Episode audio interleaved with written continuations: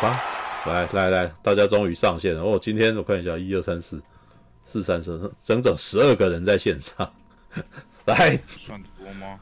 蛮诶，以最近的情况来说是普普通通啊，正常发挥。哦，对啊，对，好吧。不过那个时候，既然那个时候你们终于上线了，我们应该可以聊聊旷世遗珠。巴比伦，这样我就觉得他在这一次，他他现在场次也蛮可怜他不止场次可怜，他连那个金奖的那个入围都请都都有点惨遭滑铁卢。奥斯卡只入围三个小奖。我那一天去看试片的时候，那个我还记得他们那个发行商啊，就是哎，应该是派阿蒙，就还问说，因为那天正好是金球奖颁奖典礼。然后我在拿票的时候，他们还公关还顺便问我说：“哎，阿金球奖那个什么最佳影片颁了没？”你知道？我说：“我我还没啊，还没，还没。”然后，然后我那时候就在思考说，他可能是在等那个最佳影片如果颁了，然后接下来我不就可以大做文章做宣传？结果没有得最佳音乐奖，惨了，知道吧？所以就就哦，看看样子知道说这部片没有办法做大宣传了。对，就没办法做做很大量的宣传，好吧？来，我来念一下剧情简介啊，简单哎，好简单哦！越来越爱你，导演达米恩·查泽雷全新力作《巴比伦》是一部故事背景设设立在一九二零年代洛杉矶的原创电影，由布莱德·彼特·马格罗比和迪亚哥·卡尔瓦领衔主演，坚强的演员阵容还包括甲方艾德波、李丽君及珍·史马特。啊，剧情刻画了多个角色在好莱坞创立初期的起落，以及野心勃勃、狂野不羁和全面失控的人生故事。哦，哎呦，他这边还盛赞，有趣，有趣，有趣，看一下。导巴比伦导演盛赞男主角迪亚哥·卡尔瓦，他有如艾尔帕西诺一样的魅力，干污。越来越爱你，奥斯卡导演达米恩·查泽雷最新执导《巴比伦》，即将在农历年档期在台上映。该片刻画1920年代好莱坞创立初期多个角色的故事。达米恩·查泽雷在选角时挑选了影集毒枭演员，哦，毒枭墨西哥的演员迪亚哥·卡尔瓦，饰演与马格罗比有不少对手戏的要角曼尼托雷斯。导演更盛赞迪亚哥·卡尔瓦有如传奇影帝艾尔帕西诺一般的魅力啊。达米安·查泽雷表示，他拥有那种艾尔·帕西诺级别的能力，不需要做任何事情就可以指挥摄影机。哎，是吗？他也透露，达迪亚哥·卡尔瓦在巴比伦饰演的好莱坞新人曼尼角色，有部分灵感是来自于艾尔·帕西诺在《教父》中饰演的麦克·科里昂。哎。哦，也是相中他有艾尔帕西诺魅力的迪亚哥卡瓦出演原因。哇，这个剧照还真的有那么一点点像呢，知道吗？马克罗比也对迪亚哥卡瓦的演技赞不绝口，和他一起演是很有变化性的，因为他是如此的栩栩如生。废话啊，就人啊，不然鬼，不然以至于你会忘记你在拍摄啊。他是我一直以来希望遇到的厉害对手戏演员，感觉是个恭维而已啊。迪亚哥卡尔瓦以《巴比伦》获得本届金球奖音乐及喜剧类电影最佳男主角提名，他曾在受访时表示：“我认为扮演曼尼的每一天都是不同的冒险，每天都有着不同的心情和不同的故事。” OK，好吧。来，谁今天谁是今天去看的？我上礼拜就看哦，那个陈佑看，跟魏许还有 RPG，你跟魏许 RPG，对了，还跟还跟苹果去看啊？No，那个什么？哦，对，感觉起来开开心心的看了。高雄那个什么？高雄场。夜未眠高雄场，对，然后非线性是什么时候去看？哎、欸，这礼拜二，这礼拜二，这礼拜二。哦，好，来我看一下，谁要先讲？你知道？对，我上礼拜五看的。上礼拜五看，对。来来来，谁要先说？对。如果如果要长话长说，是要先讲还是后讲？我觉得非线性先讲好了，不然你等下就要睡了，知道吗？要我先吹头发？哎、欸，你要吹头发哦，好，那那个你就失去了这个机先讲之机会了哈。来，我看一看，我看我来来来来，我看一下，魏许有看是吧？有啊。来来，你讲好了，你先讲。对，也许你会讲比较短一点。对，对，所以要先从我就对。对，先从你。嗯，我一开始还想说，大家都在说什么这部是很很难，就是你如果很热爱电影，一定要去看。嗯。结果第一场戏就看到看到他们在拖一坨大象，拖一拖就拉屎了，嗯，就 就蛮胎哥的一场戏的。嗯、为为什么那只大象会拖一拖就拉屎？哦，没有，那一场是因为他爬车子爬不了坡啊，所以哎、欸，这个是哎、欸，这个是以前漫画那个什么马罗门家族的梗，你知道吗？知道你你你有没有看过这漫画？没有、欸。以前的漫画里面那个，我记得马罗门家族是那个。魁南鼠的那个画家画的，漫画家画的。然后里面有一场戏，就是马罗门家的那个什么的弟弟啊，最小的弟弟哦，然后再跟对方这个什么，就比赛谁的速度快，剑术的速度太快，你知道吧？结果对方说你你快不过我这样子，然后那个他就把衣服全部脱光，就还是不够快。然后结果他最后的一场戏，就大大便，你知道吗？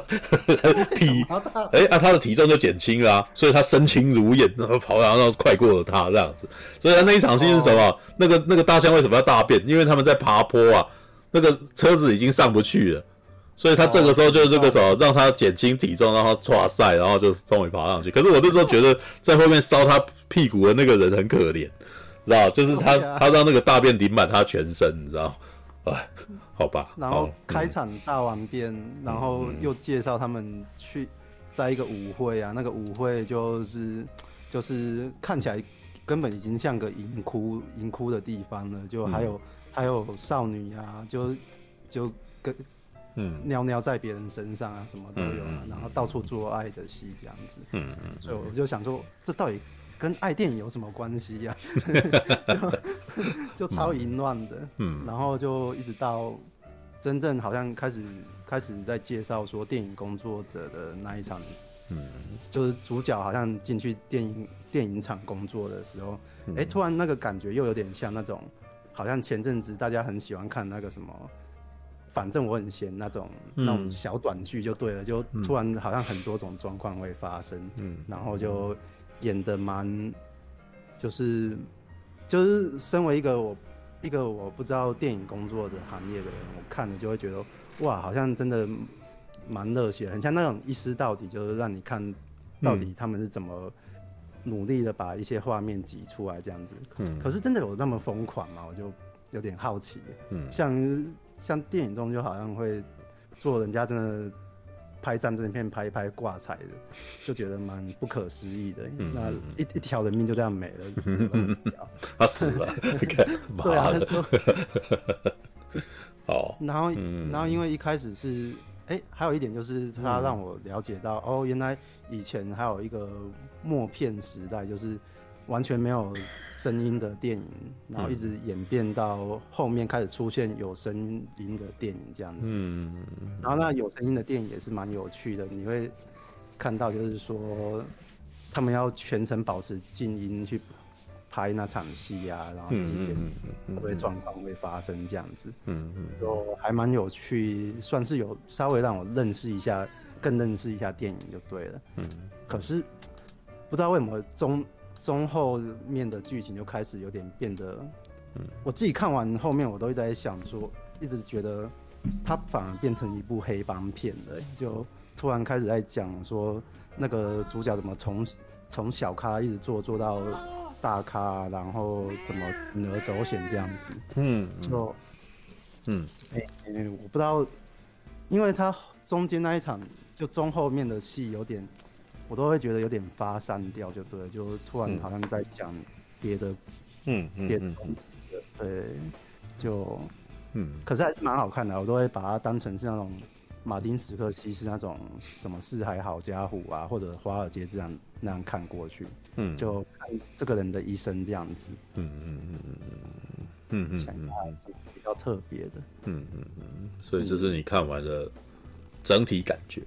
对，我大概知道为什么他他应该没应该那么冷门的原因，就是嗯，蛮后面真的蛮发散的。因为虽然知道导演很爱这部，很爱用这部片去表达他对电影的热爱，可是就是有些东西又表他好像吹得很用力，很怕观众不知道，就就一直一直吹，像他会让布莱德比特突然就就。叽里呱啦讲一大堆电影的热爱的那种感觉，嗯嗯，就有点太，好像就突然觉得这个人好像被导演附体了，开始在讲讲自己世界的东西了。嗯嗯嗯嗯嗯嗯嗯嗯嗯嗯，我想一下还有什么？嗯嗯嗯，应该应该差不多就这样，就就对，大概是这样子的感觉。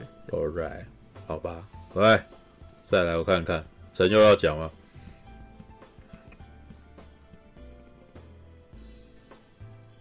喂喂，嗯，会先讲是不是？因为 RPG 不先讲吗？RPG 要先讲吗？悲剧你先讲啊。睡着了吧？悲剧睡着了，睡着了啊。那么早啊？传话筒。啊，大侠先讲好了，大侠比较有梗，嗯、这种话唠放在后面嘛。嗯哼。哇，大侠也睡着。我没有睡着啦，对，我没有睡，我只是想多听其他人看法。对，因为我的看法显然跟那个你们这边人不太一样的。嗯，对，看看有谁有没有要要先站出来，那个先躺刀的有没有？先躺刀。我我我不要，大侠先讲，大侠先讲。苹果躺刀。怎么会呢？好啊，苹果要说什么？苹果难得想要说。苹果要讲讲什么的？嗯。等下会睡着，因为我时差。你时差都已经过了那么久，还时差，对不对？你在台湾待很久了呢。哦，我每天早上都是六点醒来的。哦，哦，好吧，那要讲要讲吗？好，我讲啊，就是，嗯，我一开始觉得那个女生好像《La La Land》的女主角，然后我又仔细看她的脸的时候，我想说，嗯，不太像。嗯。然后他说：“哦，好，应该是别人。”然后，嗯，可是因为一开始，呃，你知道我们早上九点就去看电影嘛，所以就哇这么早，然后看早场，对，所以我就觉得想说是在梦中嘛，然后，然后就一大堆屎啊、尿啊，巴拉巴拉，然后就觉得、嗯、哦，真是哦，然后就想说，嗯，该不会是有小飞象吧？然后我看到大象是蛮开心的。但是他好像没有让我觉得他有特别，就是有用到大象的地方，只是就是在那个电影里面好像是转移焦点的一个工具。嗯，对，嗯。然后我喜欢的那部片的，我喜欢那个女主角，她在诠释她想要变成明星嘛，所以她抓住很多。呃，她觉得此刻不做，嗯，待何时？所以他就是，嗯，我觉得他有一股热血，然后就是他的热情，然后就直接在那个时刻发生。所以，所以我觉得他很把握他的时机，而且很会抓抓那种情绪，然后表演这样子，然后就觉得哇，嗯，就是这不就是每个人想要。做一件事情的一个最初的开始嘛，嗯，所以，哎、欸，那是我还蛮喜欢的片段，嗯，对，嗯，那、啊、我发现那个那个是另外一个导演嘛，就女生导演嘛，对啊，他就在海嗯，嗯，然后我觉得他还蛮会欣赏他的，嗯，就是他有发现那个女主角，她想，她她想要，呃。诠释的东西，然后到最后，因为他的诠释也感染到整个剧场，嗯，所以整个整个场景就会拍的比较好的，嗯嗯，然后就如果真的演好的话，其实可以联动在所有的演员都会在就会被他带进去他的时空。嗯，有那那那女导演还不错，那那个导演那个就是、嗯、哦，发现哦，真真的有潜力的人，这时候会想多拍一些东西，嗯、多拍他这样子。对。对，我觉得很难，很就是其实会幻想自呃唤起自己以前在做创作的那一些点啊，嗯，就觉得啊，当你有就是那种一种气氛，那种工作气氛，嗯、如果工作气氛凝聚的时候，他就会。很容易就带进去那个故事线，这样。嗯嗯嗯嗯嗯。然后，呃，嗯，那个男主角就是因为他，嗯，感受到，我觉得男主那个男主角好像我爸妈连带的人，啊，就是费翔啊，啊或者什么的那点。你说男主角是指这个那个那个助手，还是布莱德比特？布莱德比特对。墨西哥的那一个哦，墨西哥的那一个哦，就助手。对，彼特应该是应该是配角吧？我的他也算是一个重要角色啦。对，因为他代表的是另外一个。其实我觉得他这一部片选的这几个角色，大概主要是三个吧，还有四个，四个是还有一个乐手啊。对，这四个人大概就是在这整个产业里面都都代表了一部分。他们然后就都会讲了一段他们的故事这样子。然后有些人是好的，有些人是不好的。对，所以我其实觉得那个什么也不是说配角啦，只是他的故事比较好理解的结束。对。因为他有点是试图的把东西串起来的一个人呐、啊，所以，嗯，我就我就会觉得他，因为他就是有他的带领，所以他可以把每一个还没有比他，就是没有比他更有名气的人把他带出来。因为他是最一开始就是最红的那个人，他是最成功的那一位，对啊，嗯嗯。然后其实布莱德比特出来，我会觉得他反而不是我最想要看到他演技的人，嗯、因为。是那个男生，他的那个那个谁啊？嗯、他叫什么？曼尼吗？曼尼那嗯男生嘛，那个墨西哥男生。对，是。嗯、哦，然后我觉得他就是，嗯，他从一种欣赏女主角的一个角度，然后一直到就是到就是跟着布莱德皮比特这样子，然后嗯。嗯然后就是一直在是观察者的角色去看那个电影的这一块领域，嗯，然后起初其实我觉得他也不是因为要拍电影，我觉得是因为他爱那个女主角，所以他希望可以帮助他什么，所以他就想要混进去这个圈子里。然后我就，嗯，对啊，然后我就很喜欢他，嗯嗯，我不知道他的表情都会说他，虽然他没说很多话，对，然后他。对然后，所以他的表情、动作、情绪那些东西，我就觉得哦，他很、很、很是一个，就是幕后工作人员在看电影这一块，嗯、这一块领域的人。嗯嗯嗯嗯嗯。所以我就还蛮喜欢他诠释的那些感觉。嗯嗯。然后布莱德皮特，我最喜欢他的一场戏是。就是他喝醉，然后又在那个汽车上，就是醉醉倒嘛。嗯。然后那个曼尼要带他进去他的他的那个别墅。嗯嗯。所以他很厉害，是因为我也觉得他应该喝醉，然后他忽然跳起来讲话什么的。嗯。然后其实有吓到我。然后 回关房的回关房照嘛。没有啊，然后就跌下跌下楼啊。对，然后我就想说，哇，这这演技真的很强，就是他有那种瞬间，就是瞬间啪啪演起来这样子。我觉得，嗯，就是转换的那个，嗯那个画那个呃演员的情绪很很很好这样。嗯，然后。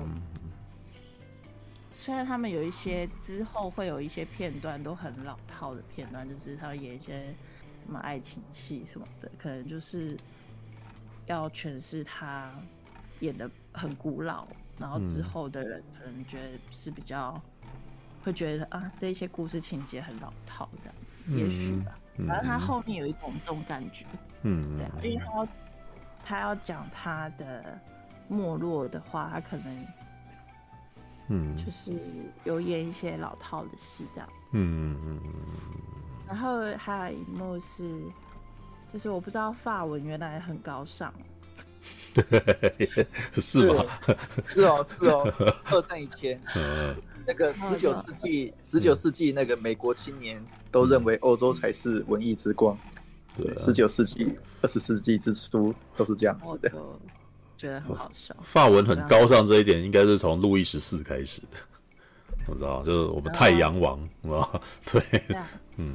可是后后来，我就觉得他们在这样子在说，就是他们那个时候的人，就是上流社会跟嗯，跟就上流社会会看的就是歌剧、舞台剧这些东西嘛。嗯。然后他就说，那个布莱德比特，他就是想要拍一个大众都想要看的。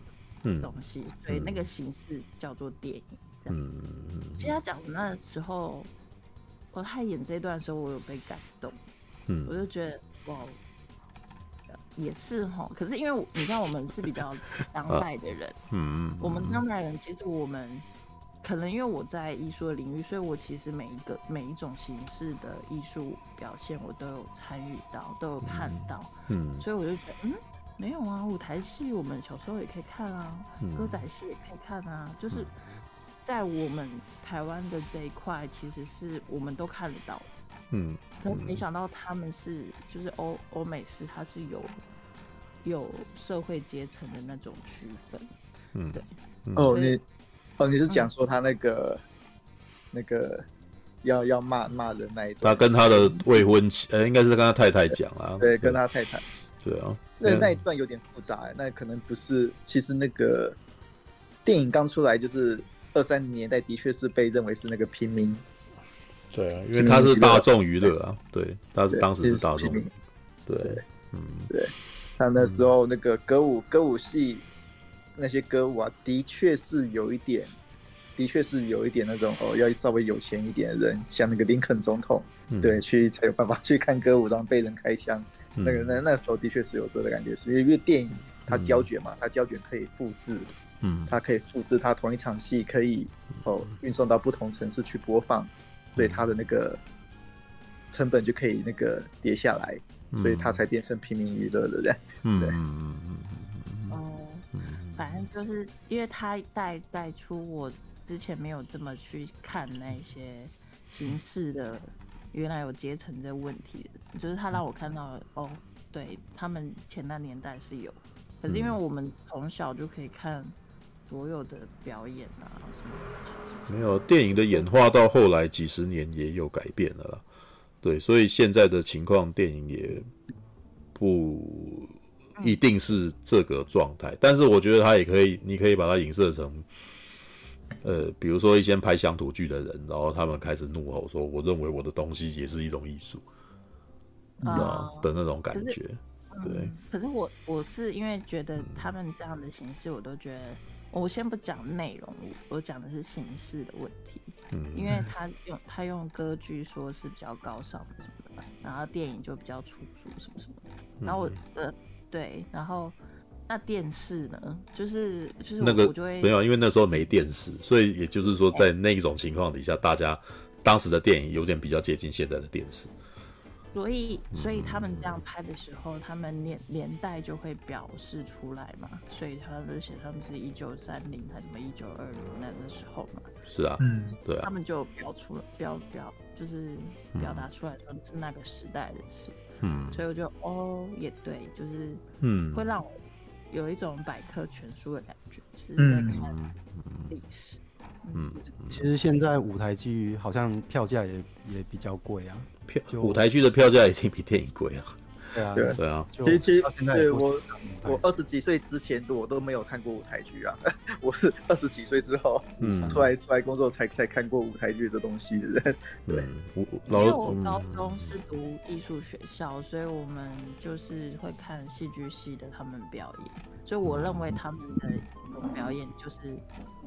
啊，就是一个戏嘛，所以我就会，我会觉得，哎、欸，好像我都比较容易看到这些东西，因为我在这个领域里面嘛，艺术圈的领域里，所以每一种形式都看得到，觉得没有那么一定要花很多钱才看得到这样子。嗯嗯，对，嗯嗯嗯，然后对，这是其中的。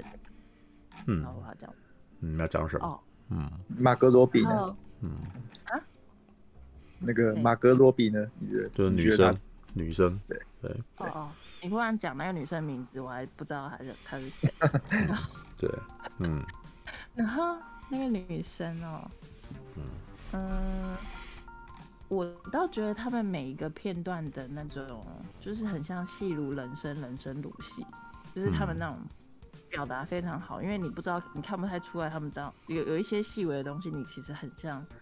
他又在演戏，又在又在说他的人生，所以我觉得哪一个比较荒唐，好像都好像其实是嗯，荒荒唐的，就是人的行为了。所以嗯，哦，有一个就是他不是女生赌博嘛，然后就输很多钱，然后让男生去收尾嘛，嗯，然后那那那个地方，呃，我就不太懂为什么会有一种，可是我有想到台湾的蹦恰恰的事件，我想说是不是也是这种，然后要还钱、呃？没有，我其实我那时候的感觉，其实我自己的感受啦，就是这些演员他们的工作压力大，然后他们也对于他们自己有没有会被过气呀？然后，或者是大家还会不会喜欢自己啊？然后充满了不确定感的这种恐惧，所以呢，他们有的时候一有自己休息的时间，就会纵情声色的非常严重。这也是为什么一开始布莱德比特的那个 party 会这么夸张的原因，知道？就是他他要休息，就是这样真的疯疯狂，知道？然后马克罗比也是啊，他在他会用很多麻痹自己的方法来让自己那个时候休息，对，所以。呃，只能够说这种人就不是你，你没有办法要他安分的，所以最后他想要带他去安分的生活，这对他来说像地狱一样，知道像就是我们我们接下来我们去过很很平静的生活，不要他不要过平静的生活，因为他他要的是那种灿烂的状态，所以他没有办法，他会一直不断的去挑战这种事情，对，那他们其实注定是没有办法过安稳的生活的啦。对啊，就不是平凡人，他们就这几个人都不是平凡，所以为什么最后让一个制片来看着这一切？老师因为制制片是相对的平凡人，知道制片就是一直努力的要让这些有才华的人能够成就，然后灿烂光彩，然后，但是就是，但是他也爱他们，你知道，他真的很爱他们，但是没有办法 一起生活，知道，他们就只有在这一种一起合作做某种东西的时候，才可以以某种合作的形式存在，啊。对，嗯哼，你说那个制片的角色是爱他爱电影的那个角色，对，但是对他也喜欢，他也被马格曼尼啊，曼尼也的确被马格罗碧给迷迷上了，他也迷上了马格罗碧，但是马格罗碧的这个女生，你迷上她是因为她的她的那个魅力，你知道吗？她的气，你知道吗？就是她的那种跳舞，当她一舞动起来的时候。我其实觉得，即使是我是一个观众，我也能够感受她的魅力啦，知道？我也我也能够理解为什么曼妮会爱上他，是吧？嗯嗯。呃哦，反正那个那个黑色，就是就是那个黑社会的时候，就是要去还钱的时候，嗯，不是有一幕我我我觉得也是让我有点有有，就是我没有假钞的那一幕，蜘蛛人 啊，不是？你说吃老鼠吧，还是那个？你说那托比麦奎尔？你说陶比麦奎尔演的黑帮吧，黑道黑道大哥。对，他我觉得他只是客串而已啦。对，但是哎、欸，不过他讲他讲的其实是电影的历史里面的一个点哦，因为那个时候黑道的确开始介入拍片，你知道？老实说，像《教父》能够拍得出来，有某种程度也是因为黑黑社会势力介入。介入电影业，对啊，这其实这是真的啊，就是我们之前摄摄影指导老师都亲口讲这个，就是他说，可能之前是有混过黑道的，嗯，他本身是一个电影的摄影师，嗯，他台湾也是啊，台湾 台湾到最后也是会那个什么电影那个黑道也是有介入电影业啊，对，但是那个都是在有钱的时候。就是有利可图的时候就会出现，但是现在无利可图，我觉得是另外一种状态。对，OK，嗯嗯嗯，好吧，还有什么？那个苹果，嗯，是看到我就是看到蜘蛛人，然后觉得很、嗯、很特别，嗯，然后他接，然后又好像他他又把他带到另外一个地方。的时候，我就我想说，哎、欸，奇怪，他们其实他们那边就是在演真实的东西啊。那那一些真实的东西，比如说他有就是有性爱爱场面嘛，或者是侏侏儒症的人，然后去服务他们，就把人类当成奴隶，很多面向的时候，我觉得其实他们那一些都比以来的恐怖。嗯，然后所以所以他们有很多的东西，其实那种。就是戏如人生，人生如戏的那种感觉，都会一直一直穿插片段，嗯，这样，嗯，然后，嗯，我觉得那边有点像恐怖片，因为我我我我有点怕他们怎么了，可是好像他们有收掉一些东西，就是没有那么恐怖，嗯，对，就是说有鳄鱼嘛，嗯，然后或者是他们在那边杀来杀去，嗯，对，然后都可是都没有拍到那一些血腥的东西，就是还好。那边很像在游、嗯、什么在游历地狱的感觉。十八层，你都讲到台湾的台湾有有一些展场是那个十八层地狱，然后看每一个表演这样子。这个再往下一层，让我们再往下一层的。下一层。嗯。哦，嗯。就是那。嗯。然后我还我喜欢的也有一幕，就是他们忽然就是宣布结婚什么的那，然后我也觉得哇，嗯，就那那瞬间，其实他们。即便是害怕，或是好像那全世界要毁灭了，可是他们那种相爱，他就可以转换一个不同的人生观的感觉的那一种那一种情节，我觉得就是他转的还很很快，所以觉得哦，就就是其实不管是什么呃呃复杂的一个情况，其实他们只要有彼此就好。嗯，对啊，然后那也是我喜欢的一幕。嗯嗯嗯嗯，是我我不太喜欢他后面那个女生，就是不是走到一个暗巷，然后就不见嘛，所以我就不晓得那个是怎样。那个我觉得虽然这样的结尾也是很好，但就还是想要知道有什么。嗯，然后我我蛮喜欢曼妮去去。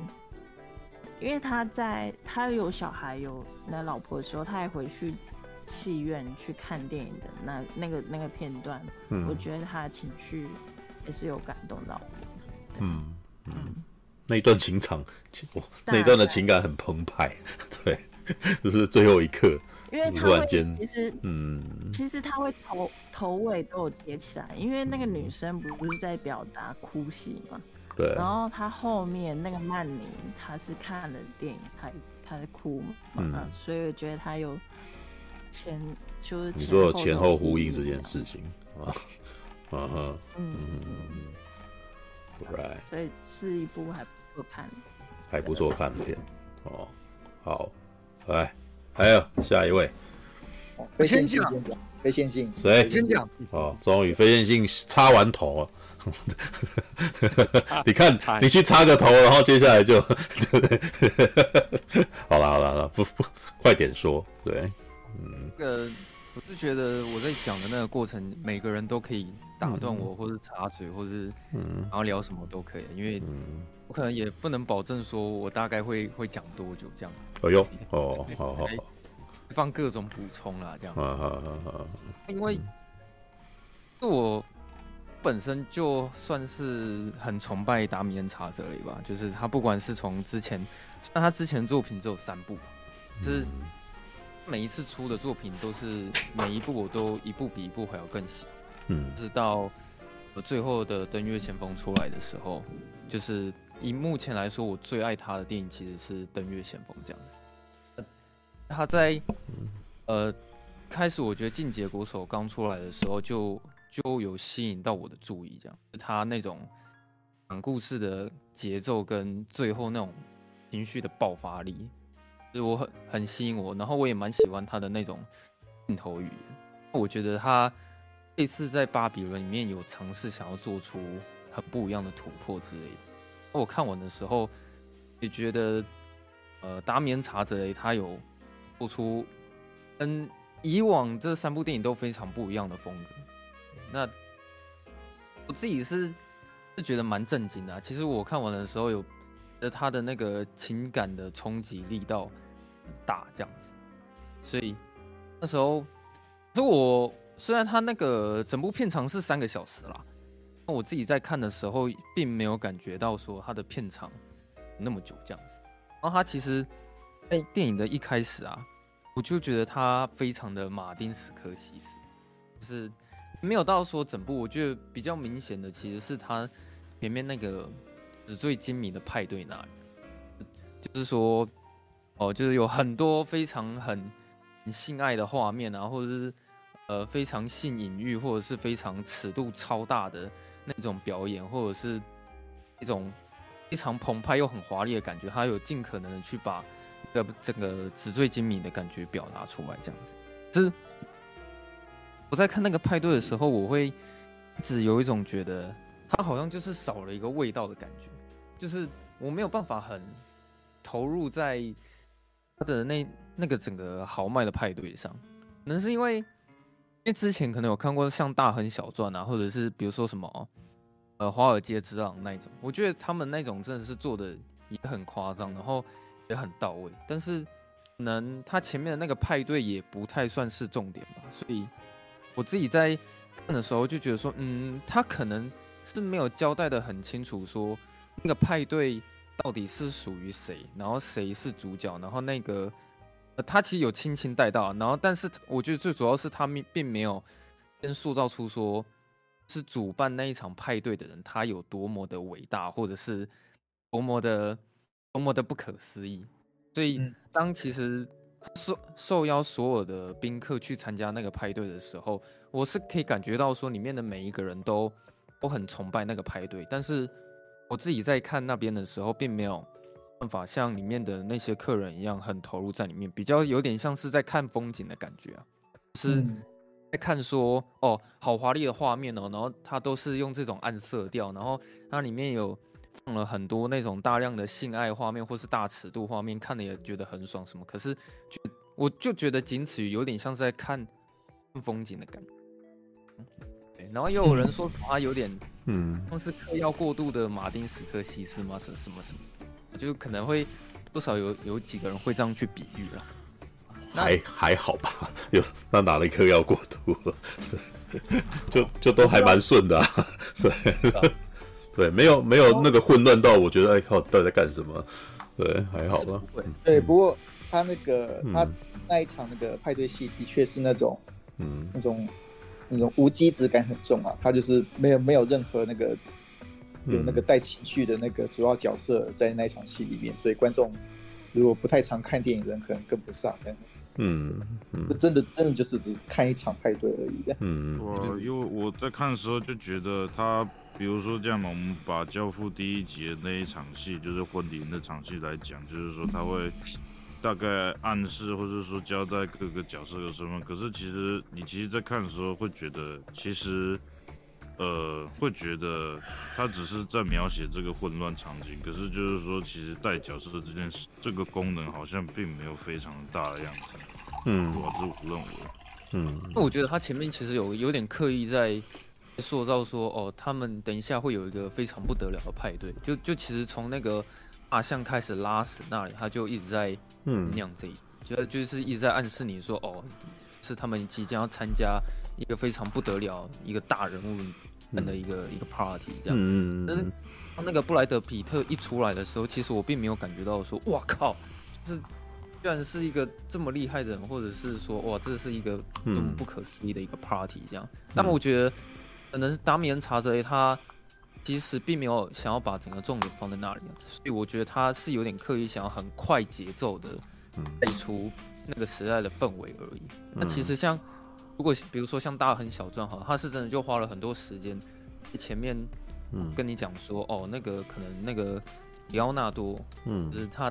他这个人是一个怎么样怎么样的人，然后他会给你一个非常强烈的神秘感，然后到最后看到那个 party，、嗯、然后看到里奥纳多出现的时候，嗯、你会觉得那整个派对的张力就会很强。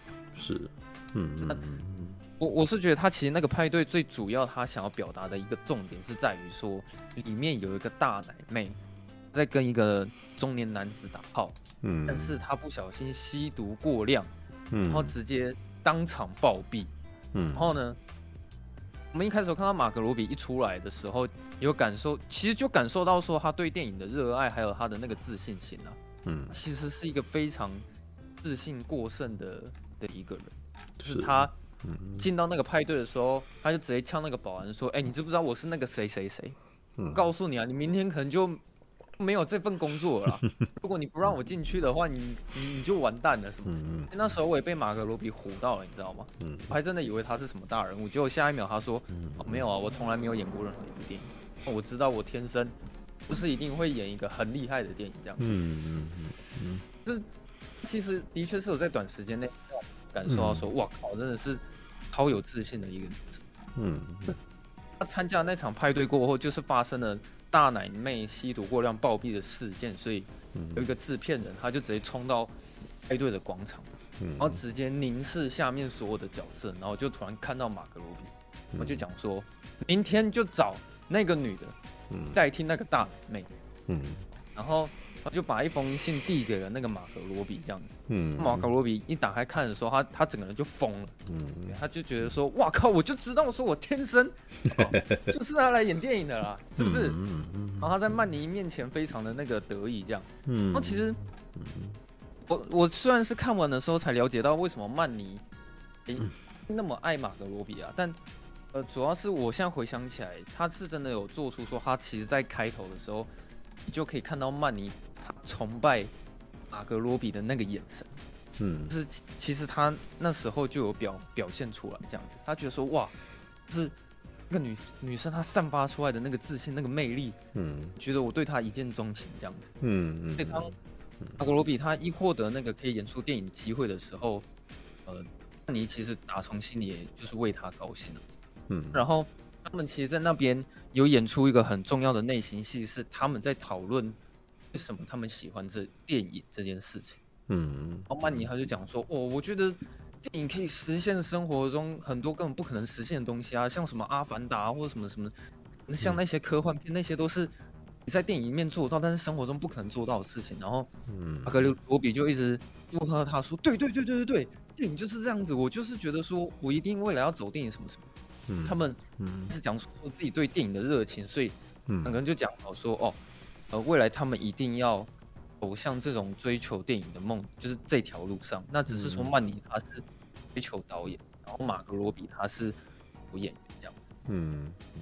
然后，那我觉得他们呃一到片场的时候，我就觉得这部电影就已经很精彩了。就从他们进到第一个片场的时候，完全就投入在这部电影里面，你知道吗？哦。就是尤其是你有拍过片的，会发现说其实。他里面所演出的这些桥段，哦，误以为说他导演怕夸张化，但是如果你有拍过片，你会发现说其实它里面没有任何的夸饰，全部都是现场可能会发生的事情。嗯，像比如说，呃，曼尼他可能呃第一次到片场里面打工的时候，他是跟布莱德比特的那个支线走在一起。嗯，那时候布莱德比特他是要演一个战争片这样。嗯。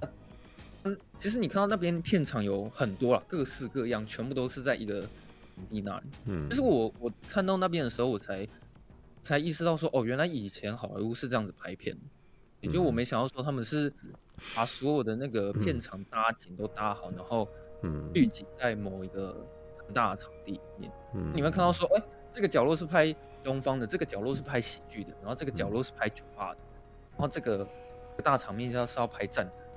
就所有的、欸、嗯，让我告诉你，霹雳布袋戏还是这个样子哦，因为霹雳布袋戏不现场收音，啊，对，所以他们可以这样。是他们又需要大量丰富的场景嘛？对，所以他们会做好几个景，然后每个景各一班，然后在那边拍，然后很吵，对，就好几个场。我去。对，去台视拍那个八点台湾的八点档乡土剧的时候，他们其实也是，嗯，就是他会把那个景做最，就是把所有的空间做最大最大可能性的利用，然后这个地呃，反正这边就是这个景，然后那边就是那个景，然后就走过来，然后镜头就卡那边而已，然后就有只有那个地方拍这个东西。对，现在在一些那种类似 cosplay 的那种环境也也有这种类似的情况，就是好几个景。就是每个每个地方的氛围都完全不一样，这样子。对，嗯嗯。后来那个，因为我们是从布莱德比特视角去看到那个，嗯，拍战争片的那个角度嘛，嗯。然后后来啊，嗯，他故意演的很夸张，是比如说可能。布莱德比特在讲电话讲到一半的时候，突然有有一个毛 团这样飞了过来，然后插在旁边上，然后或者是外面什么一片火，然后或是有一堆状况什么之类的。嗯，所以我觉得他这个表现手法很好，是因为嗯，其实达米恩查泽想要告诉你说，嗯，你在拍片的时候就像是在打仗，嗯，就是现场就是一片混乱，嗯，我觉得他其实是在比喻这件事情，嗯，然后现场什么状况都会有，嗯，然后最常发生的状况是什么？其实就是等。告诉你这件事情是真的，什么都在等，而且什么都可以等。嗯，好，摄影组我们要等他架好摄影机，我要等灯光组架好灯光，美术组塞好那些衣服道具。嗯，我像我之前有一次在拍片的时候，嗯，光要等一个热热的稀饭，然后等了半小时，然后导演的发表。嗯，这什么状况都是在等啊。其实说现场花最多的时间就是在等待。嗯，然后他为了要表现这一点呢、啊，嗯，就是发生一件事情是，他们在拍战争片的时候，他妈突然把所有的摄影机全部都拍坏，就跟曼尼说：“你现在 有办法去偷一台摄影机过来。”对。然后后来他想说：“哈，可是从这边往市区开车过去也要几个小时，你知道吗？”嗯。跟曼尼他终于到了那个现店家里面的时候，嗯，他跟他要摄影机，结果店家问他说：“你是要什么？”二零九七的，对，我不知道哦，对，有什么差别？看什么？对，这这些其实我也都遇到过，然后所以每次看这个，哇，共鸣感好重哦，天哪！然后就跟他讲说，他随便乱蒙了，就说哦，好像是那个什么二零七九的那个型号吧，这样。然后他说，我们现在也只剩七九这个型号了，可是他现在也不会 你要等他半小时，有人回来还了这个器材之后，你才可以借这个东西啊，这样。嗯。后来他又开始在表现等待这件事情，明明说好半小时，等到都已经下午五点了，嗯，他那个摄影机才回来，这样。嗯。他摄影机一回来的时候，那个店家跟他讲说，哦，你这边有八份文件要签名的。你要把这些签完之后才可以借到这台摄影机。后来他觉得就不管，所以曼宁就想说，他妈现在要直接火速到现场，就是直接开救护车过去。嗯嗯嗯。他到，当你看到那个什么摄影机哦，终于到现场了，会发现现场他们在那边尬聊。我跟你讲这件事情在片场也是真的。嗯。看在电影里面他在表现这一点的时候啊，有一个中年妇女哦，她在。那个旁边的那个士兵在跟他尬聊，就想说：“哎、欸，嗯嗯、老婆还在吗？”后来他说：“哦，我老婆已经挂了。”说：“啊，真是遗憾。”是，其实大家已经在片场等等到无聊，在聊这些事情。就是其实大家都很爱聊天的、啊。嗯嗯。然后影机到现场，结果整个时间也剩下黄昏。然后最后那一小时，其实我现在可以跟你们说，那那个最后太阳下山那个小时，在电影的专有名词叫做。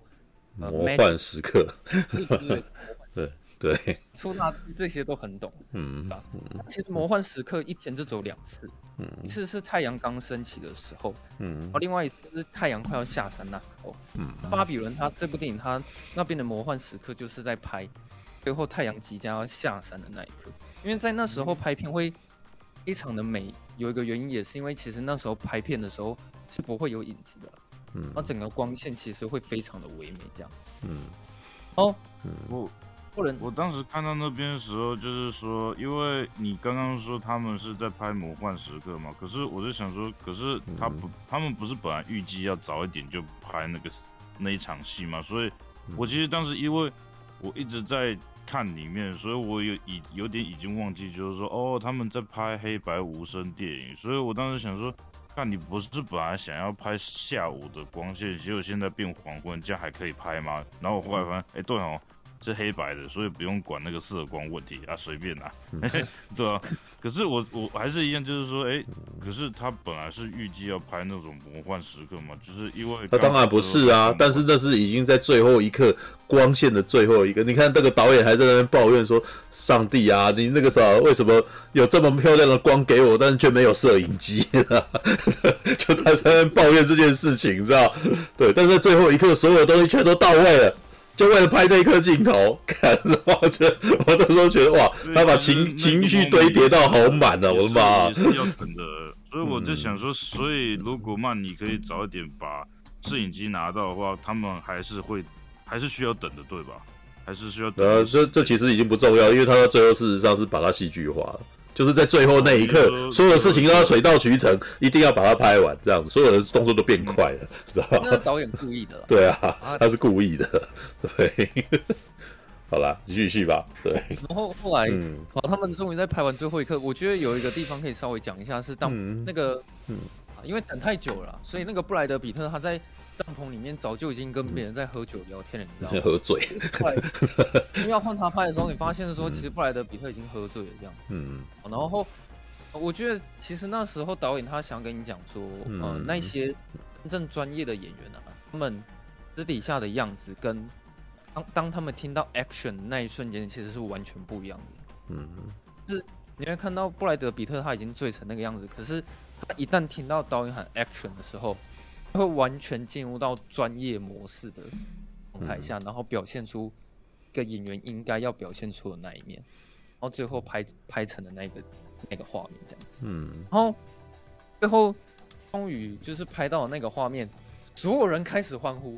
嗯、我跟你讲，这件事情也是真的，嗯，因为我之前我在拍一个画面，就是我想要用一个棍子，然后往就是我同学的背上打，可是我想要做出说把棍子打断的那种感觉，嗯，不，我那个棍棍子断了三次，然后都失败，结果第四次。是我真的成功打打他的背，然后，嗯，那个棍子真的断了的时候，然后现场所有人都在都在叫，你知道吗？我天哪，我们成功成功成功画面，对，嗯。那那你你同学后来住院了吗？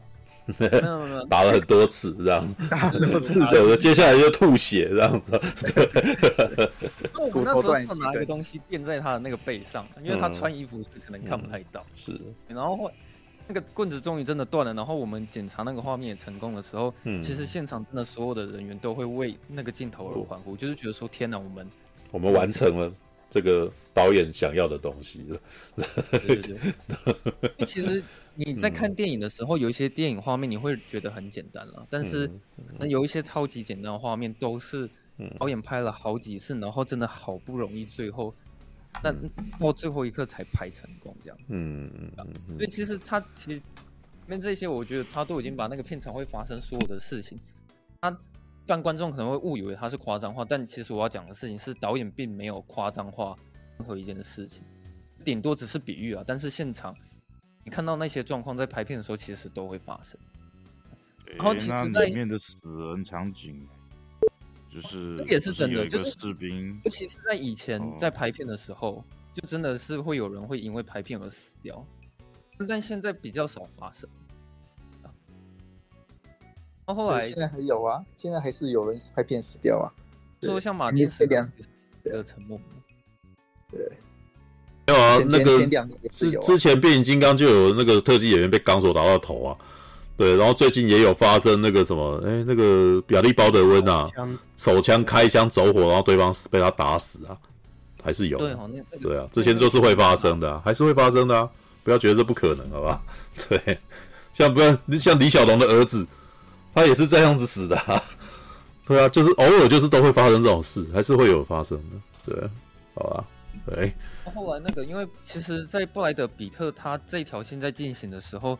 一条支线，马格罗比他的支线也刚好在走，他们其实是并行着讲这这段事情。然后我觉得马格罗比他们那边的支线也非常精彩，就是因为那时候其实遇到一个女导演，那个女导演她做事情还有她讲话的时候非常利落，然后很阿莎里，然后也很火爆，然后发现那个导演每次在导戏的时候啊，都会有各种奇奇怪怪的要求。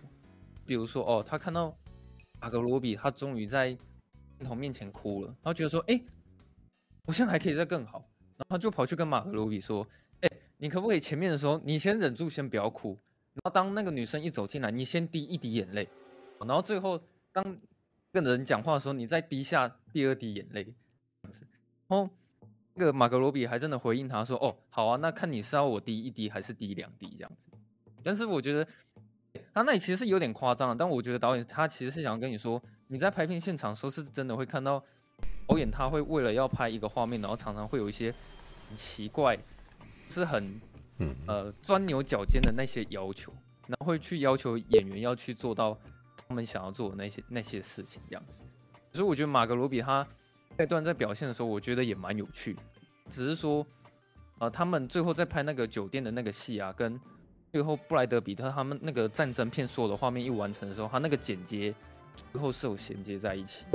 我觉得他那边呃导演的那个他们的那种剪辑的技法，其实我觉得有把那个情绪叠到很高啊。就我还蛮喜欢他们那个交叉剪接的效果。嗯。然后再一次，呃，因为嗯呃马格罗比他在呃那边演完之后，他是有加入一个小桥段呢，就是嗯。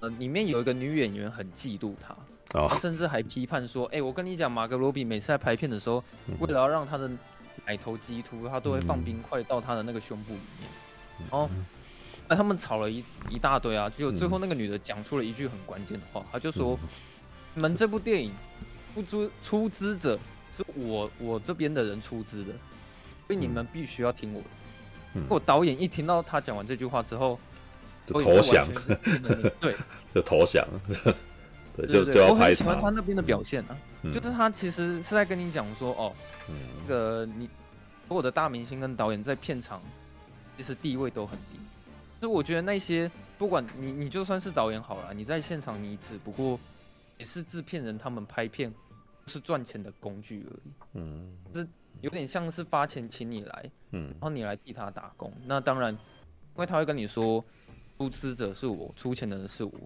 不管怎么样，即使你是导演，你有创作的需求，那你最后还是得要听我的。嗯，我觉得他他那边其实在比喻这件事情，嗯，也也蛮直接的。嗯，而且那个后来演员也长得很像马格罗比，故意找那个萨马拉威明来演，我故意的，故意的啊，不知道为什么。嗯 我那时候好像没有他。当时是本来是嗯本来是说这个这个这个出资者本来要上去自己演，是不是啊？他是不是这样讲？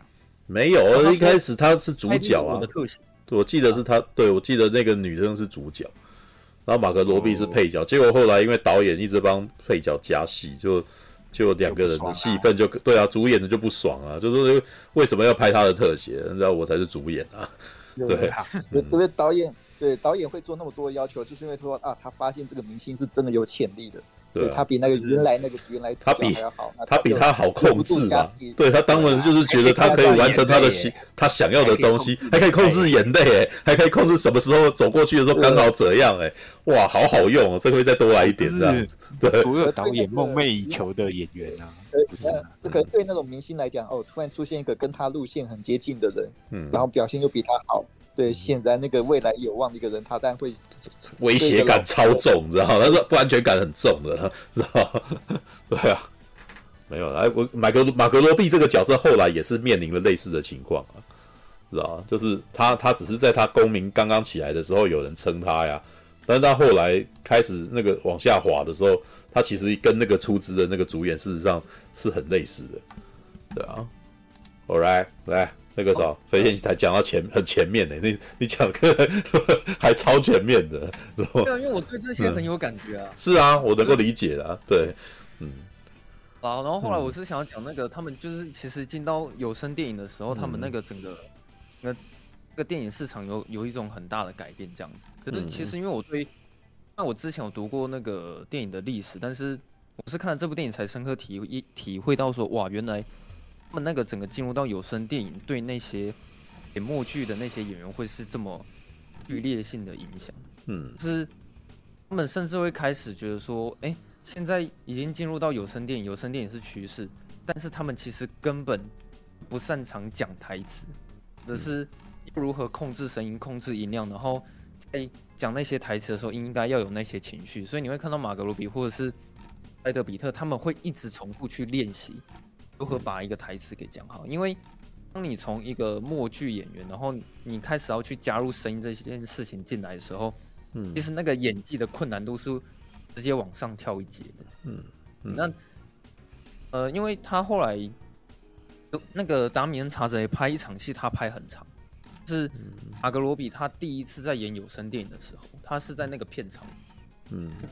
因为我看到那边也才知道说，哦，原来以前他们在收音的时候，那个麦克风是架在固定在一个地方就不会动，嗯。然后摄影师好像要躲在一个非常非常炎热的一个暗房里面嗯，拍摄。因为那那个会发出声音啊，那个引擎声很大声，啊所以他关到一个密闭空间，让那个声音不出来，这样子。老老摄影机它转的时候，那咔啦咔的声音很重的，嗯嗯，你说那个胶卷胶卷的那咔啦咔，对啊，对。对对对，嗯。对，而且是以前，嗯。对他一直要到要要再过三四十年那种的嗯之后的那个胶卷摄影机、底片摄影机才比较安静一点的。对，以前摄影机都很吵的。这个台湾这个可以补充一下，当年那个我还在看那个，比如说侯孝贤他们拍片，知道就他们还有在花絮里面讲过一件事情，还非常引以为傲哦，就是呃他们在拍电影的时候，那个应该是杜鲁兹吧，他率先以棉被包裹整个摄影机，然后让海外的呃电影人以为台湾已经发展出了无声收音，就是同步收音的那个的技法了。然后就是用一个土法炼钢的方法来让，就是让那个声音，那个那个转速马达的那个声音，把它听不到这样子。对，OK，All right，继续。现在好像，因为呃，我不知道他们后来会怎么处理他那个声音呢？因为像比如说诺兰他很爱拍 IMAX 摄影机，可是但要克服一个问题是说 IMAX 摄影机它其实那个声音太大声，嗯，其实很少导演会想要用。Max 摄影机去拍，所以我现在只是在想象说，也许他拍下的那些画面，里面那些声音全部都是后置上去的，有可能啊，有有些因为有一些他们可以演员再找原来的演员回来再把它再配一次啊，对啊，有些是那个现在那个都会在有些会再进 ADR 啦，ADR 就是事后混音，对，事后混音他就会尽量配到说啊，感觉听得起来。就像真的在现场录一样，这样子，嗯，是有 ADR 技术这样子，但、嗯、但也有也有一些电影是用现场录音的，但我觉得好莱坞它至少都会用 ADR 先修一次，嗯，把那个录过声音跟现场声音再再混在一起，都是有的，对，嗯嗯。有时候我在看电影的时候，我常常会觉得说，那个声音现场拍不可能那么那么干净了，嗯，我会觉得说，它那个声音听起来的质感是到这个程度，然后。又如此的干净，没有任何杂质，那个应该都是要后置重新去配过，嗯，应该是这样，嗯，是。那因为现在现在是已经已经数位化了，所以那个其实一些比较中小型的，比如说喜剧片啊，或是一些独立制片，他们其实还是现场录音比较多，嗯，现在大家他们顶多是在进后期的时候，那个用后置技术把声音修干净，修得更饱满一点，这样，嗯、对，因为那个。除除除了那种大片，大片可能 ADR 用比较多，但是越越好莱坞嘛，他们人家摄影机比较安静，然后他那个麦克风也比较好，所以中小型的还是那个现场录音比较多，现场收音比较多。嗯嗯嗯。嗯。嗯。所以我是觉得说，他其实拍到那边的时候，他的那个情绪跟前面完全不一样，就是前面你在看那个什么战争片，或者是马格罗比在演酒店小姐的时候，你都会笑，然后你也觉得整个都很喜剧，很好笑。但其实我在看，在录有声电影的那个画面的时候，我完全笑不出来。嗯，而且他们，让你感觉到片场是真的非常非常的严肃。嗯，是，嗯，我觉得他甚至把那个什么，马格罗比他那个扛着巨大的压力，然后在里面背台词，然后怕自己可能会背不好，嗯，那种压力也有排出来。嗯嗯，然后他甚至是当女导演在喊 action 的时候，那个马格罗比所有的走位，然后。所有的音量控制，它都要弄到很精准，画面才有办法过。嗯、可是，其实你自己在看的时候，你会觉得拍片很痛苦，是因为其实那些都是很简单、很简单的一个小要求，比如说声音不要有任何杂质，或者是走位走到定点。那、嗯、你看起来都很简单，可是实际在在拍的时候却很难达到。嗯嗯，就觉得他那场戏其实是在讲拍片会疯狂 NG 这件事情。嗯，然后他。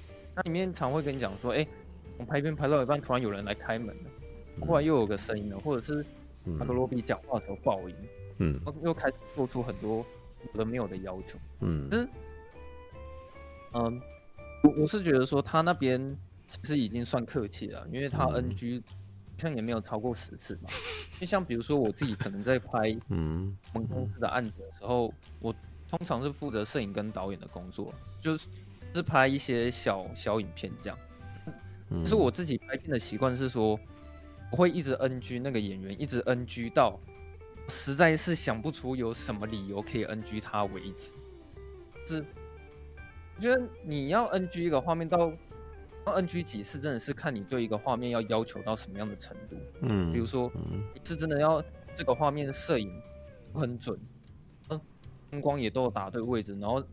演员的位置都走到定点，然后声音有讲对，然后台词有讲对，就是你每一次 NG 会一直调整很多东西，一直调整，一直调整，一直调整，嗯，然后一直到最后终于是导演心中想要的东西的时候，才会喊 OK。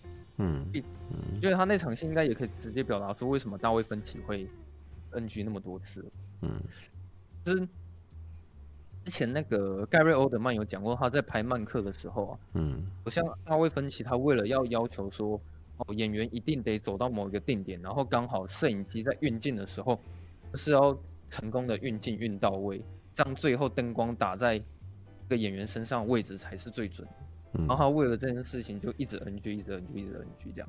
嗯我觉得他虽然马格罗比他那场有声电影，他那场戏拍的很长，但是我我自己看的时候是觉得蛮投入的。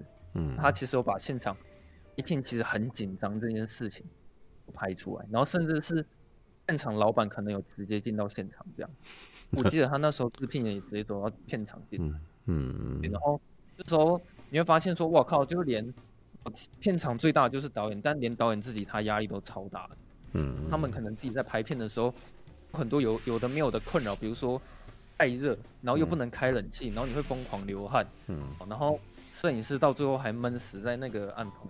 嗯大家不觉得那个老板长得很像那个哈维温斯顿吗？有 有，我有对啊我那时候看我觉得有点故意的，有他点故意故意很。故意的，嗯超故意的。嗯哦，对啊，嗯嗯就是后来那个，其实马格罗比他经过这件事情之后，有一场戏是他在外面 party 的时候，他有听到别人在讲他的坏话，嗯嗯。讲说啊，现在开始进入到有声电影啊，然后那个什么那个罗比他的那个表现，我听说很糟糕啊，他在片场的时候一直 NG 啊，啊，他那个嗯讲话声音听起来居然就像像个鸭子啊这样，嗯毕竟之前他演戏不需要听过他讲话声音嘛。嗯。就听他可能讲台词的功力太差，然后大家甚至会嫌弃他的声音不好，嗯。然后马格罗比会偷偷在厕所里面哭泣嗯之类的。就开始他也会去探讨说，哦，其实一个演员他们都会很怕自己过气这件事情。对啊，是。那边有一个小地方我有点看不太懂，是嗯就是受到了这个打击之后，他突然冲出去嗯找他老爸，然后就在所有人面前，然后问他老爸说：“你要不要在大家面前屌打一只蛇？要不要屌打？” 那他老爸说：“好，我一定要屌打一只蛇。”很多人带到，然后突然间就有跟响尾蛇格斗的戏。后来那个当他老爸真的过去的时候，嗯并没有真的成功去屌打他，嗯他就直接嗯直接昏倒在那里。结果马格罗比一生气之后嗯冲过去把蛇抓起来，嗯那个蛇就咬到了马格罗比，他也就是受到同患这样的。因为其实我不知道那一场挑衅老爸的那一场戏是什么，嗯那一段我看不。我、哦、没有人要补充，因为因为那一段那一段也是比较比较那个模糊的一段的。嗯。陈佑讲一下我的看法，因为 RPG 有问一个很类似的问题，嗯。他问的问题是：哎、为什么那一段要特地让那个？因为有一个亚洲女孩，好像原本一直也是幕后人员，嗯。然后那段就是讲说马格罗比，哦，带着一大票哈好莱坞的名流，那些白人男性哈，一起去看爸爸跟蛇格斗，后来那只失控咬马格罗比，嗯。去呼救，结果其他所有那些白人男性全部都吓得啊嗯。到处逃窜这样子，嗯，然后这时候那个嗯亚洲女生啊嗯就看了这一团闹剧之后，嗯。然后叹了一口气，然后出手，然后直接一刀把那个蛇给斩断，然后呢帮马哥罗比把毒吸出来这样子。嗯如果硬那段我要问我看不太懂啊。这段要表达什么我得那一觉得那段段，我觉得那一段看起来很像黑色最接近乌乌马苏曼吸毒吸毒过量的那种感觉。有点像哦。没有啊，但那条蛇其实你要去思考的话，那条蛇也也是可以这样解释的啊。那条蛇代表的是男权。你要爸爸，你要不要带带那个啥，争取我的权利，然后去面对这件事情，让我不要被人家性骚扰？你要不要跟蛇打？人家老二嘛，对不对？哎，他倒地了，对，我自己去都被咬，对，就最后那个所有的男人都不能救，让一个女人来救他，对啊，某种程度你可以这样解释啊，对，得那一段有点像是在表达说马、嗯马格罗比他自己今天感受到好像这个嗯，好莱坞这个地方充满了虚伪，对不对？他在的时候没人敢当面嘲笑他，可是暗地里都在说他坏话。然后他又看到他爸一直好像跟人家装的自己很不太一样，他又觉得说这些人，这些所谓的大人物怎么，怎么都这么这么假掰，然后呢这么的讨人厌，然后那都有点在讲说他有点受不了这件事情了，那他想要揭穿这些这些老白男的真面目。那同时呢，最后让那个亚洲女性出来告诉你说：“你看，就是这种好像可能在旁边默默无闻，甚至有点被大家边缘化、被排挤的人，可能才是真正有用的人。”嗯，所以后来你看，这个这个又是女性，又是亚洲人，又是同志，然后可能是同志的人，最后呢，不是也被片场排除在外了吗？嗯、好就有点在。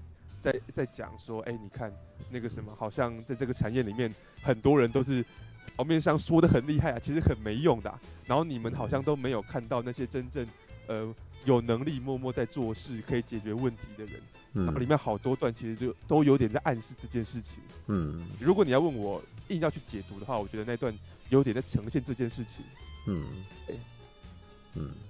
嗯，所以我觉得你刚刚有提到说那个，他觉得那些大人物很假白这件事情，他后面有一场戏有专门在拍，是啊，件事，而且我觉得他拍的超好，就是就那就呕吐的那场戏吧，对，啊、就是那时候马格罗比他好像就是已经被、嗯、被所有人唾弃，然后其实曼妮那时候一直想要救他，你知道吗？对啊，就就帮他的品牌重建，然后要让他变成熟女，然后不要再走他以前的那个。那种庸俗的路线什么之类的、啊，对啊。那那时候就跟他讲说、嗯、啊，你现在不会过气啊，我可以让你东山再起啊，只是说你现在所有的形象全部都要改，嗯、就你现在不能讲粗口、骂脏话，然后你必须要非常的淑女，你必须要保持气质，然后很优雅这样。嗯。然后后来马格罗比其实他自己也很感动啊，嗯，说啊太谢谢你就是这么帮我，然后他还在那边哭啊，然后就说好，不管怎么样，我我们我们一定会在东山再起的这样子。嗯，那时候曼妮他也差不多已经爬到嗯。现场导演的位置，这样。哦，有有一场戏就是他直接把马格鲁比带到那个所有人大人物面前去跟他们 social 嘛，嗯，然后就有特别在三角爱说哦，你等一下在那些人表现了的时候，嗯，都不能讲脏话啊，一定要优雅这样子，嗯，可是从马格鲁比他觉得那些人都很恶心，嗯，觉得我们这群人都是在都是在假白。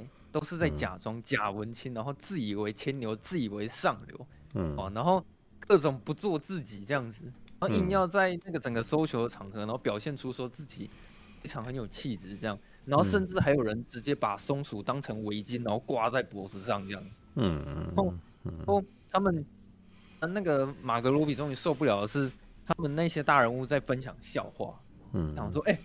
那个那里有没有好笑的笑话？讲讲一个来听听啊，这样子。嗯。然后后来马格罗比他就那个，这整个那个不顾一切讲出了有关于那个兔子，啊兔子擦屁股的那个笑话。嗯。对。一讲完之后，他就开始疯狂的做自己，这样子。我就跟所有大人物讲说：“你看，嗯，就是我哦。你们虽然说。”投资的那个大明星，那个女明星，就是讲出口，这就是我原本的那个样子，怎么样？接下来他就会开始那整个盘子，然后拿到自己的嘴巴，然后疯狂去咬那上面的食物，就 rah rah rah rah。然后我觉得那场戏他看起来真的是超像女版的那个里奥纳多，你知道吗？嗯，他整个演戏超用力的，他整个演技很浮夸，嗯，完全就是女版的里奥纳多，嗯，真的很像是。在华尔街之上，你看到那个里奥纳多拿麦克风在狂敲自己的头的那种感觉，嗯，整个他在那边演技很浮夸这样子，嗯，然后就直接跟这样说人说啊，反正我就是这么做自己，然后你们这这群人就是恶心，嗯，然后最后离开的时候，他要吐的时候，我还蛮喜欢他那个时候的表情，对，眼睛咕噜噜，然后干脆回去那边吐，然后然后就不要吐外面，他是吐了里面，然后我还，嗯。我蛮喜欢那场戏的，可是因为我之前有一直在思考一个问题，但我一直找不找不到答案，就是说我们人到底应该是要我自己，还是要活在别人的眼光之下？其实我一一直没有这个答案，但是我现在看了这部电影之后，我突然会觉得，嗯，我的答案是说，如果你的名气越大，然后你又是公众人物的话，嗯哼，随着你的名气越大，你越不能去做自己，嗯，是。你就是得保持在你的你应该要有的形象，然后在所有的大众面前，你就是真的不能讲脏话什么的。但是其实像嗯我的话，我在这边可以完全不顾形象做自己，是因为也没有人 care，然后也不会有人知道我是谁。嗯嗯，我后来会发现说，你到底应不应该做自己，其实是在于你的名气到底有多大，然后你是否是公众人物这样子。嗯嗯。因为其实你自己看，像马格罗比，如果你一直在倡导说，其实我们人就是应该要做自己的话，嗯，那他其实根本就没有办法在电影圈里面生存。是啊。他他会一下就被所有人给踢掉，然后甚至被厌恶这样子。嗯。所以我觉得，其实现实的残酷点是在于说，你就是不能做自己了。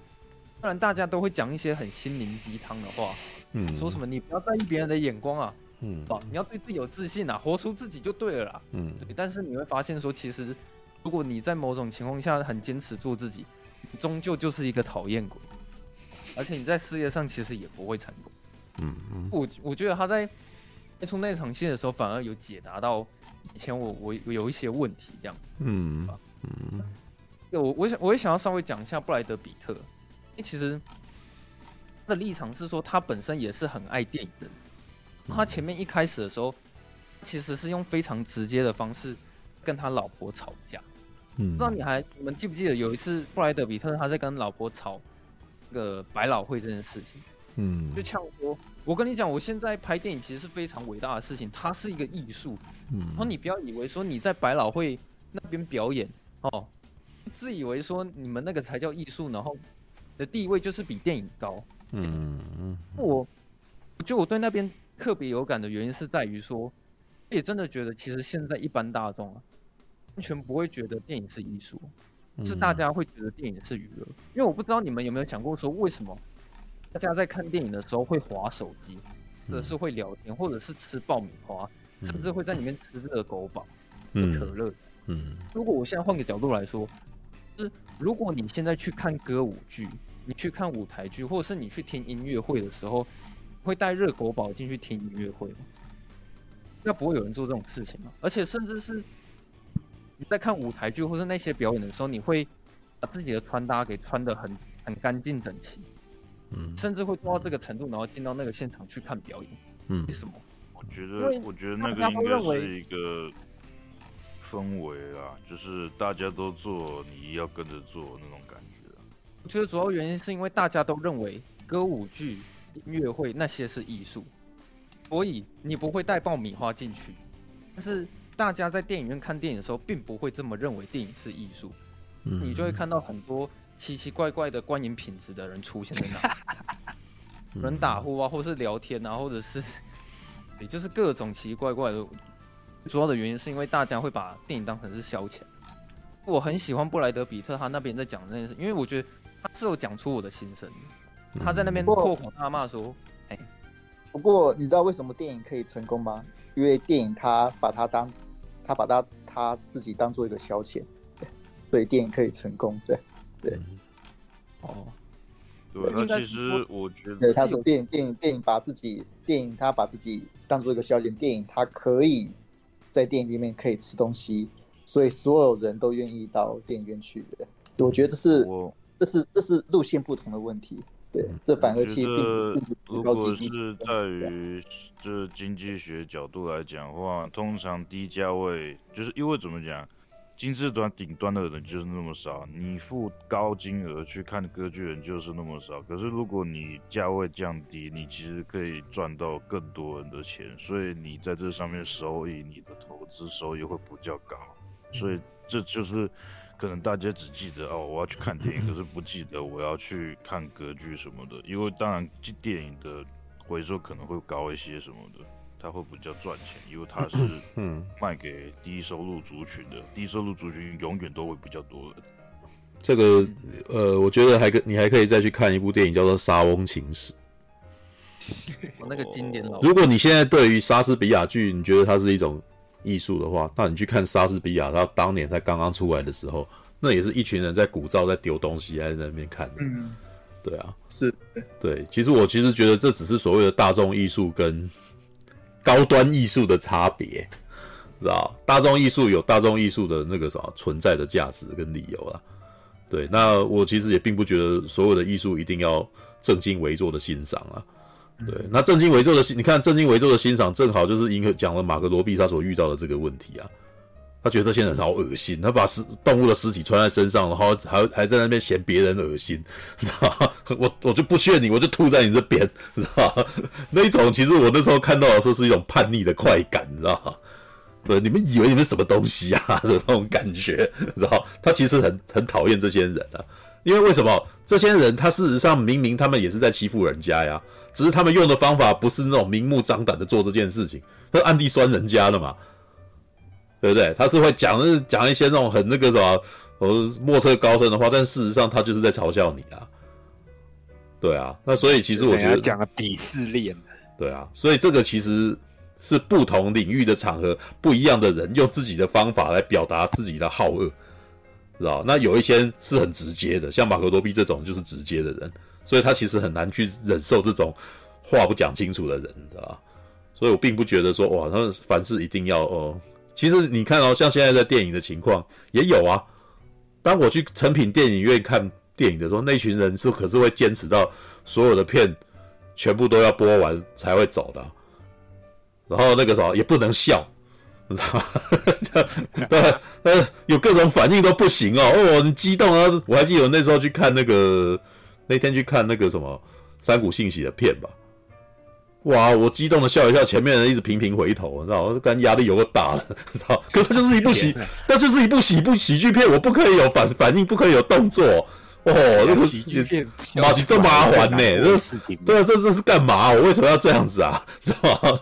所以有的时候我并我觉得那个什么，我自己能够呃，反而是觉得你看一部电影，你有什么情绪反应，那都是很正常的。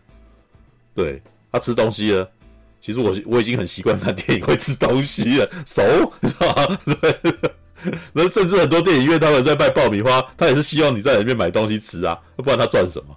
你知道吗？就现在，尤其是现在的电影院、戏院，他如果不卖东西，他们可能营收还撑不住呢，知道吗？这个其实是一种大众娱乐所所所产生的一种问题，倒是倒不是说哦，看这个一定我们看电影一定要哦那个。包了包的紧，除果如果是这样子的话，那一部电影那电影票可能两三千块，可能是可以接受的了。对，但那你还可是问题来了，那这样子电影院还会有很多人去看吗？他就可能更脱离大众娱乐。其实其实这种情况有点发生，已经在发生在美国的六七零年代啊，就那个时候《二零零一太空漫游》这种片是给高端人士看的，还有中场休息，然后大家会去小酒吧喝一杯小酒，然后谈一些正要的事情。对，但是到我到了星际大战的时候，他又变回了庶民文化啦，故事变得很简单了。对，All right，好吧。就我的意思是说，嗯、呃，不是在于你们看电影的个人习惯，我的意思是说，你们难道也不会讨厌那些是在电影院里面不尊重电影的人吗？比如说，就真的会，我应该有遇过说有人在里面讲电话，嗯，或者是会踹你椅子，而是真的就是在大声聊天的这样。我会觉得说没有，呃，这是一个大众的场合，你其实就必须要忍耐这种事情，除非你只要你要打算一个人包场。其实当然，我当然会觉得很讨厌的。对，我会讨厌，但是我觉得我其实不能够去干涉这个人。对，其实我觉得必须要包容这种环境。我是觉得说，如果你不想尊重一部电影的话，那你就不要来电影院了。那有时候他可能就是觉得这部片难看啊，所以他就开始滑手机了。这是一种，这是一种民众常常会拥有的反应啊。对啊，他体现出他无聊啊。对，所以有的时候我反而会在想说，我们是做错了什么，让他没有办法吸引这件这个这件事情。像我在家里面放片给我弟看，他也是常常划手机啊。那是什么东西，什么原因让他没有引起注意力？是不是这部片不好？我妈也会啊。可能要，嗯嗯，其实要分成两个因素看。嗯、有些人是因为电影，有些人的动作是因为觉得哦电影太无聊了，或者说啊他觉得电影院本来就是可以这样子。然后有一些人的。这是单纯的哦，没有公德心，对对啊，当然公德心，公德心其实其实当然是公民素质这个问题啦。但老实说，我其实觉得一直不断的去检验人家的公民素质，也我我其实我也没有，我也不希望自己是个这样子的人啊。越这样子越让我觉得我自己很纳粹，你知道？然后就是我为什么要去规定人家要怎么生活？好像我没有这个权利去管人家做这件事情。对，所以我其实不会。去宣扬这。虽然我自己个人有这个好恶，但是我不会去说啊，你们这些人恶心，我不要，我那个什么，我呼吁大家进去不要怎么之类的，是吧？但如果说啊，有一场哎、欸，有一场戏刚好哎、进去大家都哦很安静，然后哎该笑都笑，然后也不会乱讲话，这样的话至少观影品质是哎、欸、稍微好一点。嗯，对，这一点我比较左交了。对，就是我觉得这件事情是，我觉得，哎，这这有，如果我做了这件事情，这违背我自己的价值观，那也许你你可能可以找一群，或者是你可以选择一些场合，是你知道这一群人都是怎样的人，你就去加入他们啊。嗯，对啊，那你你你在一个那个什么很明显摆明会有屁孩的场合，就跟你就不对盘，然后他们的反应就跟你不一样，然后那你你进去里面，那你一定会得不到你自己想要的体验啊。但是我之前不是有说过吗？我事实上也在看一级玩家的时候，我感到非常的开心欢呼，然后旁边没人没人起共鸣，我也觉得很寂寞啊。但是他们是不是也会觉得你这个人怎么这么讨厌？为什么他突然间大呼小叫的干扰我看电影？也是会有这种情绪啊。所以这其这其实是来自于你这个场子的人是不是跟你的气场类似？那你你只能够想尽办法去找一个与你。同温层接近的一个场合，因为这就是多元文化会产生的事情。你不可以规定所有人都要一定要跟你一模一样啊，对啊，嗯嗯嗯。可是我我好像就是那种会去呼吁说，是尽可能，我就我我就不会这样做了。对，我会觉得对方有他权利做这件事。嗯，我们在看一个自己喜欢的电影的时候，如果你的观影体验被破坏的话，你不会觉得很火大吗？像我最近朋友他最近发生的例子是。他去看《灌篮高手》，然后里面有一场戏是导演把所有的声音拉掉的那一场高潮戏，嗯，那就是他把声音全部拉掉，然后突然他说有一个八加八加九，然后就突然发出了一个很奇怪的噪音，嗯，然后就觉得说，享受这么精彩的电影的时候，他永远就是会记得那个很奇怪的人发出的那个噪音，就是没有啊，我能够理解这种心情啊，因为我自己本身也常常在很担心电影的放映。环境不好啊，我会不会我的第一，我的一个处女处女看，处女观影体验受到了伤害啊，对不对？如果我的第一场电影院，我还记得我那时候去看那个什么，哎，我有好几次是那种一部电影的一开始初体验不好，让我导致我对这部电影的观感整个不好的一个经验啊，像什么《天龙特工队》，我还记得去《天龙特工》呃看那时候是在喜满客。啊，那个现在已经被拆掉了。哦，那些电影院看，后面的喇叭不见了，只有前级喇叭。哇，那是明明是一场那个什么动作喜剧，我都看到昏昏欲睡，你知道？那每个人讲话都好小声啊，然后我说这这这这部片子我看完的感觉好差。对，然后后来我不有讲吗？我去看《十二猛汉》的时候，然后诶，他就在那个戏院里面，我看我这时候有警惕的，完蛋了。我不要坐在最后面，我一定要坐到最前面去，你知道吗？果然坐到最前面，我的我的那个观影体验就好很多，因为喇叭在我前面，你知道吗？然后我还记得我去看那个什么，那 个那个什么立冲呃什么逃出立法院，左边没有声音，那是在我我也不怕讲电影院，你知道吗？南港喜乐时代哦，你知道我从此不敢去那边，你知道吗？好气啊！然后还去看《东离剑游记》的时候。哇！我讲话的声音比大家在那边讨论的声音比电影的声音还大，你们喇叭是开多小声哦？你 知道吗？超生气的啊！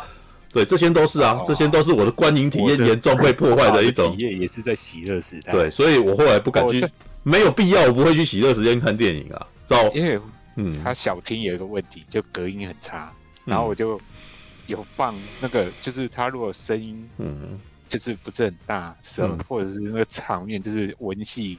声音比较小的时候，我可以听到外面有人讲话的声音，就很，所以一样啊。所以看电影，其实我是很在意我自己的环境的。对，那这也是我觉得那个啥，能够去能够或要去看试片，也是一个比较幸运的事情，因为他们在试片的场合，他们比较会在意这件事吧。至少我在看的时候，应该会是比较。良好的体验，因为毕竟我猜他们应该不会想要让试片的时候，他那个影音设备糟糕的样子。虽然最近的确有发生过一次啊，对，就是看一看最后一场戏不见这样子，我就回家了，干，我也不想要再去看下面那一场后面的那个嘛。后来就请大侠去帮忙看把它看完。但是大家也证明，反正那部电影本身就很难，看得很痛苦。哪一部啊？哪一部啊？就是我们之前有聊过啊，国片吧？那是国片啊，国片啊，那国片哦，那 而且连混音收音都哎，你知道？那那个角色影城怎么样？角色影城不知道。对这个，所以所以 PTT 有一个戏院版，就是在讨论戏院的那个影音还有座位好不好的。对，因为以前我学生时期的时候，最早角色才两百三而已啊，我我都去那边看。嗯，对啊，所以一样啊，不是呃，我在看电影的时候，的确会很担心我去看的戏院本身会不会有问题啊，这的确是会有影响的。那当然，旁边的人是什么样子的人，这也会有影响。哦，对对。对对，当然，但是我自然而然会去选择一些时刻啊，对不对？我会选择一些离峰时段的、啊，对。那如你你在那个什么六日的场合，那最好一起去看爆米花电影。对，当然啦，《灌篮高手》是一个比较尴尬的状况，它它理论上好像现在已经成为一个爆米花电影该有的样子，所以会有很多闲杂人等进去看嘛。对啊，所以你你就遇到了闲杂人等了嘛。对啊，尤其是有家长带小孩，小孩又很不受控。对，没有这个，这个有一大堆事情，可以一大堆不好的体验可以讲。像我当年看《恶灵古堡一》，也是也是旁边两个人，哎，他死了没有啊？那个怎样？那公那么无聊，然后我就觉得干烦死了，你知道吗？那个《灌篮高手》电影版，小朋友看得懂吗？《灌篮高手》电影版，但是里面有打篮球，所以他们就去看了。而且现在很潮，所以我们就去看嘛。所以那个啥，对于双喜他们来讲，这也是爽事，知道我会多赚几张票钱啊。对，他在里面，他在里面叫嚣吹嘘也不干我的事，反正他有给我票钱啊，你知道吗？小孩子会说：“哎，这个是谁呀？” 越多人进去越好，知道吗？想所以想要体验早期的爽，你要在这部片还没有还没有引起波澜之前，就先去看了，你知道吗？好啦，就是，诶、欸，这叫做应该是跟非线性分享，就是那个什么，既然你爱看电影，那就像是知道说，呃，看电影必有风险，你知道吗？就是你去跟很多人挤电影院，就是有风险，那自然都有一套生存法则，然后呢衍生出生存法则，你不要因为走错路不爽，然后在那边抱怨大家不应该跟我走同样的路，知道？你应该开始去避了，就像是我们比如说返乡。返乡归巢，然后找离选择离峰时段回家，或者提早走，对，这个是你聪明的手段，你知道？然后在那挤在里面，陷在里面，然后在那抱怨，哎，你笨蛋，你知道？你你走了那么多次，你该懂了，你知道？对，这就是生存法则，并没有说你这样做，当然那个那个现象是存在的，但是这个与其抱怨存在的现象，还不如想办法。趋吉避凶啊，或者是以灵活的那个什么身段闪避的这件事情，你才会成为观影的高手啊，是吧？对，好吧。OK，我只是想要说我，我我是蛮认同布莱德比特他那边想表达的那个对电影的情感了。但他就是觉得说，嗯、哦，你们就自以为百老汇，哦，就就是他的艺术性质比电影还要更高一等，但其实在我眼里，电影它就是一个非常。崇高的艺术，并没有比你那个什么百老汇还要再低一等这样子。嗯、我只是，嗯，也很，嗯、呃，那时候我完全是站在布莱德比特那边，所以我也我会有点有感而发说，哦，现在大家会去电影院，然后，嗯，就是会有这么多奇奇怪怪的发事情发生，比如说有人会打呼啊，或者是很多观影品质参差不齐的事情发生，我自己就会觉得说，嗯。嗯但是希望有一天，也许大家就是真的可以越来越像是把看电影像是在看艺术展览或者是在看舞台剧那样，抱着那种安静就是看艺术的心态，然后在电影院里面好好的享受。没有，我我只是突然间在想说，可是这些艺术已经快要死光了。他们快要没钱了，筹不到钱。白老对白 在疫情之前，白人会也是很成功的啦。对、啊，疫情之前没有，我想到的是一些美术展览啊，然后什么的。对，现在大家会常常去的人也不多了。对，嗯嗯嗯。不过不过话说回来，电影能成功，终终究它就是一个不拘不拘小节的东西。如果要希望说啊，电影要看电影的时候，也要像哦看现在的歌舞剧，要像去两厅院一样哦。都要那个整个那个哇，整个态度啊，那个意思啊，都要都要很好话。那电影反而就推广不到这么多了。呃，没有那种情况也是有办法达到的，只要你找一群，你知道你包场找一群跟你志同道合的人就可以。对，那不过非线性这个就是电影院有趣的地方啊，像最后导演他也不是带一个画面就看到影厅有各式各样的人啊，有约会的情侣在那边亲亲啊，有小孩子在那边睡觉啊，所以我觉得电影院也不用特别去规定说观众的层次要多，就是素质要多高或多低啊，只有它有趣的地方。因为呃，你还可以再去看新天堂乐园。哦，然后还有最近才在看《王牌变式》，我才看一半而已。但《王牌变式》其实也在讲类似的事。然后还有《电影之神》，也是在讲很很很类似的事情。对，那、哦、还有那个《不羁夜》哦，《不羁夜》《不羁夜》已经变成 A 片了，是另外一回事啊，你 知道吧？可是我觉得里面的内容跟这一部蛮像的。没有，我指的是新天堂乐园那种，它整个像新天堂乐园，它展现的是大众为什么会那么喜欢看电影。然后在电影里面，院里面那个什么人生百态都出现，小孩子在玩，然后大家在那边闹啊。但是大家看到同一个画面，会为这件事情一起开心、一起笑、一起紧张啊。所以，在他《新天堂乐园》那部电影是在讲说，在乡下地方啊的那种环境，电影院基本上是所有连接所有乡民、镇民的情感的一个区域。所以大家在那边留下来是一个良好的回忆。那。那绝对不是多安静，绝对不是所有人穿的干干净净在那边看的一个环境，对。但是那那个也是有留下一些东西在那里，对啊。All right，哎，飞信信，我跟你分享一个很有趣的观影体验。我有个朋友，他以前去看二轮片，嗯，然后呢，干嘛？然后他就，嗯，哎，看一看，突然发现后面位置有在震动。哦，我就知道你要讲这个。因为很多滑稽有人在里面修看，因为 A 片里面的确有人这个进去是醉翁之意不在酒的啊，对不对？那个什么，像我之前不是有讲说，我带 第一次约会带女生去看异形四，结果我妈太认真看电影，女生很生气嘛，知道吗？所以所以咯，后来就是电影只是一个场域啊。你知道吗？对，对我都在日本电影院那个看过有人在后面打手枪的啊。对啊，你看，就还举手。不过你看有一个是奇怪的片，这是另外一回事啊。我自爆一下，嗯，你要自爆什么？我自爆一下，我小时候被带去看 ID4 的时候，哦，我不知道是在高雄的哪个乡下场合，反正就是。我我看一大堆小朋友都在电影院跑来跑去的，然后我也跟着加入一起玩，嗯，可是就被被那个什么飞碟突然炸城市的画面震撼，然后就都停下来看，坐在 坐下来继续看电影，所以我觉得电影蛮有趣的。还好还好，刚刚吓我一跳，刚刚说你要自爆不会，对，我以为你要自爆打炮的这件事情，我想要靠北，我刚以为 刚以为你要讲这个，对啊，我也以为你要讲这个，哇，看精彩的来了，我原以为是有什么大料，结果结果好像也没。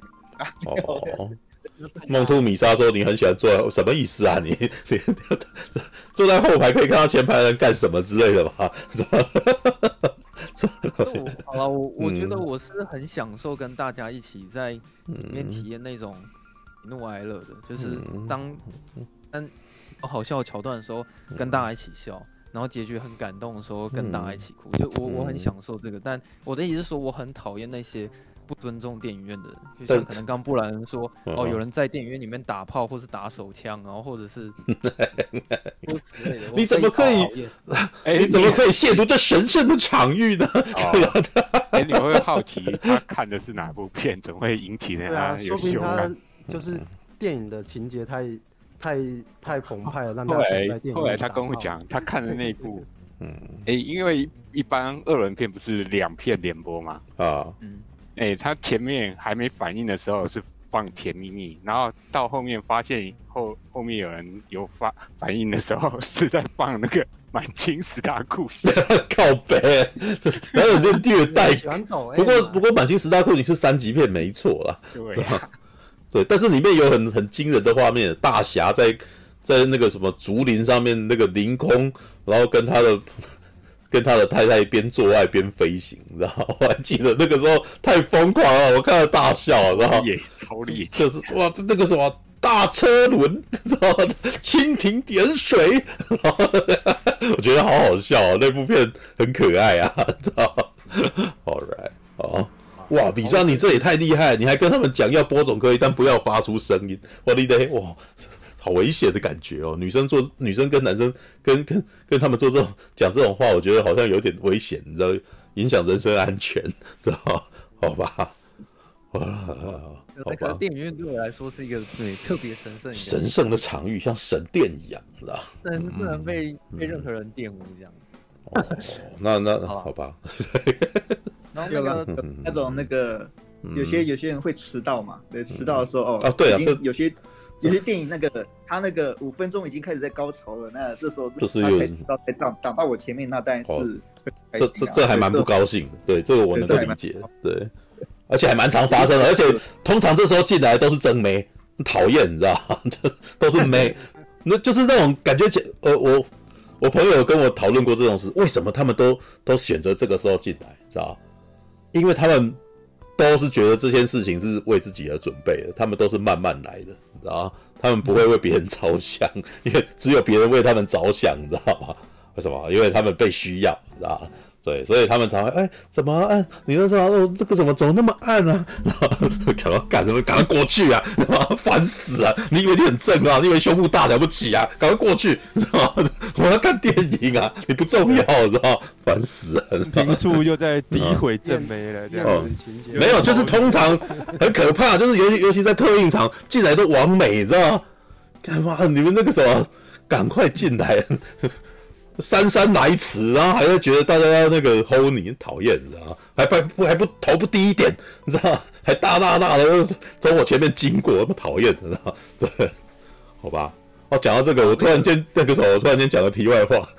我刚刚突然间想到一件事，超好笑的，是上个礼拜的《乔峰传》的事情，知道吗？来，你们还有多少人看《乔峰传》有印象，对不对？里面有一段是。你知道，我只是突然间想到那个什么，我既然在一部电影里面听到我们那个什么好朋友谁不重要的名字，你知道吗？你知道 哦，就他爸爸，就是那个什么萧远山来救乔峰，你知道吗？然后乔峰说：“前辈，您到底是谁？” 然后这时候乔萧远山说：“我是谁不重要，干。”然后他说忍忍不住逃烧啊，谁不重要就会被提到了。好，对不起，小事情，对不起，跟这部电影没有关系，你知道吗？没关系，没关系。好啦，好啦，那个，那个，嗯，那个巴比伦我已经讲完一半了，哦，我现在赶快把把它讲完，对不对？嗯，我刚刚讲布莱德比特，我我那个我我还想要讲一个重点是说，他有有一个地方我也觉得很精彩，是他在走，他那时候已经知道说自己过气，然后他已经经过了那个默剧时代，有声电影要开始进来，然后他也驾驭不了有声电影，嗯，他。常常会问身边人说：“哎、欸，你觉得我演的怎么样？我演的怎么样？”那么可是他身边人都不会跟他讲实话，那么甚至是艾德比特会自己偷偷跑到电影院里面，然后去观察每一个观众的反应是什么。嗯，后来他才发现说，原来现场所有的观众都是在笑他。嗯，他身边我会跟他说：“你演的不错”，或者是会讲的很委婉，但是他到现场电影院才发现说：“干，原来自己演的这么烂。”这样。嗯嗯。后来艾德比特他就直接跑去。找一个影评人跟他对话，嗯，是，然后那好像那个影评人好像也是一个记者嘛，对啊，反正他在一开始的 party 里面就有出现了，对啊，是，嗯，他只是说他在新闻报道上面他把布莱德比特写的，嗯，很不好听呐，嗯，他不爽就直接去呛那个影评，然后后来我觉得他那那场戏的整整个对话非常精彩，嗯，是这个影评人讲话非常酸言酸语，重点是他每一句话几乎都是。啊，刀刀见骨，你知道吗？嗯、他就直接很直接呛布莱德比特说：“其实你本来就已经过期了，然后你就直接接受这件事情就对了，你你也不需要直接来问我答案。”然后他就跟他讲了有关于房子的事情，说：“嗯，像这房子啊，如果有一天失火了，嗯，然后你你会以为说人跟蟑螂会需要那间，都会被那间房子需要，但其实不是，其实房子这件事。”这个空间本身根本就不需要人，也不需要蟑螂，所以像我们这种就是活在黑暗底下生活的人，没有办法存活的人，然后你也不要自以为自己有多重要，其实你对房子来说一点都不重要。后来他那场对话戏讲完之后，其实你知道艾德比特他一整个哑口无言，嗯，其实他也认同那个影评人讲的那些话，虽然他讲的每一句都是难听。其实他那些话他都听进去，嗯，他后后来他就默默讲了一句说：“哦，谢谢你这番话。”后来布莱德彼特，我看到那边的时候，我就觉得，嗯，过的了，觉得说，嗯，他他不得，就是这些默剧时代辉煌的演员，最后真的不得不接受说自己年过气的东西。嗯嗯嗯，说他们这些演员啊，演到后面的时候，他们因为前面有经历过不有名，然后到有名，然后到巅峰，然后后面开始在讲说他们开始慢慢下滑的时候，是。一些演员通常都会做出一些非常脱序的行为，是啊，有些人可能会吸毒啊，嗯，这办什么？呃，如果是台湾来讲的话，可能就是会办一些什么性爱的什么多人运动或是 party 之类的。一些大明星或是演员，有一些人可能都会做出一些很脱序的行为。然后像马格罗比的话，他到最后就是他直接在赌场里面欠了一屁一屁股债，嗯，然后。欠债的这件事情不是单简单的欠钱的，也是是会有生命危险的。嗯，他因为这件事情，所以他又回去去找曼尼。嗯，但你一听到他欠钱的那个数字之后，他直接对马格罗比破口大骂。嗯，就是他觉得说，我一直都设防在帮你，可是为什么你硬要每次都把自己搞成这个样子？嗯，是有点你脆心啊。就王菲说，我之前每一次都在帮你这样。嗯。一次还是一样，嗯，这是对他不援手，因为他真的很爱他，嗯，只是说，哦，有一个小问题是，跑去找这个道具师帮他还钱，这个道具师呢，胸有成竹的呢，阿敢，知道 一开始以为都是真钱啊，可是连导演自己也觉得以为那是真钱，嗯，然后这时候就突然看到了那个蜘蛛人登场，嗯。逃比麦奎尔就这时候登场，原来那个格罗比他欠钱的这个赌场老大，嗯嗯，是蜘蛛人，欠了他很多很多的钱这样子，嗯，然后后来导演他那时候本身自己也觉得，哦，应该是没什么问题，然后还了他钱。我觉得这边达米恩查泽雷有有想要一些讲一些事情，是通常有钱的那些制片人有一些有些人都常常讲一些很无脑的话。不是说哦，最常出现的一种情况就是制片人哦，或者是出资方会跟你讲，嗯，我这里有一个很棒的点，就拍出来一定很屌，嗯，你看，这时候片方把那个他的那个点子跟剧本讲出来之后，嗯，你其实听你会觉得说，干这个这个东西真是有够鸟，是你会在出资人面前说，哦，这个这个点子太棒了，嗯，对你的剧本很感兴趣，嗯嗯，对，这个其实也蛮写实的，这样。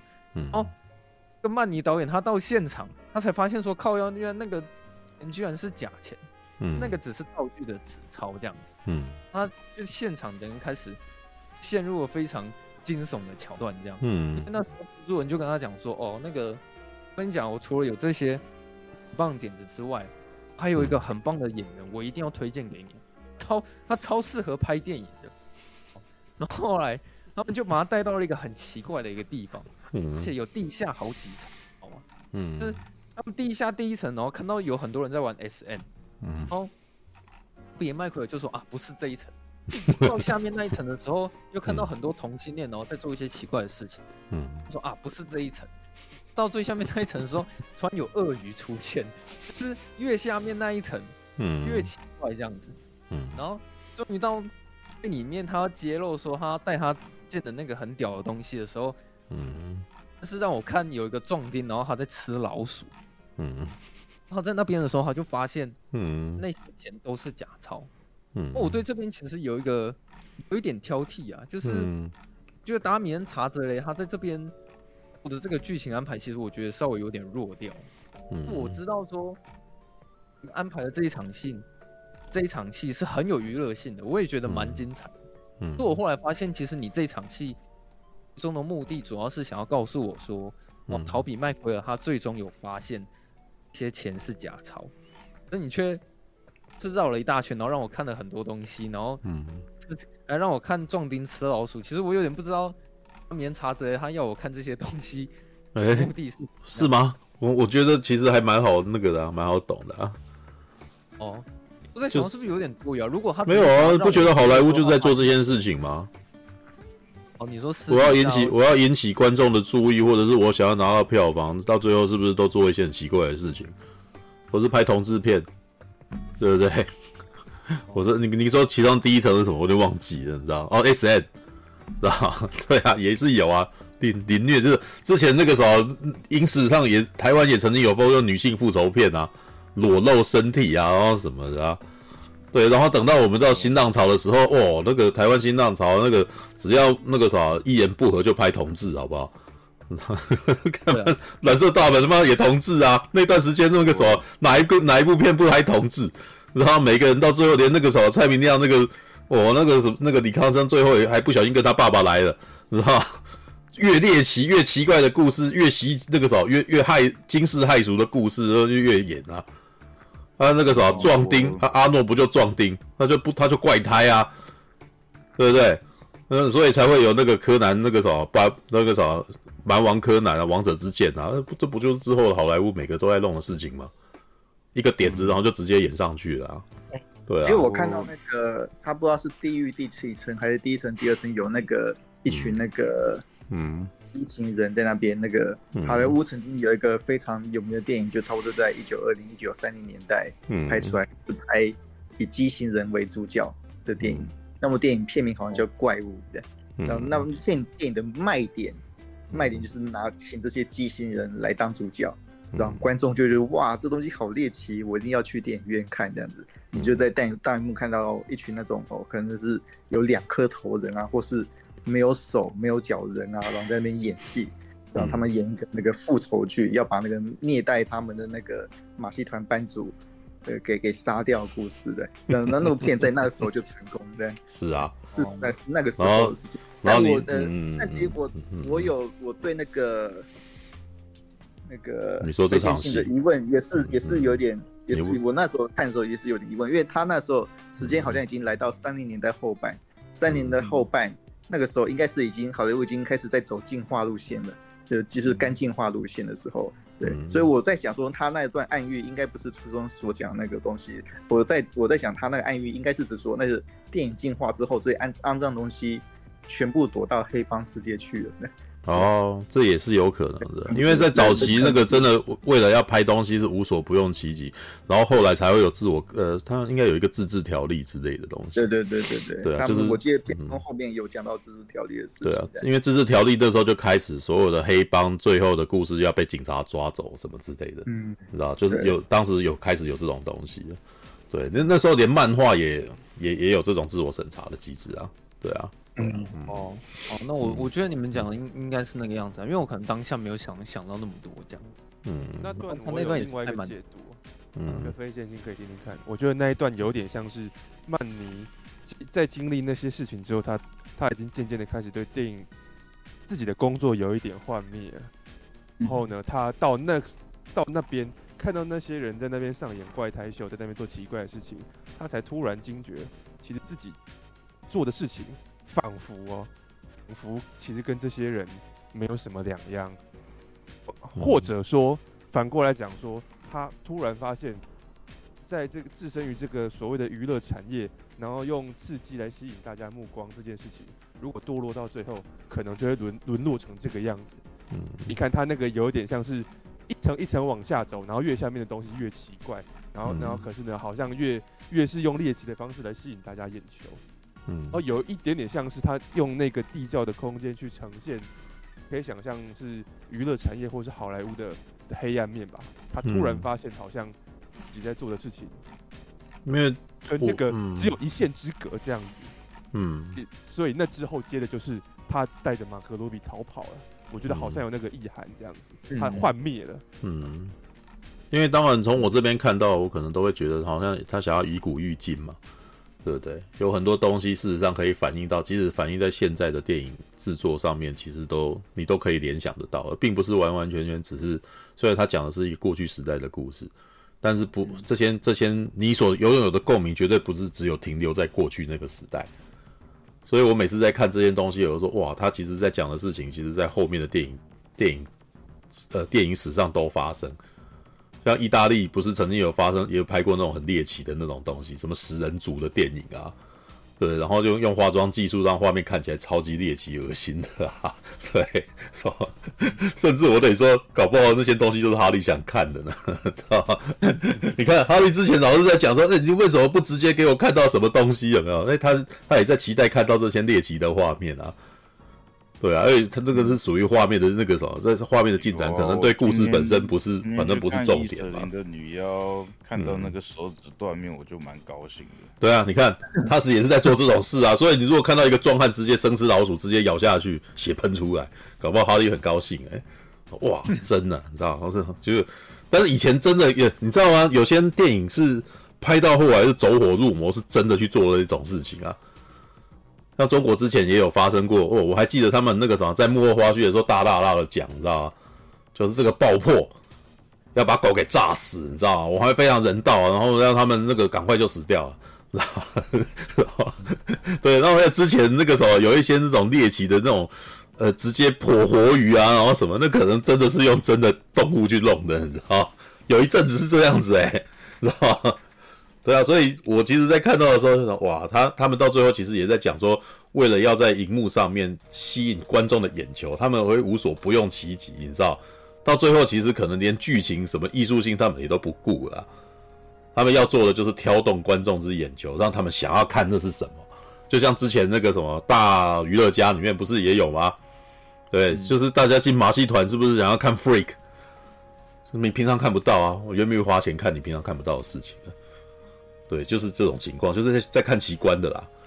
对，嗯，All right，嗯哼，反正因为那时候曼尼他就决定要带着那个马格罗比，就是就是逃了，嗯，啊，就是差不多引到那边了。然后其实，在那边我觉得有、嗯、有一场我看的最沉重的是布莱德比特，嗯、那时候做出他人生的一个非常重大的决定，这样子。嗯，哦其实我觉得那时候导演他。在暗示布莱德比特想要自杀这件事情，他暗示的蛮好的，就我很喜欢他那个镜头，有一种一步一步，然后把布莱德比特推向死亡的那种感觉。因为他前面有一场戏，就是他跟影评人讲过话，嗯，然后到最后一场的时候，就开始，我有点在思考说，是不是未来其实已经没有意义了？因为毕竟他早就已经过气了，他本身就是过去时代的人物，可能有点。他未来失去一些方向之类，他也觉得可能也没有活着的必要。嗯，然后他开始做傻事之前，他还甚至先遇到了一个服务生，你知道吗？问他说：“哎、嗯，那、欸、个你之前收过最高的小费是多少？是谁给你？”嗯，他就说：“我收过最高是五十块，然后就是你给我的。”嗯，布莱德比特就把身上所有的钱交给他，然后说：“以后这些钱就是你的。”嗯，因为其实那个画面就已经在暗示说。艾德比特已经觉得这些都无所谓了，嗯，觉得现在一切都已经无所谓了，嗯。最后，当你当达米恩查泽让你看到他自杀的时候，他的镜头表现是，嗯，他是用偷窥的方式。那时候有有一扇门，就是这样会慢慢这样关起来，而且重点是，他那个门是有一片镜子，嗯，你会看到说布莱德比特走到浴室里面，然后直接开枪，然后把自己打死，然后喷血这样，嗯，我很喜欢他那个用偷窥镜头的方式，然后。带到布莱德比特死亡，嗯，其实看到那边的时候会，我很同情这个角色啊，就最后他死亡的时候，我觉得我的情感是有被带动。你希望他不要死嘛？希望他不要做这一动嘛？对不对？因为毕竟他也是，他是真的爱电影的一个人，就是他们都是为了电影梦想，然后才踏上这条路的。嗯，然后甚至是像另外一边马格罗比，他是在。消失之前呢、啊，他有跟曼尼之间有一场非常浪漫的对话戏，嗯、是那时候曼尼直接向他求婚，就说：“哦，我真的非常的爱你，所以拜托你就是跟我一起走好不好？”嗯，然后那时候马格罗比开始掉眼泪嘛，然后他就讲了一句话，我觉得那句话讲得不错，说：“真的觉得我配不上你。”这其实当他讲出那一句的时候，我心里也觉得，嗯，马格罗比说的没错，因为曼尼对你这么好，然后你一直辜负人家，可是。这时候也承认自己的错误，然后讲出了这一句话，这样子，因为他那一场戏其实是浪漫的。嗯，然后是最后，当马格罗比他是最后一一个画面，是他走向黑暗的那一个镜头嘛。嗯，这我看那边的时候，我那边紧张到我手握得很紧。其实我总觉得他那个镜头又好像有点在暗示说，嗯，格罗比会随时被被一颗子弹爆头之类的，不是，就是我觉得他要死掉了，但是我不知道他会用什么方式呈现这一点，所以那边有超级，但是他就只是他推向黑暗的里面，然后一颗长箭头，嗯，最后嗯，后面就淡入淡出了，嗯，所以我觉得我也想要再看到更多一点点，因为我觉得这个有点蛮过于隐喻的这样子，我想要再再让我看一点点这样。嗯，后来，嗯，呃，我想要讲最后一件事情，就是曼尼的结局啊。哎、嗯，你他为了要逃避追杀，然后后来他也失去了马格罗比嘛。然后最后他在电影院要在进电影院之前，其实他有说他其实现在已经是在卖电器了，嗯、但是他还是对电影可能还是保有一些热情，所以他经过电影院的时候就是买了一张票进去看电影。嗯、接下来就是。嗯，达米恩·查泽他开始在大显身手的时候嘛，这时候导演的那个存在感突然变得很重，嗯，因为有点他是把他自己私心喜欢的东西全部都加在了《巴比伦》这部电影最后的结局那里，嗯，他可能喜欢的电影的那些片段，然后会用的很《零零一太空漫游》的那种表现手法，然后一直堆叠那个画面，然后快速的剪接，然后你带到那个情绪带到最高潮的时候，嗯，然后。嗯，让你看到曼妮她就是轻轻落下的眼泪。嗯，看到那边的时候会觉得说，哇，那个情感的冲击力道好强。嗯，其实我看完的时候那种心情，老实说我，我我我蛮难过的。我不知道你们看完巴比伦感受什么，但是那时候看完的时候，其实我我是真的觉得很悲伤嘛，或者我我的心情超级沉重。甚至是那个情绪也影响大概一天的时间这样子，因为我不知道为什么我突然想了很多，真的觉得我有点想太多，就是我一直在想是不是一个，其实我不是一个那么爱电影的人。其实我我看到巴比伦的时候，感受到里面每一个角色，他们真的都是好爱电影，然后甚至连现实生活中，比如说像达米恩查之类，他也是很爱看电影，他有点像是透过巴比伦，然后。你知道说我们这群真正爱电影的人，嗯，什么样子的人，嗯，就是，呃，这这部电影其实就是一个悲剧啊！你看里面每一个角色，其实最后都是悲剧，嗯，布莱德比特也死了，马格罗布也死了，然后曼尼他也不是他也不是导演了，嗯，最后他也只是一个卖电器的，然后过时过过代的那些人也都已经不在了，这样子，然后，因为我就开始在想说，哦，好像。就如果你真的够爱电影的话，你真的会去为电影做一些事情。像昆汀·塔伦提诺之前有讲过嘛，他就说，呃，他不是读电影系毕业的，但是他认为，你只要够爱电影，你就一定有办法当导演去拍电影这样子。不过我觉得他他讲这样是比较夸张，没错。可是我觉得他有一部分让我很认同，是因为如果你真的够爱电影的话，你可能甚至是你。其实都会拿着一个手机，然后乱拍东西啊。嗯，像诺兰他小时候八岁的时候，他就会玩他爸爸那种很旧的那个相机。嗯，就是其实这种事情很多导演都干过，就是因为他们太爱电影了。有些人可能会像马格罗比一样想要去当演员，嗯，或者是布莱德比特，或者是真的会想要去当导演之类的。那我相信是现在在座的各位啦，我在我非常敢大胆的猜测，其实你们每一个人心中。一定会有一小块是，你们会很想要当导演或是讲故事的那一小块，嗯，是你们不会表达、表现出你们的那一面而已。因为我觉得你、你们真正爱电影的人，我现在给你一个机会说，呃，你现在有一个预算可以拍出像《阿凡达》这种规模电影，类似或者是《银翼杀手》故事，你们会不会想拍？那一定会想拍啊！可是你们在完全不会去想这些事情，是因为你们早就已经知道这些事情是不可能的。因为我我记得我永远都记得我高中的那时候，我常常会跟我同学说，哦，我之后就是想要在台湾拍一个全面启动。这一旦你出社会，你开始工作之后，会发现年纪越大，你的梦想会越小。然后你大概到三十岁的时候，你就不会有梦想。你不但不会有梦想，你反而只是只会追求说，好啦，我们只要能稳定缴房租就好了。嗯，没有，这这不奇怪啊，这并不奇怪。每个人最小的时候的梦想就是最大的呀。不是吗？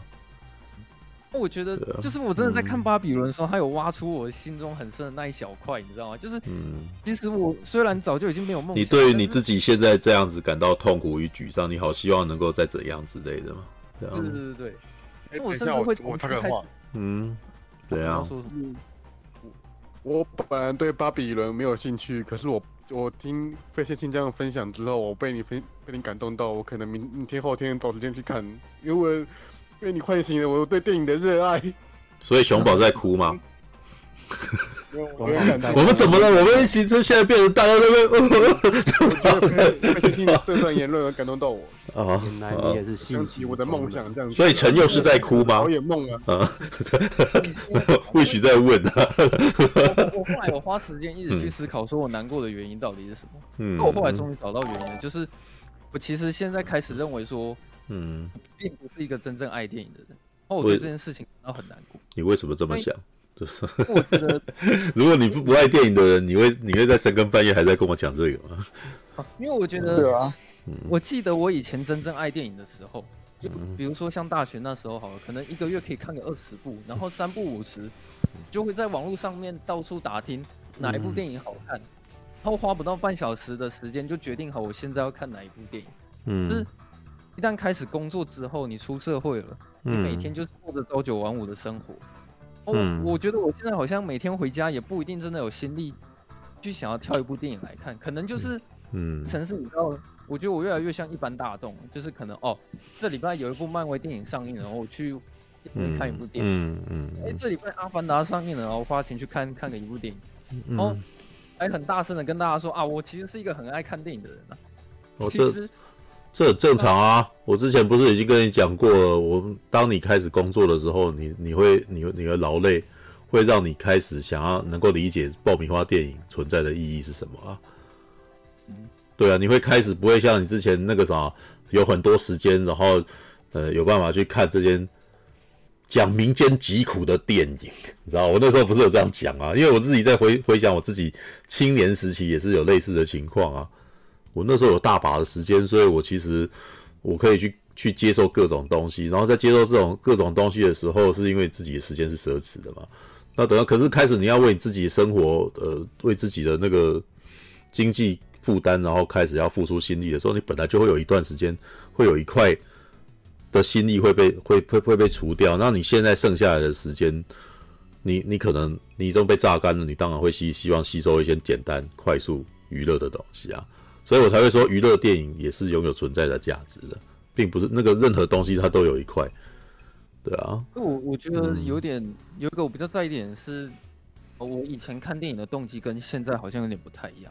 我我觉得我以前很纯粹，就是说哦，今天就是想要来看一部电影，然后就挑一部电影来看。然后以前你们应该有过过那种 PPS 网络电视的时代嘛，对不对？嗯。就是在上面就看了一大堆东西，或者是嗯，嗯呃。我打个岔，像上次跟你们吃完火锅之后，我也终于知道说为什么你们会看过那么多电影。其实真正的重主要原因是因为你们小时候有电视，哦，也没什么娱乐，所以你们几乎会把所有的时间放在电视上面。电视播什么，你们就会看什么。所以我发现你们看电影的范围都超大的哦，从好莱坞到欧洲或者是什么港片，你们都可以聊。然后动画也是，因为电视上播什么，你们可能都看。然后无意间你们就看了一大堆东西，嗯、但我觉得现在现代的年轻人可能没有办法像你们哦，因为因为他们是自己去选择的，而不是被强迫灌输东西。现在大家也不一定会看电视，你知道吗？嗯，没有啊，这这也是我们之前在讨论为什么现在不看布袋戏的原因。嗯，因为你们现在是选择的，啊，以前是强迫灌输的，那个东西是我们日常生活存在的东西，现在并不存在于你们的日常生活，你们可以自己去选择。所以你们自然而然不会去选那个你们不喜欢的东西，对啊。我觉得以前看电影的动机分众，对，这就呃分嗯嗯，你说一下，嗯哼。现在会变成有点像是说啊，好像这礼拜比如说巴比伦上，那我去看一下，就好像动机已经不太像是以前那个样子，就突然好像有点像是把电影当成真的就是消遣娱乐。这样子带过这样子，然后我看完巴比伦的时候，等一下，你那你以前不是把它当成消遣娱乐吗？你以前用它来赚钱吗？还是还是你你做了什么其他的事情导致，嗯，对啊，那那它跟以前有什么不一样？我我，我对以前对电影会有一种很很大的热情跟一种爱。好、哦，就是我可能现在没有办法像以前年轻的时候，就是可能有办法一个礼拜看看五部电影哦，就是假日一天就看个两部。哼、哦，就我不知道为什么我的动力好像少了很多了，这样哦。哦，我看完八，我我觉得爱有很多种形式。不不用不用以那个什么一天要看几部片来当做你对于爱的那个的数的质量的的量化，知道吗？因为我觉得我刚刚就是讲，我看完巴比伦的时候，我觉得我自己有点想太多，你知道吗？因为我我开始会觉得说，我其实我自己也没有，就是随口就直接拿拿相机去拍个什么，或者是真的是想要当个导演去拍个一小段戏。我现在也没有就是大量的看电影，或者是对电影有有特别长时间的相处之类的，然后。我开始回忆起以前，我很爱、特别爱电影的那那一段，这样。我看曼尼掉眼泪的时候，我好像特别有一种共鸣嘛。那你们不觉得曼尼最后掉眼泪，其实是因为虽然他现在是一个卖电器的，但是他的血管里面还是很爱电影啊。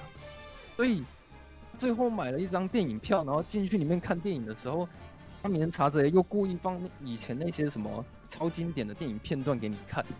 嗯，就是会让你知道说，其实哦，我们爱电影就是就是呃这么的感人，也没有什么理由。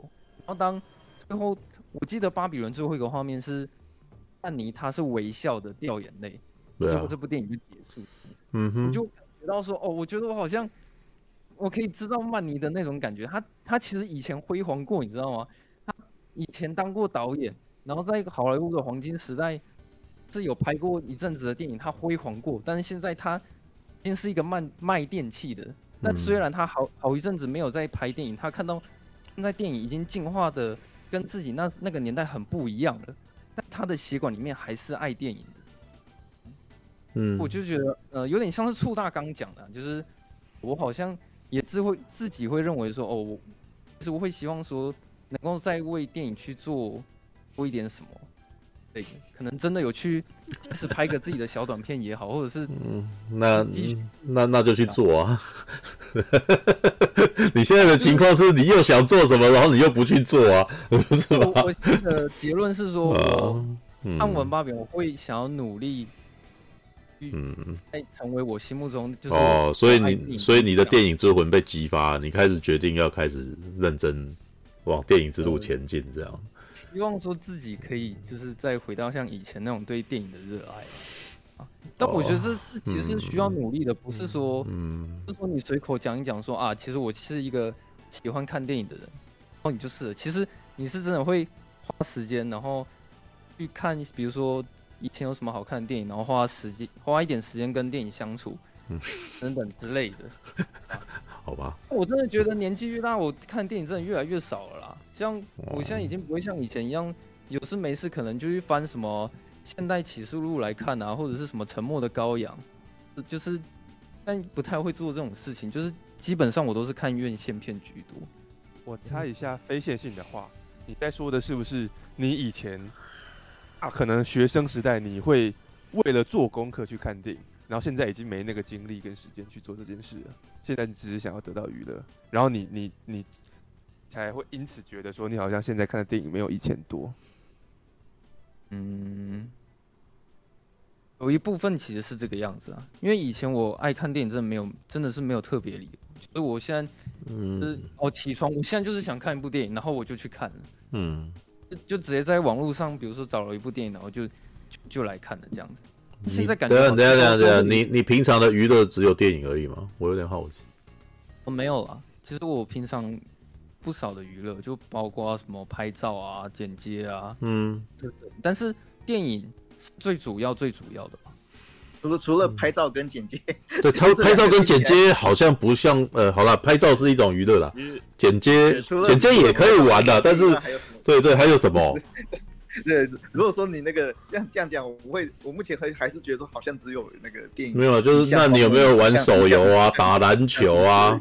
然后或者是跟跟女对跟女生出去逛街这种的，有没有有没有这一类兴趣的？是有啊，比如说我每天会去健身房，算吗？或者是我也会打游戏啊，然后我也会。对啊，那那那个时候，你的你的生活其实有切割成很多块啊之类的，应该不是属于电影苦行僧那种型吧？呃，应该不是。对啊，我感觉我我惨。没有哦，不知道为什么我看完巴比伦会想我，我不晓得，我自己觉得不太需要把自己陷入这种状态，你知道吗？我我突然看完之后，我开始怀疑，说我到底是不是？请原谅你自己好吗？对，那个这这是何苦呢？对，对，也你也可以你你可以尽量批判我那个时候，反正就是废啊。对，但是但是你知道，我我也仍旧也有电影的魂，不然为什么人家当年突然间问我要不要去当电影制片的时候，我突然间放下我那时候的工作，跑去做这件事？那就是因为我突然间在想，说我这辈子好像也不是很多机会可以做这件事，我也是盼了很多年了，对不对？那突然间有一个机会送上门，你做不做？虽然我自己觉得好像有很高几率会失败吧，还是去啊？还是有，我也觉得我自己有很高几率可能会被丢掉的，我也还是去了。对啊，对，所以你要讲爱电影这件事情，或者是你有没有人生有没有机会这件事情，我我是不会讲随缘这件事啦。对，但我是觉得你够喜欢的话，你想要你想要去挤破头去争取，我觉得也是可以去做的啦。对啊，当然台湾的环境本来的确就本来比较辛苦一点嘛。对啊，但但是我之前也有想过啊，就是电影，你到底我我到底是喜欢电影这件事情呢，还是我是喜欢讲故事叙事的影像呢？那还是我只是喜欢讲故事而已，因为到最后我好像把这件事情比较把它宽泛化。电影是一种艺术表达的形式嘛，对不对？那问题是你想要的是像好莱坞那一种东西吗？如果是那样子的话，的确是很困难，因为你进去你会发现，你你就像曼尼一样，你只是一个小螺丝钉而已，在这个一堆人里面，然后你你的你的那个什么，你的努力就就如围城一般，那你有没有会会被看见？如果你在意是会被看见，那老实说不要去做这个啦。那如果你在意的是你自己的才华，或者是你自己的叙事有没有被看见，有的时候做小一点的东西还比较容易的，还比较容易被人家看见。对，那应该是回归到初衷，你自己想要的是什么东西？如果你纯粹的只是影像叙事，引起人家的注意这种事情，那那我是说你去做 YouTuber 也可以啊。那还是如果你你希望的是你的才华本身被捧上殿堂级的。被捧啊，然后彩虹毯啊，然后什么的，那可能就是电影。那可能你要走的是类似金金穗奖这种，你要先从那个地方开始之类的。那个、对啊。对，公视人生剧展那个四百万、嗯、那个曾建中。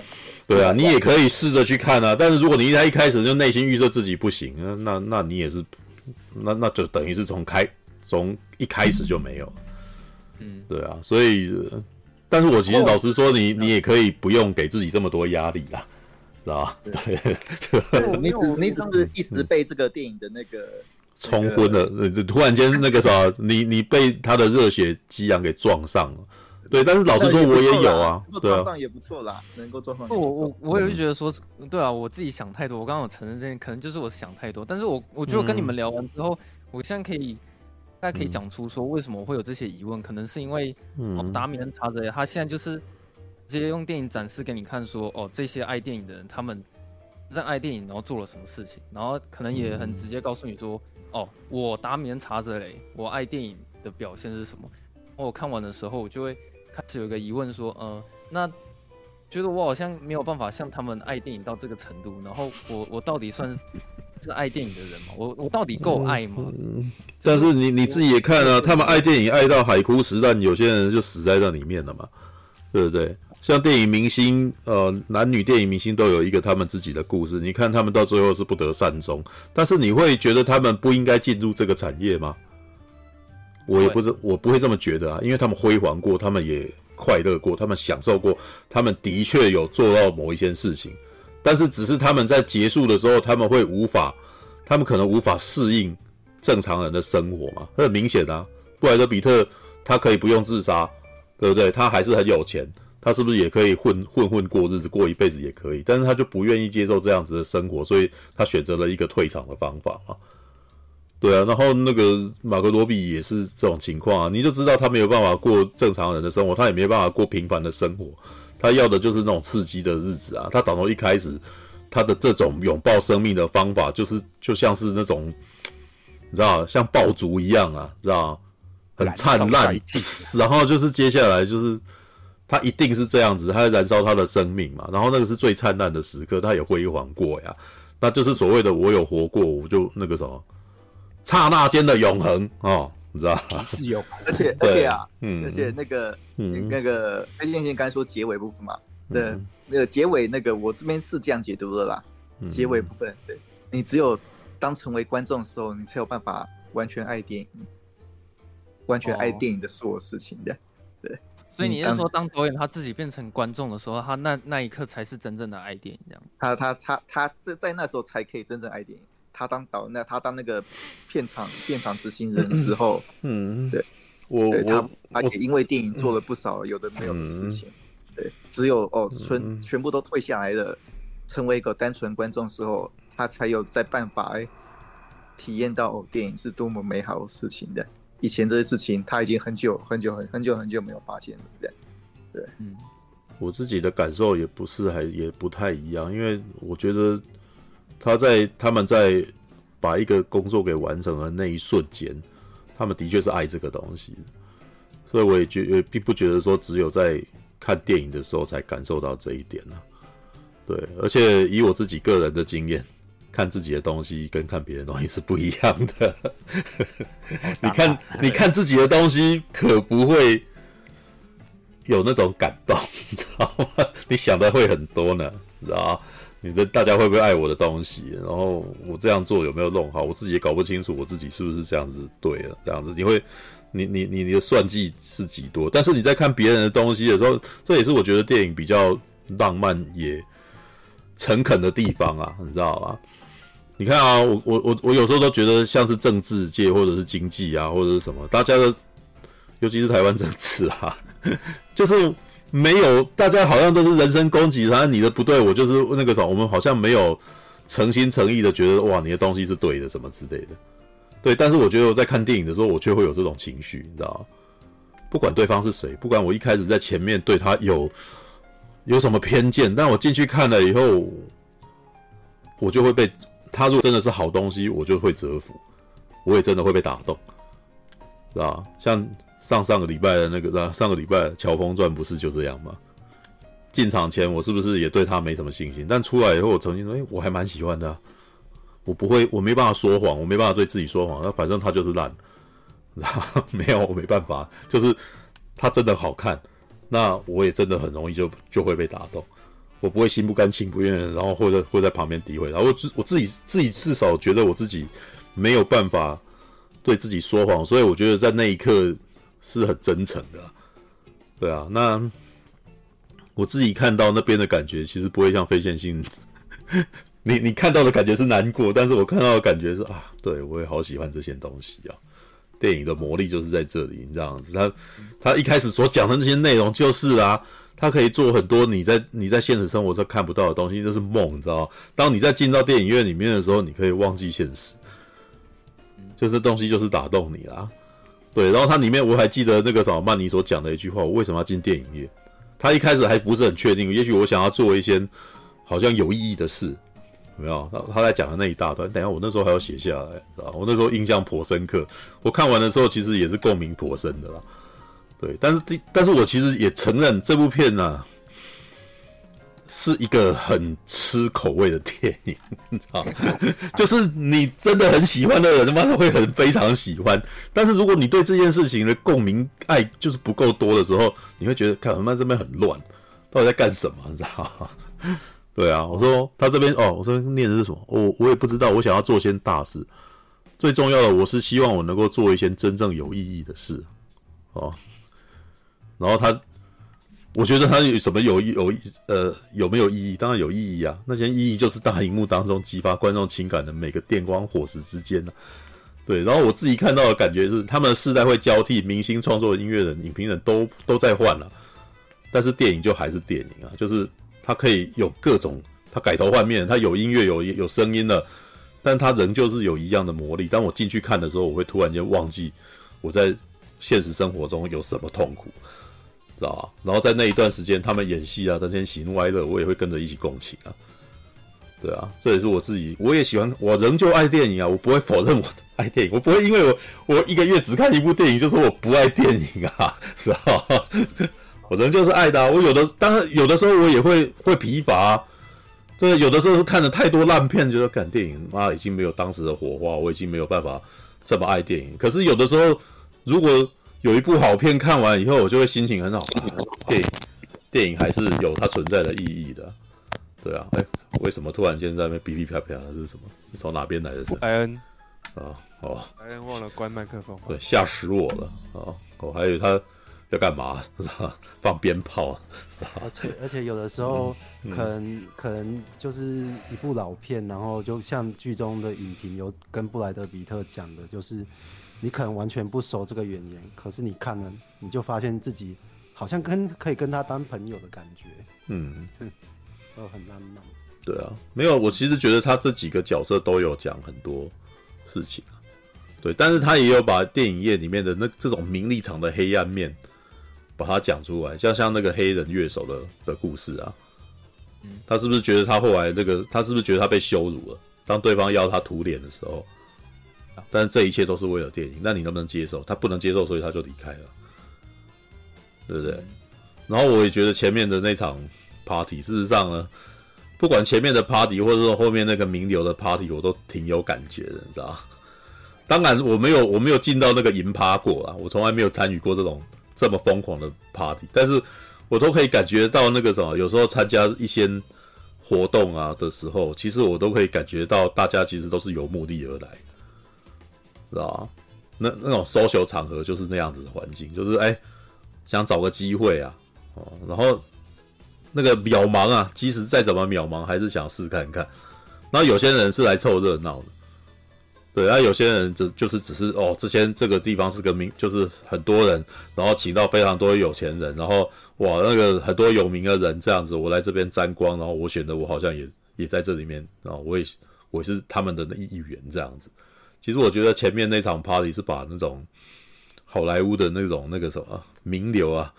的这种各种光怪陆离，然后用另外一种形式去呈现出来，对，只是他把它做的很很暴走啊，然后我也觉得他还蛮敢的。但是虽然说，如果这些东西以那个什么欧洲电影的那个格局就不算什么，但是在好莱坞其实还蛮精，还蛮那个什么，还蛮罕见的，对。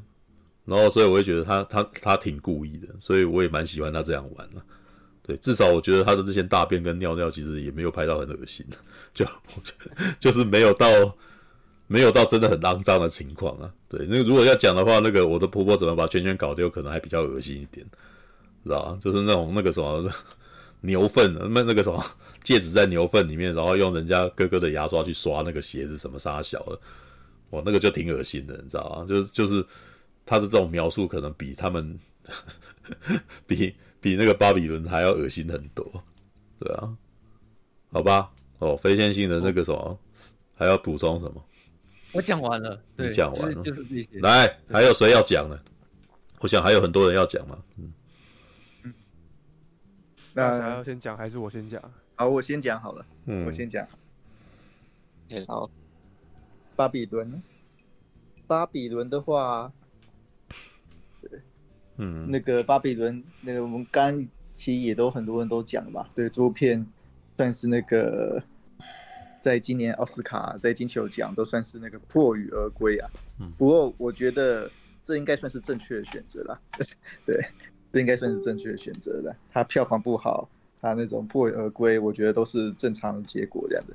对，为什么？因为我觉得啊，那这部片，嗯，一开始就是大家刚刚所聊的那个银趴嘛。对，对，那个银趴部分就是这部片的内容的。对，这部片的内容之后就没有再延伸过任何东西在里面的。对，对我们那个银趴是什么？对，我先解释那个银趴，那个导演他到底他想要表达什么？对，他们一开始不是送那个大象，对，送那个大象进来，然后大象喷屎喷尿，然后他还是还是要想办法。把这些大象送进去嘛？嗯。对，啊，到那个到那个地到了那个地方之后，哦，到那个银趴之后，哎，嗯，一开始哦，非常的那个酒肉呻吟，酒肉呻吟，哎、嗯，对，其实那个我觉得那个达米恩·查贝德，他的确哦，在就是技术层面上，他拍的很好，他拍得很好，你们可以看到说哦，各种镜头，哎，哦，一直在各种不同人的哦世界里面穿梭哦，你一下子可以看到哦，对，那个要女孩子哎，那个撒尿在一个胖演员身上，然后一下子哎又可以看到哎，黄种人演员哎他在唱哦，那个哎有点那个色色的歌。然后呢，一下子又可以看到哦，那个马格罗比，哎，他身为一个那个可能是哦中低阶层的，对，可能可能是乡下姑娘，对，对自己的那个家庭有厌恶感，然后呢，他想要哦用用要靠自己的哦一份热力，然后靠自己的身体能力，哎，为这想要在这个华丽场中，哎，搏出一个搏搏出一片天，然后呢，还有看到哦布莱德比特。布莱德比特他演一个哦，对，表面上风光，但是实际上私人生活其实是有一点哎，活的那个很尴尬的一个明星，对，对，他，然后这个我觉得布莱德比特他这个角色出场的时候还蛮有趣的，他就像刚刚那个忘记是谁讲的，他那个哎，他那个我忘记是谁讲的啦，嗯、就是说哎，通常那个这种 party 的时候哎，他那个大明星出来的时候不是要。哦，感觉是有很神秘哎，很隆重的开场嘛。但是呢，我讲的，嗯，你讲的，对，我讲的，嗯，你讲，好，对，对。但是达米跟·查理德，哦，他却故意让布莱德彼得从那个跟他的老婆吵架开始。对，一开始布莱德彼特就已经在跟他老婆吵架了。对，对。通常那个我们看一个名人哦，通常都是看他的哦光明那个哇，好像很风光的样子。但是这时候呢？他是却是从哦一个巨星，他的家庭不稳，他甚至他可能是他个性也不太好的一个开场，一个模式来作为开场，然后呢，你看他，你看到布莱德比特跟他老婆吵完之后，然后再走进去这个那个名利场面，哎，开始演他的明星，对，然后你看到，对，然后呢？然后他又看到，哎，一个他走到那个名利场面，又看到，哎，有那种什么那个女服务生啊，哎，弄个大奶想要引诱他之类的，这些很多很多很多哦，一大堆戏掺杂在这个名那个银趴里面。对，我觉得这部片这个银趴这个戏最重要的那场戏是什么呢？是那个当有一个女生，嗯，她。莫名其妙哦，倒在地上死掉之后，对，那个我们那个制片男主角他想出了办法，对，这这个办法就是几乎是这整部片总结了，是的，他想出一个办法，就是就是我刚才讲说哦，那个要撒尿女生，撒尿女生，哎，因为跟那个胖子做爱做的太激烈还是怎么样的，就接就突然倒死在哦，那个那个楼上房间里面啊，然后一堆片商高层不知道要要怎么办。然后刚好呢，对我们那个迪亚哥卡，那个就是曼尼啊，曼曼尼曼尼，对，他明明哎，今天才刚出现在德瑞，他刚刚才那个被大便淋了一身臭，但是呢，他也在那个进入了这人群，在想说啊，这怎么办？这个我们明天要上的女主角死掉了，呃，快要死掉了，怎么办？然后他就想到一个方，那个曼尼就想到一个方法，对，哦，我们先把大象提早。搬到台面上，吸引人的注意，嗯，然后呢，在趁大家注意的时候呢，再把哦这个女生的这个她快要死掉这个尸体赶快搬走，对，嗯，对，对，然后第一件事情就是说哦，从这部片从这个地方它的调性就已经决定了，这是一个这这代表说这是一个这是一个巴比伦这部片它是一个说哦要。介绍说电影它这个所谓的魔幻魔力的故一个故事，当一个电影哎出现在一个舞台上，它的任何奇观出现在舞台上的时候，哎，观众会因为这个奇观而而受到他的注目。当一个大象哦，真的真的像哦那个曼尼所哦规划的哎，突然出现在这个影趴里面哦，大家都被那个大象注意住了，哇，很多人哦都被那个大象哎突然出现哦感到很着迷。嗯，很感动，哎、欸，这就是所谓的电影的魔力。嗯，然后呢，嗯，然后呢，曼尼达跟那个片商老板呢，就趁这个时候，偷偷的把那女生尸体赶快搬走。对，嗯、这某些时候代就代表说，哦，这个魔力的背后其实是有黑暗面的。嗯，对，嗯，对。嗯、达米恩查雷，他是利用了这样的一个设计，他是想要讲一个，哦，哇，这哇这个世这个世界这个好莱坞名利场，嗯，它是一个很美妙、很有趣、嗯，很有魔力。有又充满奇观的一个世界，可是这个奇观的世界它是有代价的，嗯，它是有代价，嗯，对，呃，不一定是说被包装，它所有一切都是有代价的，嗯，它是有黑暗面的，它是真诚的一个部分，对，嗯，这代表，嗯，这这这就是哦，当名人查的嘞他要讲故事，所以呢，他接下来后面的讲述的事情，比如说啊，对。接下来他们要开始哎拍他们的片子啊，嗯，对，然后呢，从那个无声片进行到有声片，对，哦，这些段落其实我也觉得说哦，其实是拍的很不错的，对，就像刚才讲说，哎，他们那个要拍有声片，然后那个查达米恩查德雷他故意把那个整整个片场的情绪哦拍的很压力很大，对，因为那个摄影机太吵了，压力非常非常大，那那整一段的情绪哦被被高压。压到说哦，我都觉得说哦，整部片都有一股很奇怪的那种那种神经兮兮的调性在里面。嗯嗯嗯。哎，那你即使是这样，对，最后也是死了好几，也是死了一个人嘛。他突然在跟我们提醒说，哦，对，这么对这种名利场这个东西，哦，这种美妙的东西，它是它是有它的黑暗面存在的，但是呢。为什么这些人继续愿意继续做下去？为什么？因为哦，他们喜欢电影，他们喜欢这电影这东西。但是呢，他们也因为喜欢这电影这些东西，付出了哦不少的代价。嗯，付出了不少的代价。所以说我刚刚我听那个飞行镜讲片尾那部分哦，我才说，哎，我自己的解解读是，对，当你脱离了制作电影的东西之后，你才有才有办法。回补你的真心，你才有办法哦，真正去爱电影。对，当你在做电影的时候，对你其实是反而是比较，反而是没有办法单纯去爱电影的。对，你反而是要开始经历哦非常非常多要不得的事情。你为了电一部电影可以完成，你反而要牺牲掉你很多的东西，这样子。嗯，对，当你回到了哦。对，当你回到了哦一个纯粹当观众的时候，当你回到了哎，你一开始还没有接触到电影业的时候，你才有办法喜欢这个东西。嗯，那这就回到了一个，我觉得这部片有一个地方的问题点是，嗯，对，我觉得啦，达米恩查德雷他其实是一个很很依靠自己的个人经验来讲故事的一个导演。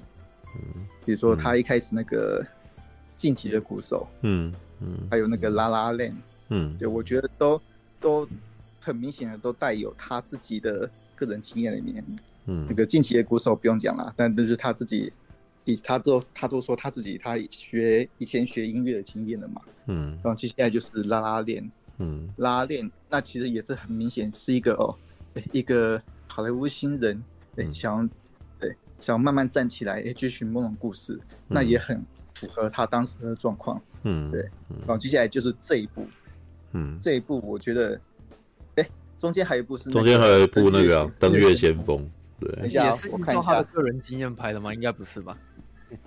我看一下哦，哦，《登月先锋》的编剧不是他，《登月先锋》不是他编的，嗯，对，他其他片都是他自导那个自编自导的，嗯，可是《登月先锋》不是他的故事，对，他。对，登登月先锋他只当导演的，对，对，对，对，所以说哦，我觉得巴比伦，对他也很明显的那个，我觉得他也掺杂他了他自己不少，哦，应该可以说是他现在现在已经到达他高峰的，我觉得我们可以称他已经是到达高峰期的导演了，他已经算是哦，在好莱坞这世界已经算很做到很高的一个导演了。你看，像很多人都喜欢他。对，飞信息也很喜欢他嘛。对，对他、嗯、这时候他开始就开始写一些哦，他开始接触到一些事情，他开始接触到一些哦，以以前可能那个还在很小的时候，嗯，对，没有办法理解的一些，比如说一些黑暗面啊，或是一些创作上妥协啊，创作上痛苦啊，他这个时候哦，他想要把这些东西对全部塞进去，对，他把这种对这种哦对对现在这个情况，哎，他又爱电影，然后又必须以这种身份来接触这种对电影界的黑暗面，电影面电影界的杂乱面，然后呢，电界哦某些哦没办法，他没办法控制一个一些一些层面。他想要把哦，他这种复杂情绪，他全部给编进去的。嗯，所以说我们基本上它造成的说哦，这部片，诶，有些地方的确看起来乱乱的，因为他我觉得他目前还没有办法完全的哦整理清楚他对这种诶电影界这种诶又美好，然后又又又混乱一个场合，他这他的我觉得他自己还没找出他对于这些情况的一些解答。对，嗯，对，然后呢，然后最重要的是。因为这样子，因为他是一个很依靠自己生活经验的作者导演，所以说我觉得他其实对关于布莱德比特，几乎后面后面布莱德比特说的地方，他我觉得他都其实写的不好，对，嗯，对，哦，你知道吗？我严格来讲哦，这部片如果把布莱德比特角色去掉，那其实就是一部。拉拉链的复复古版，对，嗯，它几乎就是一个拉拉链复古版，对，对，对，对，这部片哦，真正能够成立，是因为说还有布莱德比特这个角色编进去的，对，布莱德比特这个角色，他哦，很明显的是真的能够契合到他那个时代的一个角色，哎，一个默剧时代很有魅力的演员，对，对，这个布莱德比特他一开始。也是很想要创新的哦，对，那但很多人都讲了嘛，他那个喝醉酒，然后一起来，然后就开始跟我们男主角说，哦，对，我受不了那些哦旧的东西，我想要哦创新，跟我一起来拼个新事业吧，对，然后后来哎，这个世界真的创新了，嗯，对，但是他却成了那个创新的受害者，嗯，他没有办法再像哦以前哦那个时代这么受到这么多人喜爱，对，他反而成了他当年他梦想的受害者。嗯，那那他要怎么面对这个情况？对，基本上这个情况，我觉得他后面写的那个达米恩查德雷，他后面写的东西其实是非常平板的东西。他开始哦，他跟他那个像我们刚才讨论过嘛，他跟他那个百老汇老婆对话，对那一段，对那一段有一点，我开当我我觉得那一段其实已经可以有点奇怪了。对，布莱德比特，哎，他掏了呃一大堆，哎，哦，电影是哦是属于我的艺术，哦，并不是哎你们这样子这样子这样的艺术，对，但那个那是我们先把话题哦扯到后来的电影怎么演的这件事情，因为那个时候那个时代就是因为很多这种默剧的哎默那个默片时代演员不习惯这样的演法，然后他们开始哦要要开始哎想说怎么演，当时那那段戏的情况是。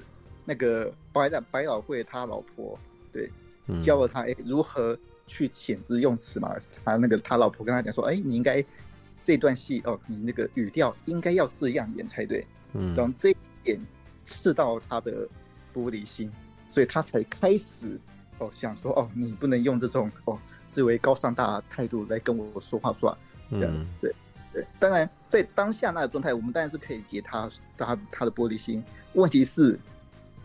我们现在现在所有人，虽然所有专业演员的演技，其实都是，其实是要像他老婆所讲那样子，哎，你讲话要合理的音调，你讲话要有合理的 tempo 跟音调，这才算是好演技的。但是他们那个时候不理解的，对，这这这就让我觉得说，哦，变成说，哎，那一段其实有点奇怪，对对，因为电影史后来的结果是证明说，哦，那个老婆的讲法，哦，才是比较正确的。你那个演技还是要哦带的好好的，你这样子才不会被观众笑。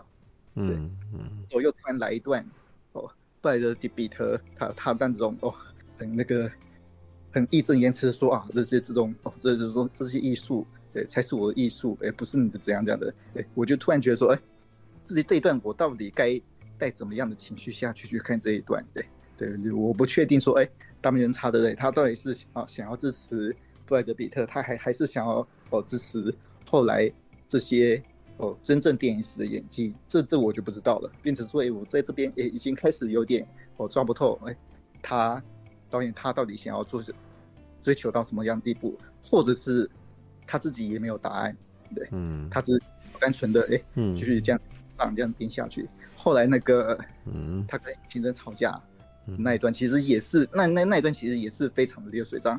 后面布莱德比特后面的戏就只剩下那三段，长的长长流水账而已。对，嗯，对，觉得这一段这三段，你要说它没意义吗？其实很有意义，可就是真的，我觉得真的是太平了。因为我觉得某些程度上，布莱德比特他是一个从高峰哦跌落的一个失意演员，而戴米恩查尔的查德雷。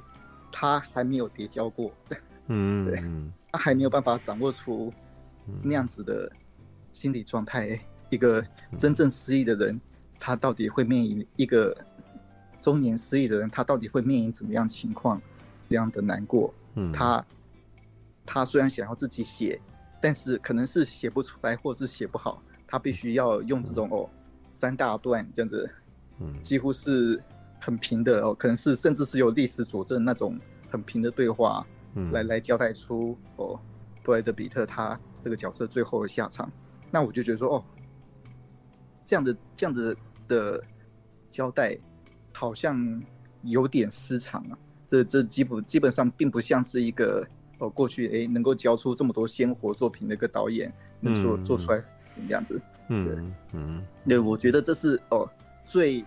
最尴尬的一个点，嗯，我我觉得最尴尬的一点点，嗯，对，这部片真正重要的影子的角色应该是布莱德彼特，嗯，他才可以显示说，哦，巴比伦这个时代，他应该要有要有样子，要不然另外两个角色其实就是拉拉拉链兔，那基本上就是拉拉链兔，那个片上高管的角色就是戴美伦查尔雷他本人，嗯，对，但是但是我们不可能只看一部拉脸图，对。就变成说啊，对，这时候布莱德比特的角色没做好，那就变成说哦，我我就觉得说哦，这部片这是这部片最大的一个问题点在这边这样，嗯，变成说看到最后，我就哎开始就觉得说哎，这部片对，只要是布莱德比特出现的地方哎，我都觉得说哦，我已经预料到哦，他接接下来会发生什么，然后我已经变成说哎，我没办法再关心这个角色了。因为这角色实在是太太太平太公式化了，对对，以至于说我后面我觉得这部片的基本上后面三分之一都非常可惜，我不可能不止三分之一，甚至我可以说甚至后面二分之一都算是非常可惜的部分，对，最真正最大的原因可能在于戴面查德雷他还没有办法写出哦真正从高峰跌落后的那种真正情境，对，他只能依靠哎。很多很样板化、很公式化的内容，来让他的后面的东西哎变得更有趣、更刺激这样子，呃，以至于造成了哎我这边观看看呃观看上的一些的一些冷漠感吧。对，我可以用冷漠两个字那个来来讲说哦，我看这部片看到最后，嗯。的感觉，哎、嗯，就是哎突然一副冷漠，对，哎，我们前面前面哦，其实真的还不错啊。前面真的还不错，呃，不知道什么越后面越冷漠，嗯，对，摸到哎，我看到那个阿凡达那边飞来飞去，嗯，我想说，嗯，哦，是对，只只有当观众才可以真正对喜欢电影，对，哦，我知道了，yes，对，OK，嗯哼，嗯嗯，是，对，我觉得很可惜啦，因为我觉得真的，对，因为真的。嗯，你可以看出来了，戴米恩查德雷他的确是很有很有抱负、很有热情的电影人啦。可惜我觉得这部片子算是有点超出他的能力。嗯，对，超出他的能力，那很可惜。嗯嗯嗯，我可以问一下，就是你觉得布莱德比特他这个角色很平的原因是什么吗？嗯，其实在我眼里，埃德比特、马格罗比跟曼尼导演，他们三个都是属于同一种人。嗯。嗯，是你你说布莱德比特的故事都很平是什么意思？对，其实真的是哦，那个曼尼跟马格罗比他们后来还是遭遇到非常非常多的事情嘛。哦，那个比如说、嗯、哦，那个曼尼哎，他想要说哦做企划，然后让曼那个那马格罗比跑到那个有钱人的聚会，然后去闹了一下嘛。那是一个，那是一场很完整的戏。对，然后布莱德比特他后半部就只剩下三场对话呢，那个是对话，而且是很很教条式的那种对话。对，然后他这个说教意味太重了，这样吗？对，那种对，那个是很明显教条式很重的对话。对，然后呢，就只是三场对话之后，然后他就开枪。把自己变掉了，对，三场对两场对话，然后一场是访谈嘛，那场访谈他就已经很明显的时不时不我语了嘛，呃，那个时候访谈还好一点，因为他是伪装成访谈，然后你可以感受到说，哎，他好像那个已经不是自己的东西了，对，对，但是那两场两场对谈，那那个其实真的是非常教条化的东西，对，嗯，真的这就是说，简简单来说就是就是教条化，就是直接。导演就是把自己想的东西给一枝花，就是直接讲出来的。嗯，对，很清楚啦，是很清楚。但是应该是说他没有用像之前前面那几场戏这么多端的那种运镜方法呀。然后你看，其实即使是即使是你刚刚看到那个曼尼去去赎那个什么，去去还钱啊，然后或者是马格罗比，然后则去。去讨好那些片场里面的人，你会发现非常多的分镜舞动什么的。但是只要回到布莱德比特，他就只是在那边讲话。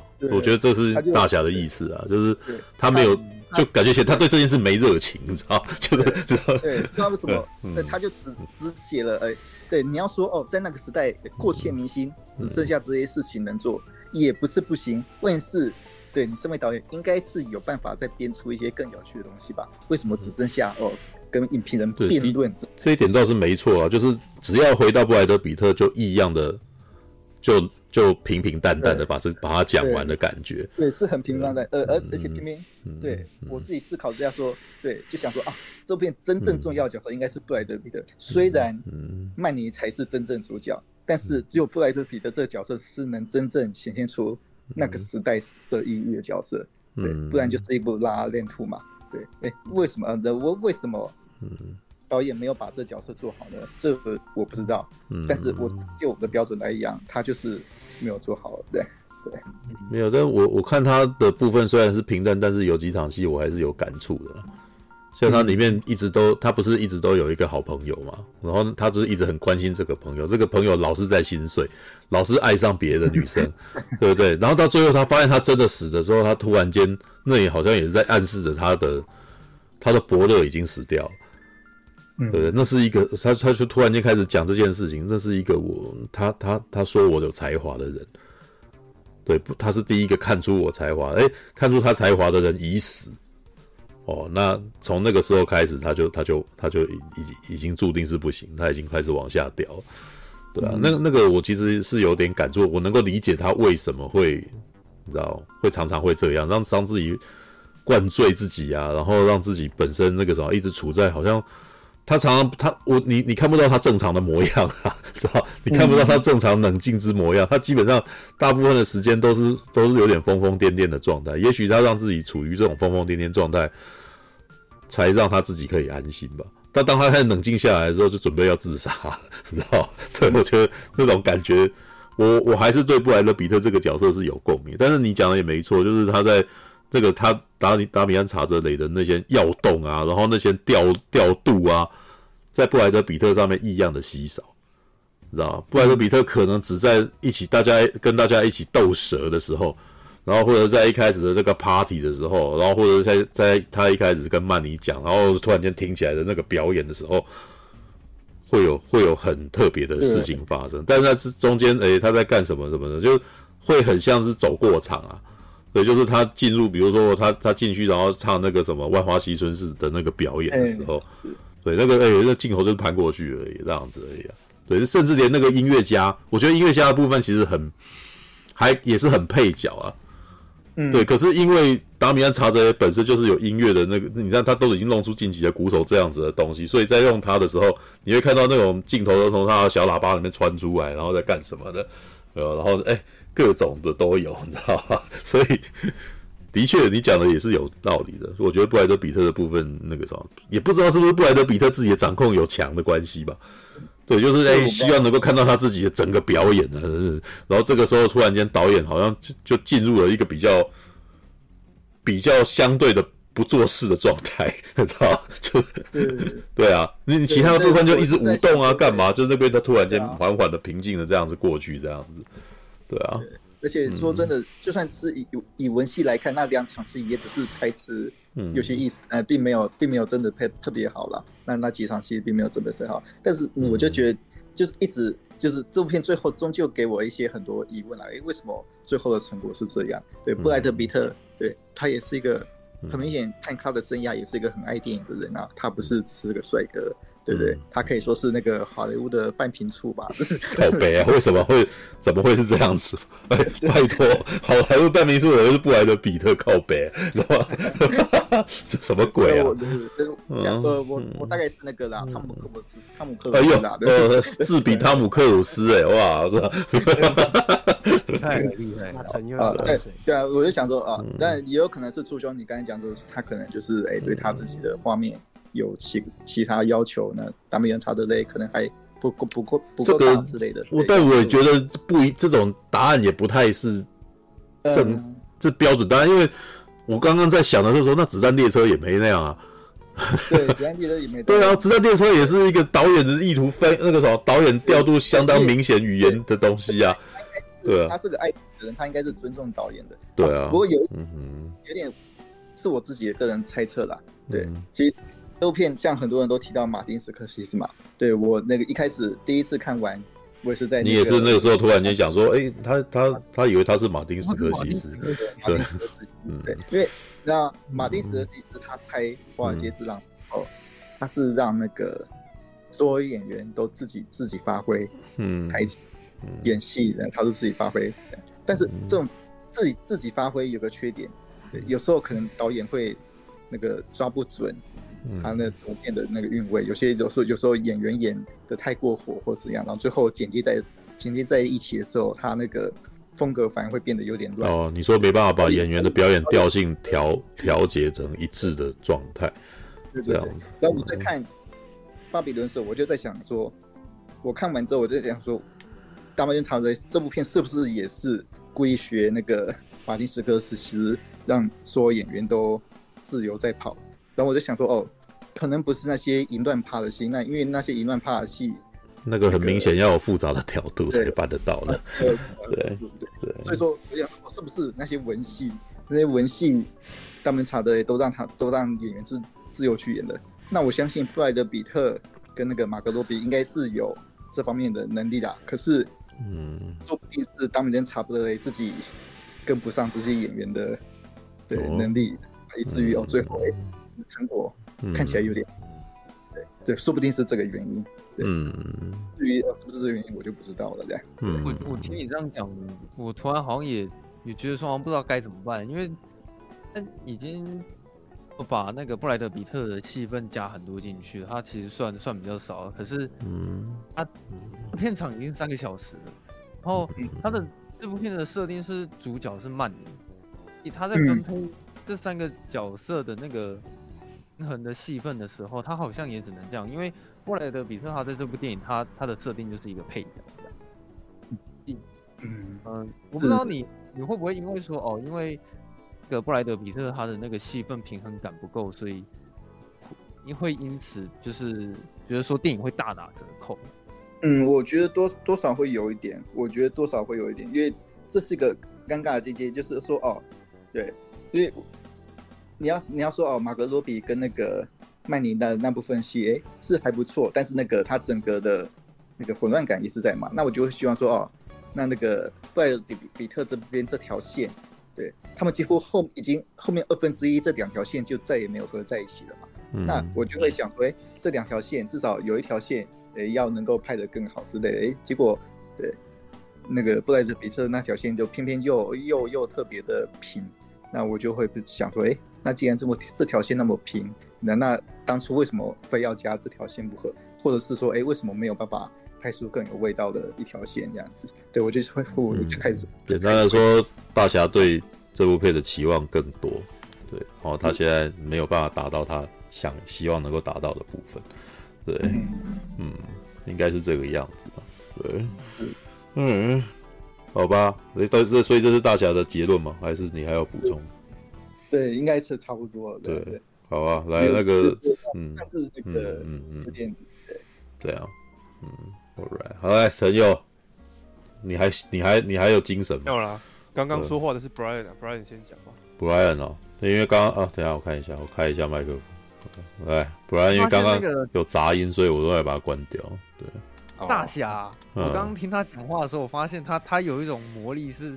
嗯，但他有时候讲话可能会结巴之类的，但是，嗯，这样会让让人很想一直想要听他接下来想要讲什么，然后节奏稍微有点偏慢这样子，嗯，会一直让我想要听他接下来想讲什么。OK，哦，你在嫌我们其他人就对了，对，嗯，所以这这，嗯，他刚刚讲也稍微有点结巴，或者是可能节奏有点慢什么之类的，然后好像无意间就塑造了这种感觉。你说悬疑感，你知道吗？跟丢跟丢跟丢，气给气给，大侠到底要说什么？你到底要说什么？你你你要说？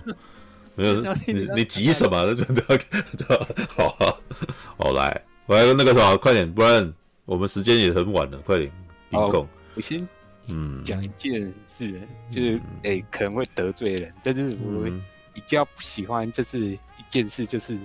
诶、欸，某些人 就是看了某个电影之后，然后就说：“诶、欸，某部电影是喜 喜欢看电影的人应该要看的。”我觉得我不是很喜欢这句话，因为我觉得如果电影好看的话，都都值得去看。没有哪一部是说啊，爱看电影的人就应该去看的。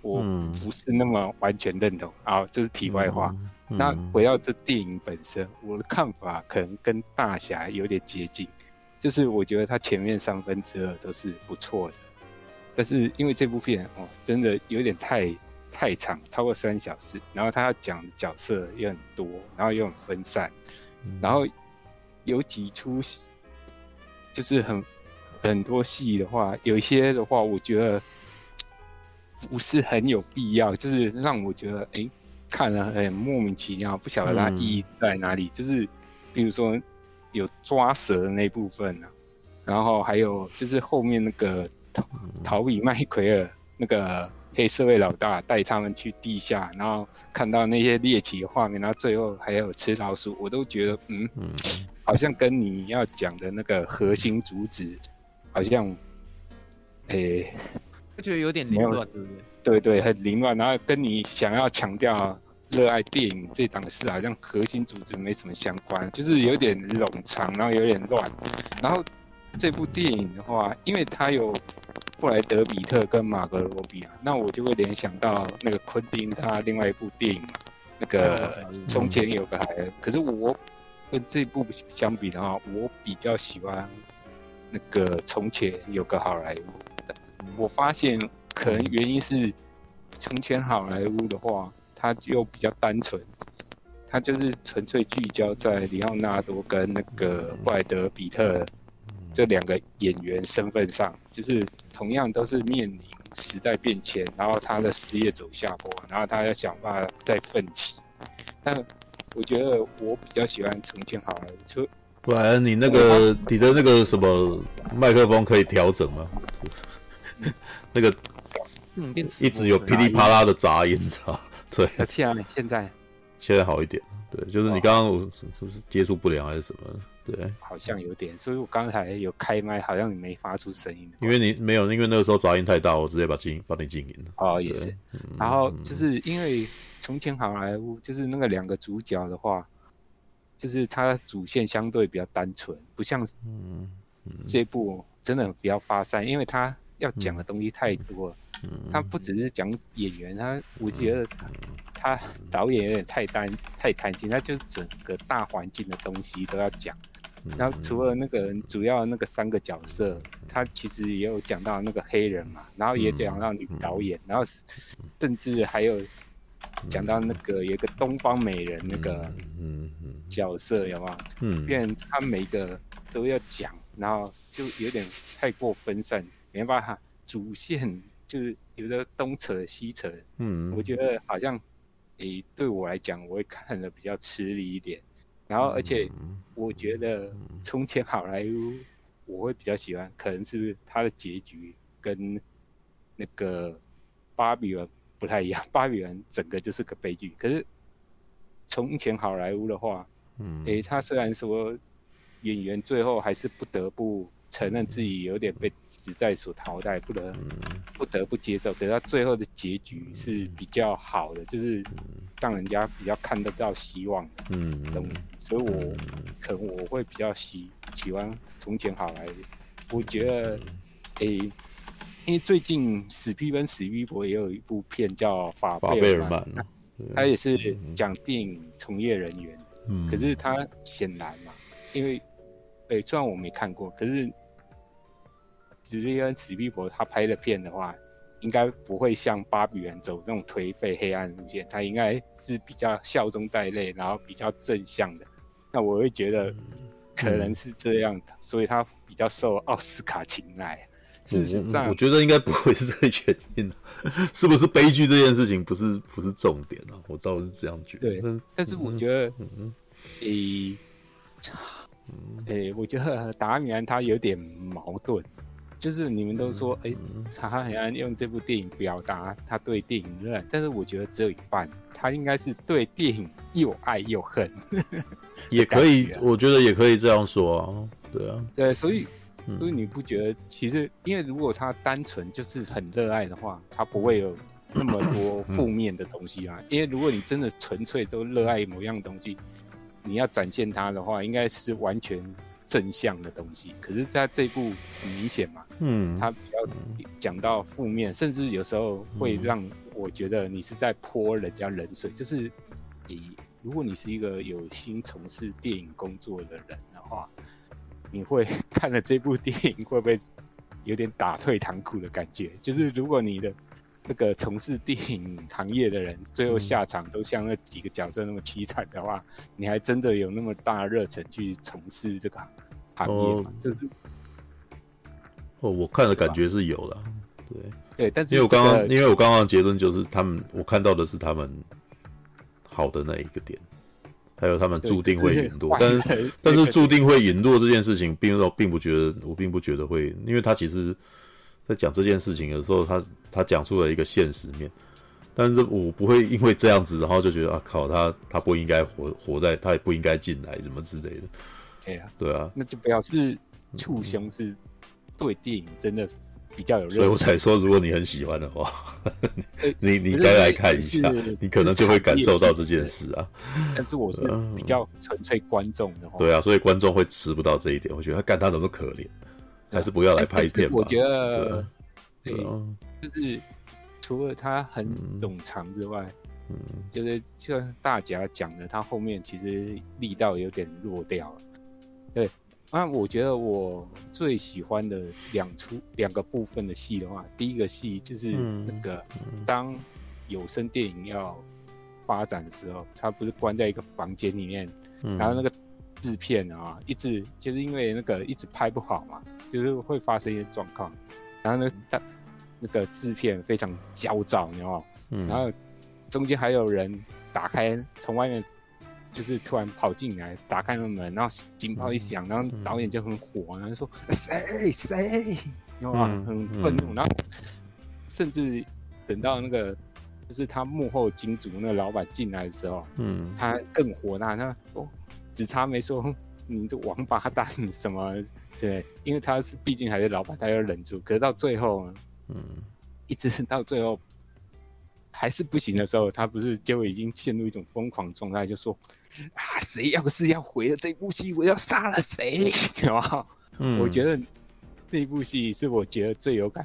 我觉得以触凶这种当过制片的人，应该是也是最有感。然后等到最后终于拍完了，然后大家欢呼那种杀青的一刻的时候，嗯、哇！整场欢欣鼓舞，我也是觉得哇！我我被那个现场的那种气氛又打动到。对啊，因为。我虽然没有拍过电影，但是我应该我应该也知道说杀青的那一刻应该是全场最高兴的时刻，对不对？没有比这个更开心的时刻。嗯，对，这是我觉得最第一个我最喜欢的这一幕。那第二幕就是那个布莱德彼特跑去质问那个那个杂志编辑，说他已经过期。嗯，杂志编辑就讲出他的那套理论嘛，就是说，哎、欸，对，就是你是在整个产业是微不足道，但是呢，嗯因为也是因为有电影这个产业，就算你死了之后，若干年后，只要人家从片库把你的演过的东西，就是拿出来的时候，就是你的鬼魂啊，重新现，嗯。出现的时候，你就随时可以跟新世代的人听对话。哎、嗯，内、欸、幕讲的那东西，就是其实就是这部电影的最大核心价值。嗯，然后我也是有被他想要讲的东西有 touch 到，这是我觉得最棒的地方。对，就是前面这三分之二的东西我很喜欢，嗯、但是就像大侠讲了，在这个东西之后。我都觉得他有点弱掉，嗯，对。然后就是在这个之后，他后面的戏比较没有打动到我。然后像他跑去 K 到老大托比卡百块那边的那个很猎奇的东西，嗯、我都觉得有这些莫名其妙。只有后面就是他曼尼他后来去电影院，然后看到一些经典画面的时候，嗯，那部分才有稍微把它拉回来。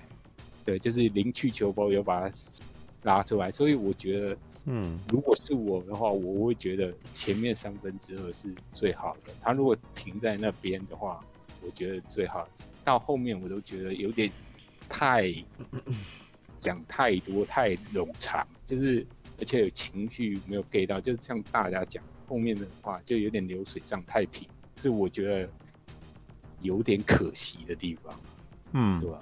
嗯，那，他如果说前面三分之二，然后把那些冗长的地方弄掉，然后嗯，就是跳到就是就是接用，就是接接续到那个曼你最后看电影的那些画面的时候，嗯、我会觉得哎，这个比较我可以一口气这样把那个导演想要表达的情绪给接顺接下去，不然中间那个很容易我的。情绪会被打断，对我是，哦，好吧，对啊，没办法，因为他就是讲的太分散。我没有哎、欸，我看得津津有味，我觉得每一段都好有趣。可是，对后面看你还要再给我什么，我继续看啊。对啊，对啊，讲的核心的东西已经有点，嗯，没有我。会吗？还好啊，对对，你们可能已经累，你们可能已经累了，但是我还看得蛮开心的。对啊，就喂，还要给我什么？对啊，单独看嗯没问题，可是我觉得拼在一起就有点怪呀，感觉。嗯，还好啦，我自己真的没什么。对，我一直都我对的每一场戏都气都兴味盎然。对，当然那个什么大侠所讲的那个东西我也同意，但是我并不觉得那个陆空不好看啊。对啊，他还是有讲出一些东西，也许他是臣服的，然后或者是他在某一段，也许他的确在第一部分就已经把整部片的点题讲出来，后面没得分。可是诶，这不代表后面的戏不好看啊，对不对？所以 OK 啊，我一直吃啊，我就是能够能够连吃三个小时出来，干妈真过瘾。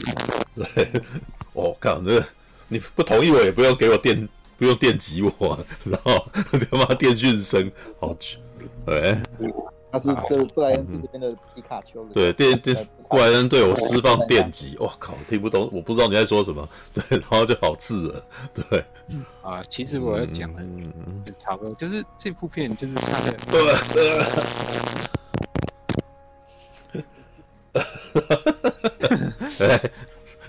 雷属性的，其实我 靠北啊！你刚刚说什么？快点，怎么这会这样？嗯，好啊，嗯，大致大概这样，因为我是觉得它是优点还蛮明显的，但是就是看你能不能 get 到。它缺点就是，嗯，我我觉得觉得我觉得它这个缺点是小缺点啊，对，没什么没什么特别问题。对某些人讲。来讲可能就是大，所以我才说，如果你是 喜欢看电影，你不同意这一点，然后我也没办法。好像对啊，确实是哎，像今天我我们几个人去看啊，RPG 好像出来就有说，嗯，看完好像确实会对电影从业有点怕怕的，就是会有像布莱恩那种情形，就觉得嗯，好像都讲讲一些很辛苦。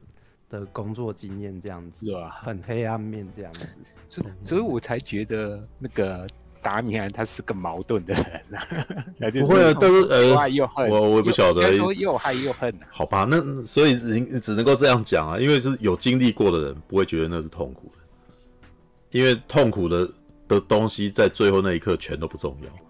然后我对于那些到最后那那，比如说他的欢欣鼓舞啊，这个东西的共鸣度颇高，所以我能够理解他为什么这样，就是哦。他那个什么，前面的这么多痛苦，那那因为你们可能对于后面那个快乐的这个共鸣度不够高，所以你们只记就看到前面的痛苦了。啊也。然后你对于这个痛苦就，是哦干怎么这么痛苦？妈拍电影怎么这么干啊？怎么还最后还死了这样子？可是我们看到的点就是，我靠，他最后那个地方，我懂，我懂，我懂他最后的那个欢呼是什么原因。哦，你是不是想说，哎，前面的一大片混乱，只为了成就最后那一分钟？是啊，就是我们千辛万苦，就只是为了那一刻。但那一刻为什么如此美好？我了解，我能够理解这个欢欣鼓舞。那个那个东西到最后，好了，比如说啊，你要追一个女生，然后你那个什么迎合她上床，那时候只为了射精的那一刻，然后你要为因为前面很痛苦，然后你不要射精嘛？但他就是为了那个高潮点嘛？看到后。只想爽，所以直接转到后面射精那一块啊，对不对？直接摩擦摩擦这样子啊。我就觉得，嗯，就讲到一个问题，就是因为触胸，你毕竟是对，所以我才会回归到，如果你是从业人员的话，你就对啊。可是我是观众，我是只想看到后面几后面好的那一面啊。因为而而且我我觉得他以他最后的那个点啊，他也在试图用想尽办法告诉你说，这东西还是美的。不然他就不会花那么多时间让一个人坐在那边看那些东西啊！所以我他甚至还拿了一大堆别的话电影来告诉你 这件事情，拉回来呀。对啊，才说他又把他拉回来。不然到后面的话，如果没有这个的话，我会觉得干你就一路颓废下去也不是办法。对啊，所以他的结论不是那个啊。对啊，应该就这样。就是这部的话，我觉得他前面是不错的，但是嗯，那 后面就稍微落掉，有点可惜。这样，嗯，不过基本上这部片应该还，我是觉得还值得去进戏院观赏的。只是说你有没有真的被 gay 到的话，就我不我不否认它中间是会比那个什么前面最精彩，然后中间比较弱。不过好像几乎每一部电影不都这样，呃，再拿《神鬼传奇》来讲，呃，中间那个什么女朋友跟男朋友在那边讲文文戏的片段，跟前面打架。当然前面最激烈啊，它就是一个它就是一个曲线啊，对，所以我并觉得也还好啦，对啊，就他那边开始慢下来，然后那边又开始讲一些那种就就比较没有放那么用力的东西，对啊，这也是不少人都会这样觉得，就是觉得说哦片长有点太长，然后导演讲的东西好多好多，然后中间的时候一直在思考说。导演他到底是想要跟我讲什么？这样是啊，是啊，但是我没有有这种类似的感觉，我自己是不会不会，所以所以这一点会回归到你现在现在的观众是不是能够承受三个小时的东西？是，我觉得以前我可能可能看《教父》啊，然后看《阿拉伯的劳伦斯》啊，看看《乱世佳人》这种东西有一个习惯，所以我觉得我都能够吃得了这么久的东西啊。对啊，嗯，好吧，那个陈佑讲话从来都没有听到过，不开麦不要一直。我我刚刚没讲话，你根本，你刚刚有在嘴嘴巴动啊，我以为你在讲话，然后因为你没没被开麦，我也不晓得你到底有没有在说话，是吧？那个你在练习配音，配音，对，然后你还有一个这样啊，然后我就想说，哎，你为什么突然间要这样？哦，原来是一个我我无言，但是啊，啊不过你们以前也常这样，就在我讲话的时候在那边然后干，然后我说我就一直被影响了，妈到最后疯掉，然后干嘛不要这样子？然后我就讲话的时候，然后你们就一直在那边做鬼脸啊，然后我就干这么发的，故意的是吧？好啦好啦，All right，好吧，所以不爱的是这样子，所以这个就提的结论这样子，好。来吧，陈佑，到底是喜欢还是不喜欢？我接在 Brian 跟大侠后面讲，我觉得还不错，因为我仿佛有有 get 到某一些他们两个都有点疑惑的事情。嗯，那我必须说，我其实看完这部电影之后，我的感我的直觉是这样子，我知道《巴比伦》不是一部好好读的电影，不是那种你进去无脑的看就可以就可以很有娱乐性的电影这样子。嗯，而且像。呃，刚刚很多人，或是你们去市面上看影评，很多人都会跟你提到《巴比伦》这部片很好像有点松散，好像有点没主线这样子。嗯。啊，那刚刚好像没有没有人解释，我跟观众没看过的观众解释一下。嗯。就是这部电影它其实是分三个人物，然后几乎是有三条主线在走。嗯。就讲说，然后有一个呃，原本是原本是当仆人的一个墨西哥裔的主角。嗯。他呢是在那个什么。呃，电影公司的那个什么高层家里当当管家这样子，嗯、然后后来因缘际会之下，跟到了布布莱德比特，他是一个那个什么当红的演员这样子。嗯、布莱德比特看这两个这个呃墨西哥裔的小伙子好像有能力，就把他带在身边，然后去当片场助理，类似这样的职务这样。嗯、而另外一方面呢，啊，这墨西哥裔的管家他呢在一场这个。电影公司高层办的家庭派对里面，遇到了一个想要当演员的啊，跟呃来好莱坞追梦的一个女孩，就是马格罗比这样子。然后他们两个因为都很爱电影，然后一拍即合这样子。嗯。然后两个人就有点类似许下诺言，诺言说我们两个以后都要要一起在片场里面工作这样子。嗯。果然马格罗比也是这个天赋非凡，所以他呢后来呢马上就被相中了，然后马上呢就被。就被派去试拍了一场戏，然后一拍呢，就发现哇，这个人的功力太好了。刚刚危险先生就有提到说嘛，那个导演，哦，他演什么，他就啊，可能要要你做一百分，马格罗比就可以给到一百二十分，跳舞跳的之好看的。然后要你哭，他马上就能刷刷刷的掉眼泪，好，然后还可以要求到说你只能哭一滴还是两滴这样子。嗯，他马上就在好莱坞里面窜红，啊，成为成为当红炸子鸡。好，嗯、然后呢，这个墨西哥裔的主角是一样，他呢一到片场里面，哎，马上就展现了他曾经当当管家、当维士的那种能力，然后呢，在片场里面就解决了一些问题，然后马上就在片场里面步步高升这样子。嗯，嗯那当然，呃，布莱德比特那条线就是讲说他原本是最最红，在好莱坞叱咤风云的人，然后结果后来呢，因为环境改变，他的事业好像就有点走下坡，然后其实这部电影就是分这三条主线在走。然后有的时候呢，这三条主线，有点像是若有似无的交汇在一起。前面可能好像墨西哥裔男主角的这条故事线跟布莱德比特的故事线是在一起的，然后马格罗比那条故事线就是有点独立，他自己在演自己的。后来当男主角跟马格罗比的的故事线交汇在一起的时候，布莱特彼特那条线就变成就是跟这两个人又无关了，所以看起来就会仿佛好像呃。什么？没有一个主角，然后好像没有一个单一的主线，啊，好像你也没有要跟我讲什么很重要的事情，就只是看他们在各个年代，然后各个片场发生，或是说各个呃这个电影产业里面的不同环节里面发生的各种事情，这样子。嗯，好，但是我自己我自己的感觉是这样的，呃，不是，首先这部电影。娱乐到我的一点，当然就是刚刚大家都讲到的，其实它里面拍了很多这个你在拍片过程中会发生的荒唐事情。嗯，例如说说像默默片时代，说当时好像那个好莱坞仿佛还不是制度这么完善，所以呢拍片真是一团混乱这样子。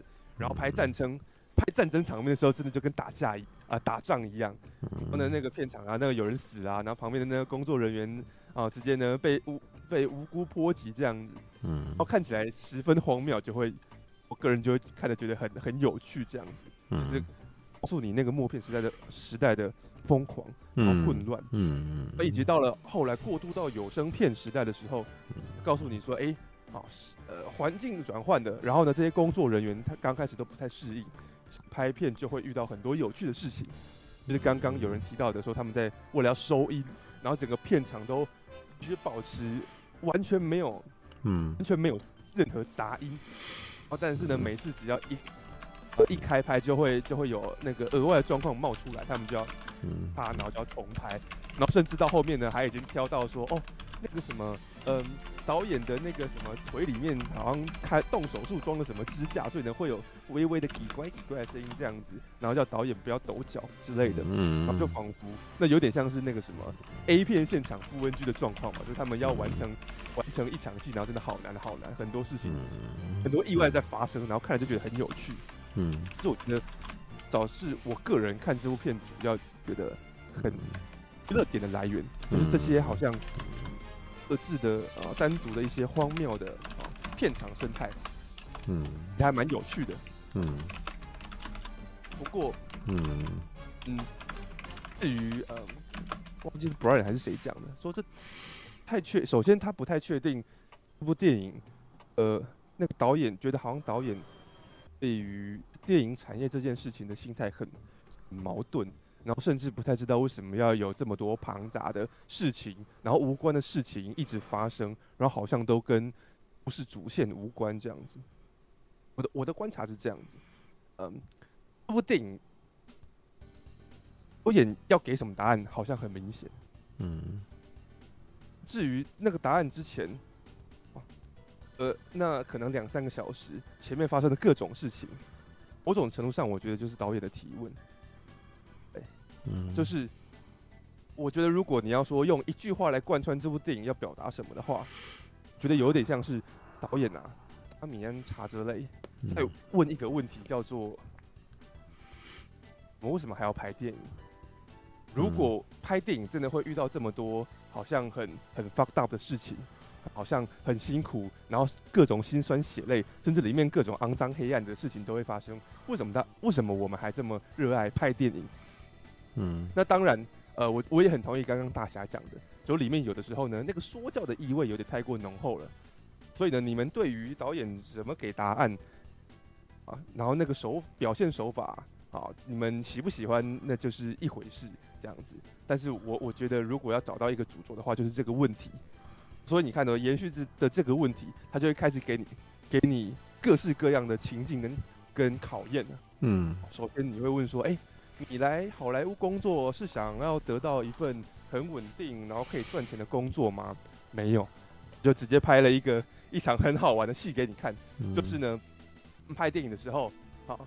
男主角这个片场助理被派去，好说，哎、欸，那边有一群跟暴民一样的那个林演啊，他们呢要要求加工资，他们不加工资呢，他们就要暴动了这样子。嗯、然后呢，就派这个新的片场助理去那边解决。然后片场的主角啊，小小的助理怎么可能有办法啊？一两句话就那个什么击灭众怒啊，对不对？所以他呢就你看就要被这群暴民。生吞活剥了，他呢就借旁边的那个仿佛是在演西部片的那个马跟啊枪这样子骑上马，然后开始像牛仔在赶羊群一样，开始 开枪好驱赶这些好要来要求加薪的灵演，说你们如果不给我去演戏，我就开枪打你们这样子。啊，然后那场戏呢虽然是幽默的，可是我看起来那个特别特别的讽刺，就是呢，在这一边的山头上面，好。一些啊有名的演员，然后导演这些可能是比较属于金字塔尖端的人，他们在讨论的是啊，你等一下要拍慢一点啊，然后呢要拍出那个那个诗意跟意境啊，啊这样子我才会喜欢。那他们在前面谈一些好像风花雪月，然后很虚幻、很高深的问题的时候，后面是 好、啊、辛苦的片场助理在跟可能已经快要活不下去的脸 在那边，在那边在那边互相抗争这样子。嗯，那那接下来。哦，那如果不是为了不是为了工作，你拍电影是想要什么？想要跻身名流，想要成为上流阶级吗？哦，所以呢，就有后面那场，哦，三个人到了豪宅里面的那场戏，在里面遇到的全部都是上流人士，都是那些有钱人。可是就发现这些有钱人，啊，这些所谓的上流人士，全部都是道貌岸然、狗眼看人低的混蛋。好，表面上满嘴。嗯。满口仁义道德，然后实际上呢，你呢也是呢，对不对？披着那个动物皮的皮草啊，然后在那边偷偷给我性骚扰啊，嗯，好，然后呢，表面上讲说，哦，我们拍这个呃多种族的片，好，是要这个什么呃，是要让这个我们的这个分分裂的时代可以呢重新和解。可是呢，你呢一直在讲，还是一口一个 Negro 黑鬼这种歧视黑人的词汇，嗯，然后你说啊。那你来这边演戏，你来这边当创作者，来好莱坞当创作者，是要表现自我吗？可是没有。刚刚呃，非线性听到马格罗比的那那场戏，最后就是被，嗯，里面全部都是一群虚伪势力，然后充满谎言的这些这些伪君子，好，给给逼疯了这样子，嗯，对不对？所以所以刚刚包括刚刚豪宅的戏，然后包括刚刚提到的他父亲。啊，为了要在这个好莱坞里面获得一席之地，然后呢，一直在那边啊到处说谎骗人。嗯嗯嗯。说，哎、欸，那你来这边演戏，来这边当创作者，你是想要大家关注吗？你想要成为镁光灯的焦点吗？只是看看大家都获得了什么下场，对不对？马格罗比为了要博取大家的眼球，刚开始是呃，好像是以一个很狂野的新人的姿姿态亮相，不过到后来，嗯。啊大家反而因此而鄙视他、唾弃他，觉得说：“你看这个人怎么这么低俗？”嗯，然后呢，呃，布莱德比特他饰演的这个原本是很红的超红演员，嗯，结果呢，到后来呢，他呢一转型没成功，嗯，然后去影院发现他自己辛辛苦苦演的戏在被人家嘲笑，啊，甚至呢后面有一段是讲黑人，啊，他原本以为自己呃。他们还为自己就是都没有被摄影机拍到，然后好像自己身为一个乐手，有点被大家遗忘了，这件事还有点愤愤不平。等到他自己真的成为摄影机面前的对象的时候，他发现不行，他得要为站在摄影机面前演戏啊，然后当荧幕上的主角这件事付出代价，牺牲自己的尊严。人家说你得把脸涂得更黑更黑，他就还是得照做。嗯，然后甚至还就像刚刚提到的那个。呃，陶比麦奎尔，嗯，男主角进到地窖里面的的那场戏一样，嗯，这些人多多少少到后来的幻灭，都是发现我们以为好像活在大大众的眼光里面是美好幸福的事情，没有啊，我们跟这些哦，freak show 的这些怪胎其实只有一线之隔而已，甚至保不定我们哪一天也就沦为这样子的下场了啊！为了博取大家的眼球，什么肮。什么糟糕的事情都得做出来，然后那这真的是我们当初追求这个产业要的、嗯、要的结果吗？嗯，然后然后问说，哎、欸，刚开始大家不是啊，男主角讲说，哎，我想要来拍电影，我想要成就更伟大的事业，可可是到后来发现呢，哎、欸，人家产业环境一改，然后呢，你就算之前是多叱咤风云的的厉害人物，你也马上就被取代，就被唾弃了，嗯，这样子，所以里面就特别讲说。在默片时代很厉害的演员，一进入有声电影时代就无法适应这样子。马格罗比就为了那个收音，然后要 NG 好几次，然后被气得怎样？嗯，然后呢，这个呃，刚刚提到这谁啊？嗯，艾德比特这个角色也是一样，现原本自己好像是可以啊、呃，那个什么，在片场如鱼得水，有没有？还可以很懂得怎么用话术骗人家来演自己的戏，就到后来。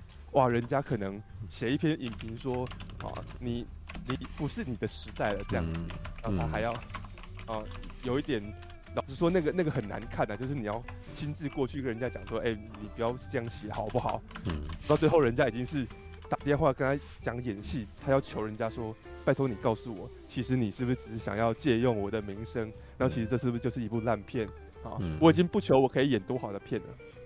但是我我只希望你，你诚实的告诉我，你不要再骗我了，嗯，好吗？嗯，然后甚至电影一直演到最后，已经在讲说，哎、欸，如果都不是上述那些，那会不会是因为爱呢？其实是男主角为了马格罗比，然后所以呢跟着他一起进入这个纸醉金迷的名利场，然后想办法要拉他一把，结果最后发现这场爱也成了一场空，这样子，然后甚至啊，男、嗯呃、男主角。啊，这个人他为了要拯救马格罗比的事业，然后他自己呢也让自己万劫不复，赔上自己的事业。嗯，所以呢，在经历了这一连串，让你知道说，对好莱坞，它可能是一个美梦，可能看似是一个很美好的地方，同时，它这种让人渴望性质也成为了一种诅咒，然后好像大家进入到这边都会不小。就会一不小心就会跌落谷底，然后一直堕落下去。这种同时又是同时又是美好，同时又又充满了肮肮脏黑暗的一个诅咒。这件事情，果他真的没有想象中的好的话，我们为什么还要拍电影？嗯，这才是到了最后的那个结局。答案告诉你说，当我们其实一开始。喜欢看电影，就是没有那么多复杂的事情嘛。然后不就是想要有一点好像逃离现实，然后呢躲进自己的一个啊躲进黑黑的戏院里面，仿佛可以忘掉一切烦恼，然后获得很简单的快乐。然后这才是初衷啊。嗯。所以刚刚他们在讲说，最后男主角洗尽铅华，对不对？啊、嗯，十几二十年后重新回来，然后再看了一场电影，然后最后流泪的解读是有点像是他当时啊有一点狼狈的离开好莱坞，然后他已经以为自己不爱电影了。可是当他后来这么多年之后再重新进入电影院，然后呢看了电影，他才想起当初这么爱电影，然后这么挤破头想要进入好莱坞的那个初衷。与此同时，那个眼泪也有一点像是啊，我我当年好像在好莱坞里面混的这么不快乐，然后呢，好像那个好莱坞付出了青春年华这么多年，然后赔赔上了一切，那结果其实，在那里面我都从来没有想起过，我原本的动机是这么简单，然后突然觉得这件事有点悲伤的感觉，嗯。所以我，我我觉得，如果如果你已经看完了，然后你很想知道这部片有没有什么一个方法可以去收束那些看起来很杂乱的资讯，是你可能想要去看这部片，然后你想要有一个很简单去了解，嗯，用用一个概念去贯穿这整部电影，然后导，然后让你比较不会中途失神或是看不懂的话，你可以用这个方式去理解这部电影，我觉得就还蛮好理解的这样子。哦，所以，嗯嗯，然后所以呢，那再进一步解读，嗯，例如说，哎、欸，什么这部片叫《巴比伦》？这是当时我看完电影，我一出来就在想的事情。后来 RPG 也问了啊，对，哦，为什么这部片叫《巴比伦》？巴比伦是什么意思？巴比伦是，嗯嗯。没有没有，你先讲啊！我不知道，我我我不知道你你想的是不是跟我理解的是一样的？对，比伦是呃，两河两河流域曾经的一个很很大的文明这样子。好，那在圣经里面，其实对巴比伦有一些形容，嗯、例如说，他形容巴比伦是一座很会，是一座集结了各民族、各群众、各国族、各语言的一个庞大的城市。嗯，另外呢，圣经里面也在讲说。哎、欸，巴比伦里面，嗯，啊，他是这样叙述了，说巴比伦里面的人哈，热衷巫术这样子，哈，嗯，喜欢施魔法、念咒语，嗯，同时在历史上去看，确实哦，巴比伦文明曾经在两河流域是非常非常辉煌的，然后它有一段时间快速发展、快速膨胀这样子，然后建设都十分奢华，这样。各位如果记得历史课本里面写的话，他还讲说巴比伦那时候厉害到可以盖空中花园，这样。子，大家都以为这么这么庞大。这么辉煌的城，嗯，一个文明啊，永远屹立不摇。结果没想到，它的败衰亡跟它的发展一样快速。后来，因为一些变故啊，那就迅速瓦解了。然后我就，然后我的推测是这样子，所以呢，它可能有一点类似，像是用巴比伦的这个这个象征意涵，然后去比喻。电影里面那个角色在好莱坞里面感受到的那种那种情绪，就是我们进来的时候觉得这是一个很辉煌的产业，好像时过境迁之后，然后呢，这呃他只发现他只是一个金玉其外的幻象这样子，然后呢，只要形形势一变，那个这个这个梦幻泡泡就会就会破灭，嗯，然后呢，之后就可以连接到这部电影最一开始的的那场 party。那场 party 超豪华，然后超疯狂的，然后然后超多人都想要加入这个派对，每个人都想要在这个派对里面拥有一席之地。嗯，可是呢，等到这个派对结束之后，你就发现里面曾经大小人物荣辱兴衰，全部仿佛都变成过眼云烟的这样子。嗯，狂欢之后好像什么都没留下，他还真的特别拍出来那个派对之后的 的的那个那个那个情情节。嗯嗯，如如果要问我的话，我觉得他用巴比伦，然后用前面这个派对要去隐喻的，可能就是这就是这种情感吧。嗯，对。那至于这就来到了刚刚大家问的问题，什么是要动摇默片时代？我仿佛哦，仿佛他好像对于从默片时代变成有声电影的时的时候，好像有一点抱持的不是这么正面的态度。解读是是这样子的。其实他想要讲的就是我刚刚讲的讲的那一些，嗯，至于他挑默片时代，可能哦，可能只是他，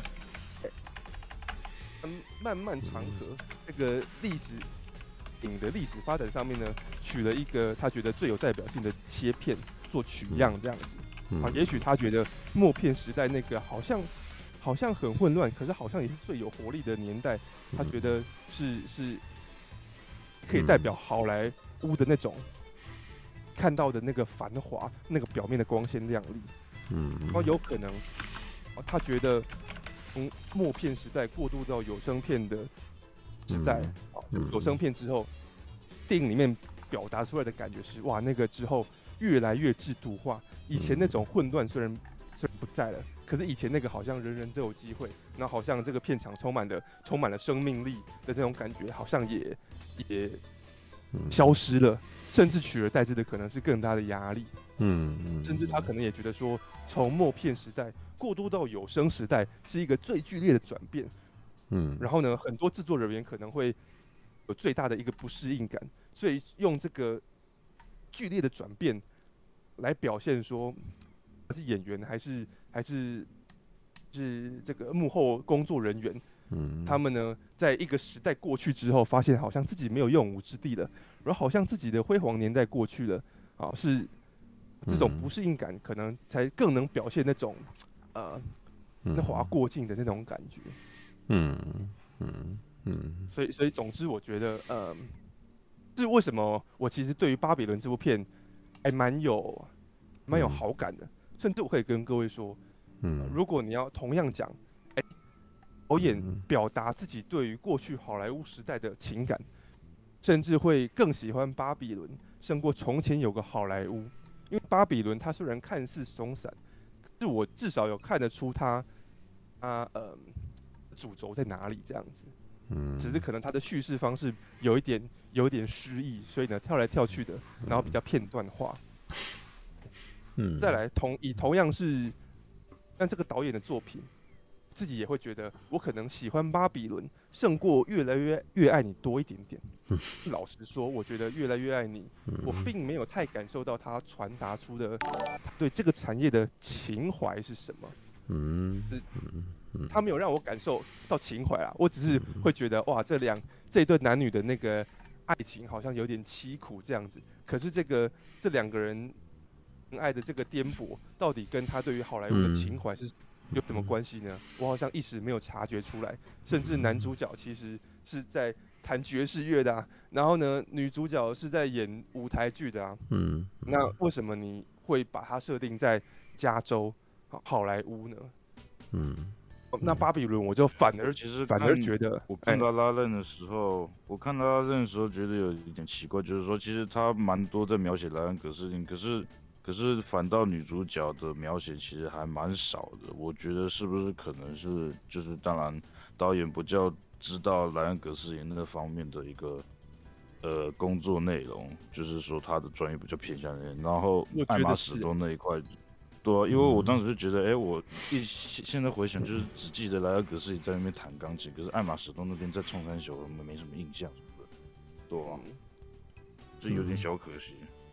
La La Land，La La Land 其实也是在讲那个梦想，就是当你实现了你的梦想的时候，你会变成不一样的东西。对啊，对不对？你看那个莱恩葛斯林到最后他，他他想要达到他的那个，就是越做越大，但越做越大，他原来。跟艾玛史东的那个、那个、那种纯情，那种小、那种幸福就也消失了。两个人都开始忙嘛，忙了以后，两个人就越来越淡嘛。对，但是如果要看到的话，《La La Land》比较有趣的点就是，查泽雷他用了他对音乐剧的爱，你可以看到他在视觉上面呈现很多东西，然后来讲了一个这样子的故事。对，我觉得那个 La La Land 的点在于他哇，他他其实在做这件东西的时候，他也同时在一个缅怀过去歌舞剧的美好。然后，而且我在做的时候也会觉得哇靠，你你在做这个东西，事实上有点突破很多事情啊。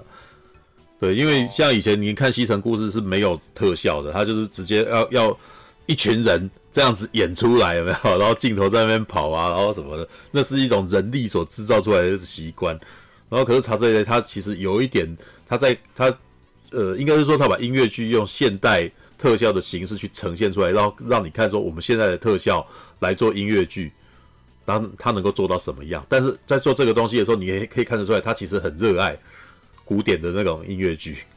你可以看到那种哇，在那个星象仪里面跳，然后在那旋转，那个是很六七零年代的那种美学，你知道吗？但是我在看的时候，我就觉得他其实又把六七零年代的那种歌舞剧美学介绍给现代的观众，然后让现代的观众其实也喜欢这个东西。我觉得这个是他自己他的企图跟他的热爱啊，你知道，就是有一种哎，你看这个东西多好啊，我一定要想办法让你喜欢这个东西的感觉。对，当然他讲我讲的是一个简单的故事，是一个我们两个两个因为那个什么现实生活的那个，然后原来的爱没有办法在在一块，但是他呈现的那些手法是另外一种东西，对不对？嗯、对啊。哦，OK。哇，那总之，刚、嗯、才我在讲的就是，哎、欸，我抓到了他。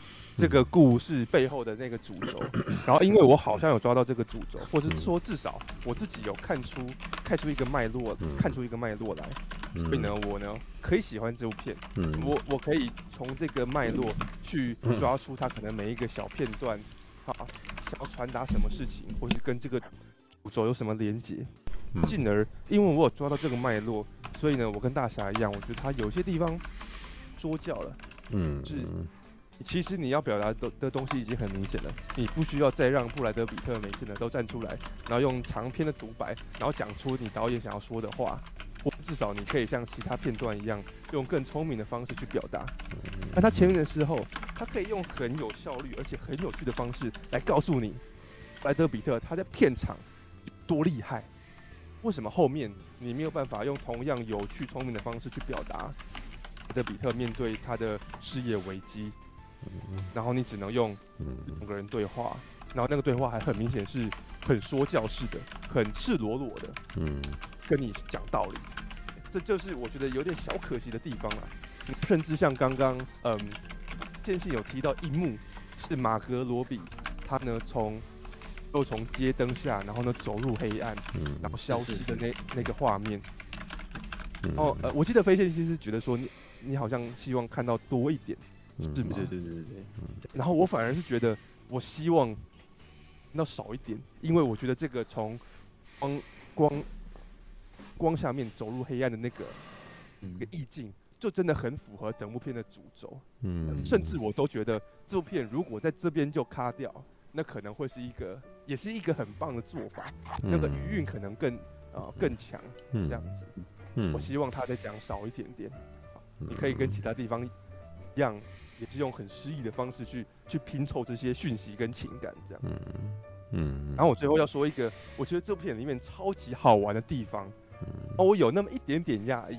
哦，非线性不要生气啊。对，我有一点点压抑，非线性居然没有提到这。啊。嗯。详细这样子。它里面在讲到说，这哈电影要从无声过渡到有声的时代，然后呢就就拍说布莱德比特在跟旁边的人。一直聊，我们要做有声电影，我们要做有声电影。嗯，然后呢，的他的应该是合伙人还是还是还是总片场的人，就会反驳他，就跟他讲说：“真的吗？那个什么，呃，这个观众真的会想要进去电影院里面，然后听到这个，嗯，到那个电影的声音吗？”嗯，这时候旁边呢，他们在厕所里面聊天，所以旁边就真的突然出现一个有人在拉肚子，然后放屁的那个声音，这样子。嗯，啊然后后面也是一样，布莱德比特在跟别人聊说，我们一定要制作有声电影。嗯，然后呢，别人也是讲说，你真的觉得观众会想要听电影里面的杂音吗？他们在讲话的同时，背后就是布莱德比特的老婆一直在砸东西，一直在吵架，然后制造各种杂音。啊，他就有一点类似他画面上在讲有声电影这件事情。嗯，然后呢，他也真的自己用电影本身去呈现出他们在谈的事情，就是电影的里面的杂音。如果电影里面有出现各种声音的话，会会会怎么样？嗯，我觉得这种有一点点一打破第四道墙。然后有一点点用电影本身去、呃、去衔接，啊、懂吗？去讽刺剧情里面的事情，是一个还还蛮有趣的做法，这样子。对。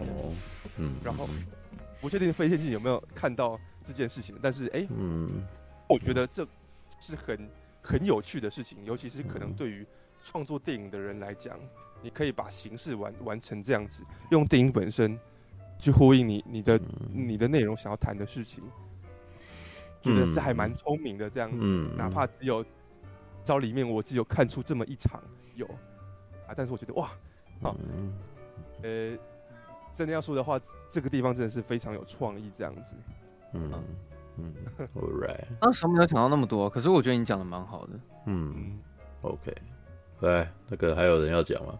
是不是哈利也要讲？嗯。嗯。我呢，因为我的感觉不就像是大侠那边的样子，嗯，我我我，因为我在看的时候，就会其实我怎么讲，这个导演嘛，所以我本来以为就是说，哦，我可能就是进去看，我我当时本来以为我会像看像是大亨小传那种东西嘛，因为其实它的年代设定也是差不多在那个一九三一九二零年代啊，然后刚刚呃，你们有在讨论，就是说为什么导演会。选择这年代呢，我我自己认为啊，因为在于美术史上面，就是说这个年代就是那种装饰艺术时代，就是就是那个大亨小传时代，然后那个时代也真真叫爵士时代，所以我觉得应该就以爵士迷的导演来讲，就是说这应该是他最热爱的时期啊，嗯，所以这只是我我的推测，而且这个时代就像刚刚陈佑说的，都没有任何的限制啊，嗯，然后都玩得很疯啊那些事情的，嗯，所以。这个是我对，就是我觉得就是说导演想要讲这个时代，就是这刚好这时代是现在推论一百年前，嗯，然后再加上这个时代是就是说他的那个文化跟现在是完全不一样，几乎就是说你可以没办法想象的事情，就是说你比如说呃，比如说我们上一个时代比较偏向两千年初的那种骇客任务电影那种数位时代、网络时代什么的，可是那个其实对我们这些观众来讲有点还不够远。那我们再推回一百年前，装饰艺术时代或者爵士时代的话，会有点陌生，会有点起好奇心什么的。然后我觉得这个可能是导演选择这年代的一个时间点。然后我在看的时候，就是说，当然我有看到新的，就是说，像是这个导演，就是哎、他的确就是有一些调度，感觉有点像八兹鲁曼一样，就是说哦，很喜欢把那个镜头把它。呃，切来切去，然后又有点让人窒息的感觉什么的，然后就是那种群群群像的一种画面什么的，然后他又加那种，虽然刚刚大家都说马丁史克西斯啊，可是我觉得就是说我只觉得他像那个华尔街之狼。对，我我想问一下各位，就是说为什么？华尔街之狼会会会那样子拍，就是说马丁·史克西斯平常他拍片就不像华尔街之狼，为什么偏偏华尔街之狼是长得像那副模样？就是就很多这种雷肖伟啊，然后黑色幽默玩笑啊什么，或者说里面那种疯狂的疯癫的一些演表演什么的，嗯，就是觉得很像他，觉得华尔街之狼很像马丁·斯科西斯啊。可是马丁·斯科西斯拍的黑帮片并不像华尔街之狼。就是四海好家伙那些，就是其实还是还是有点像啊，因为华尔街之狼还是一个从小做到大的一个人的故事。对，没有我我知道故事是很像的，可是我是说那个表现方式，就是你会发现，就是说里面的迪迪卡皮又有点太疯狂了，就是马丁史的，啊，尺度都很大这样子吗？或尺度都很大，我记得尺度大这件事情，马丁史其实以前就常弄啊。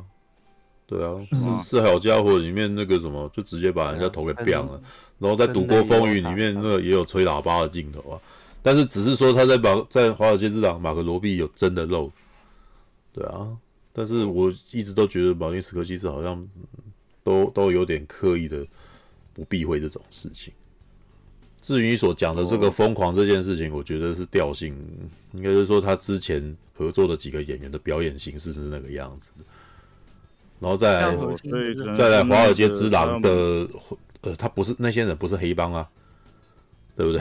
所以黑帮的人的表演形式的那的的氛围跟故事的主题会影响到他这个整个拍摄的一个表现形式。没有，他想要展现的其实是这些操盘手他们的放浪形骸啊，所以他们嗑了药以后的疯狂的情况跟跟黑帮人的疯狂是不一样的啊。对啊，他并、嗯、对他怎么会把他拍的跟黑手党一样呢？对，就是这些人的这些人不是黑手党也，他还是蛮像他平常拍的黑手党的故事的一个架构。我觉得他的故事叙事的逻辑是还是马丁斯科西斯会会用的东西，但是你讲的是表演形式这东西，对，那表演形式就是表演的方法。那我其实觉得，那就是在他们这边讨论了以后，哎，这这一次是里奥纳多啊，里奥纳多他的表演跟在乔纳希尔的表演，那。一定跟劳勃·迪尼洛跟乔派西的东西不太一样啊。嗯，对啊，他们的他们自有他们自己一套风格。哦、我了解，就是对啊，对啊，因为就是看到就是这两种东西的融合啊，然后就是是是像我刚刚有说很多里面桥段，我甚至觉得他是不是昆汀上身什么的，就是像是乌玛舒曼吸毒过量啊，然后等于就是马格鲁比被。那个响尾蛇咬到脖子那种感觉，或者是说他最后那个逃避麦格一个去带他们到那种地狱魔窟里面，然后我就觉得这很像那个那个黑色追击里面，就是说那个他们要他们要被那个钢胶一样，我就觉得就是越来越越来越超展开什么的，嗯，然后嗯，对吧？我觉得这个蛮蛮酷的，就是说就是不会无聊了，可是就是像前面所说的，就是说哎，可能。前面看一看的时候，觉得哎，这整个氛围都是这种紧凑，然后高血压，然后就是，然后很荒诞的一个故事。可是就是说到中间转息的时候，就是后半段变得完全截然不同的东西。就是像比如说哦，里面有几个角色，像是，诶，比如说是那个小小号手啊，那个小号手他的故事分量其实真的很少，少到就是说，哎，我甚至怀疑，就是说，哎。你不是一个导演，你不是爵士爱好者吗？我还以为你想要更挖更深，结果就是人家就是涂脸涂黑黑之后，然后下一幕他就退休了什么的，我就觉得，嗯，就是还让我白期待一下什么的。不然就是说里面有一个就是那个亚裔的那个，他说那个什么，就是专门做字幕那一位，我当时觉得就是说，嗯，我。就是他，甚至就是这个角色出场的时候，还让他唱一首歌什么的，然后我就觉得，哎，这是不是很重要？可是我后来发现，就是说他好像也没有什么太大用途，顶多就是说帮马格罗比解毒，然后，嗯然后他是个什么双性恋，然后，可是然后后面被那个那个主角那个曼尼给炒鱿鱼什么的，可是我我后面其实有时候我看一看的时候，我其实不大看不大懂它的功能在哪里，所以。其实也有点，就是有点想小，有点没 get 到，或者说，哎，是不是很多这种？为什么这故事那么长？可能就是他那边其实在讲说默剧淘汰这件事情啊，因为以前默剧是非常仰赖一些字幕卡人员上字幕卡这件事情，因为可是他并没有太多描写这个。这个这个角色很很有做这个字幕的。不过那个角色，那个角色为什么要做字幕卡？因为他其实也想要当明星。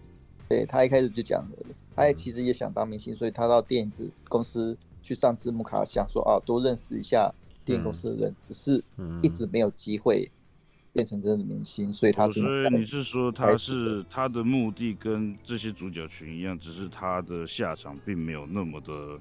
成功是不是？对，是他比较类似像这样子的。他不成功吗？怎么觉得他后来去欧洲发展，好像也是另外一条路？对 对，这其实也是另外一条路。对啊，一定要在美国吗？对。不过他那个，我其实欧洲发展这个件事我还完全忘记了。对，嗯，就是他那，我觉得他有存在的必要性啊，因为那个是以前默剧时代很很重，字幕卡是很重要的一个地位。那他必须要拍这把这个东西拍进去。就是想要告诉你说，哦，以前曾经如此重要的一个字幕卡的工作，到最后你会变得一文不值，完全被淘汰掉。可是我，对啊，我知道这一点。可是我认为，我看到他这个角色做字幕卡这件事情的镜头很少，就是他只有甚至只有画过一次。然后我当时就想说，他被炒掉的时候。就是曼尼说：“哦，对不起啊，我们只能做这样子做啊，因为我们现在产业不需要你。”可是我忽然就觉得，就是说，好像他被炒掉，好像也还好，他也感觉没有特别的多难过，就是好像赖这个为生什么的。就是因为就是说，我没有感受到，就是说这个角色他对于做这字幕卡多么执着到，就是说哦，你不能炒掉我，不然就是说我可能要被被被被流浪到哪去什么的，什么这种苦苦哀求感觉，也许对啊，就我可能就是比较没有这种感觉，就是说这个东西的一个急迫性，或者说他这个对这个角色多重要什么的，对啊，然后不然就是说，哎，这个比如说前半段他们。呃，马格鲁比成功之后，也有一个桥段，就是说马格鲁比好像他要去某个地方，然后这个曼尼他要去为布莱德彼特去跑去纽约那边去看那边的有声电影，适适应那个有声电影，去帮他去看一下，哎，有声电影到底有多么有什么魅力什么，是不是需要考虑一下往这方面发展？然后他中间不是遇到，哎，马格鲁比也到纽约，然后就是说他就。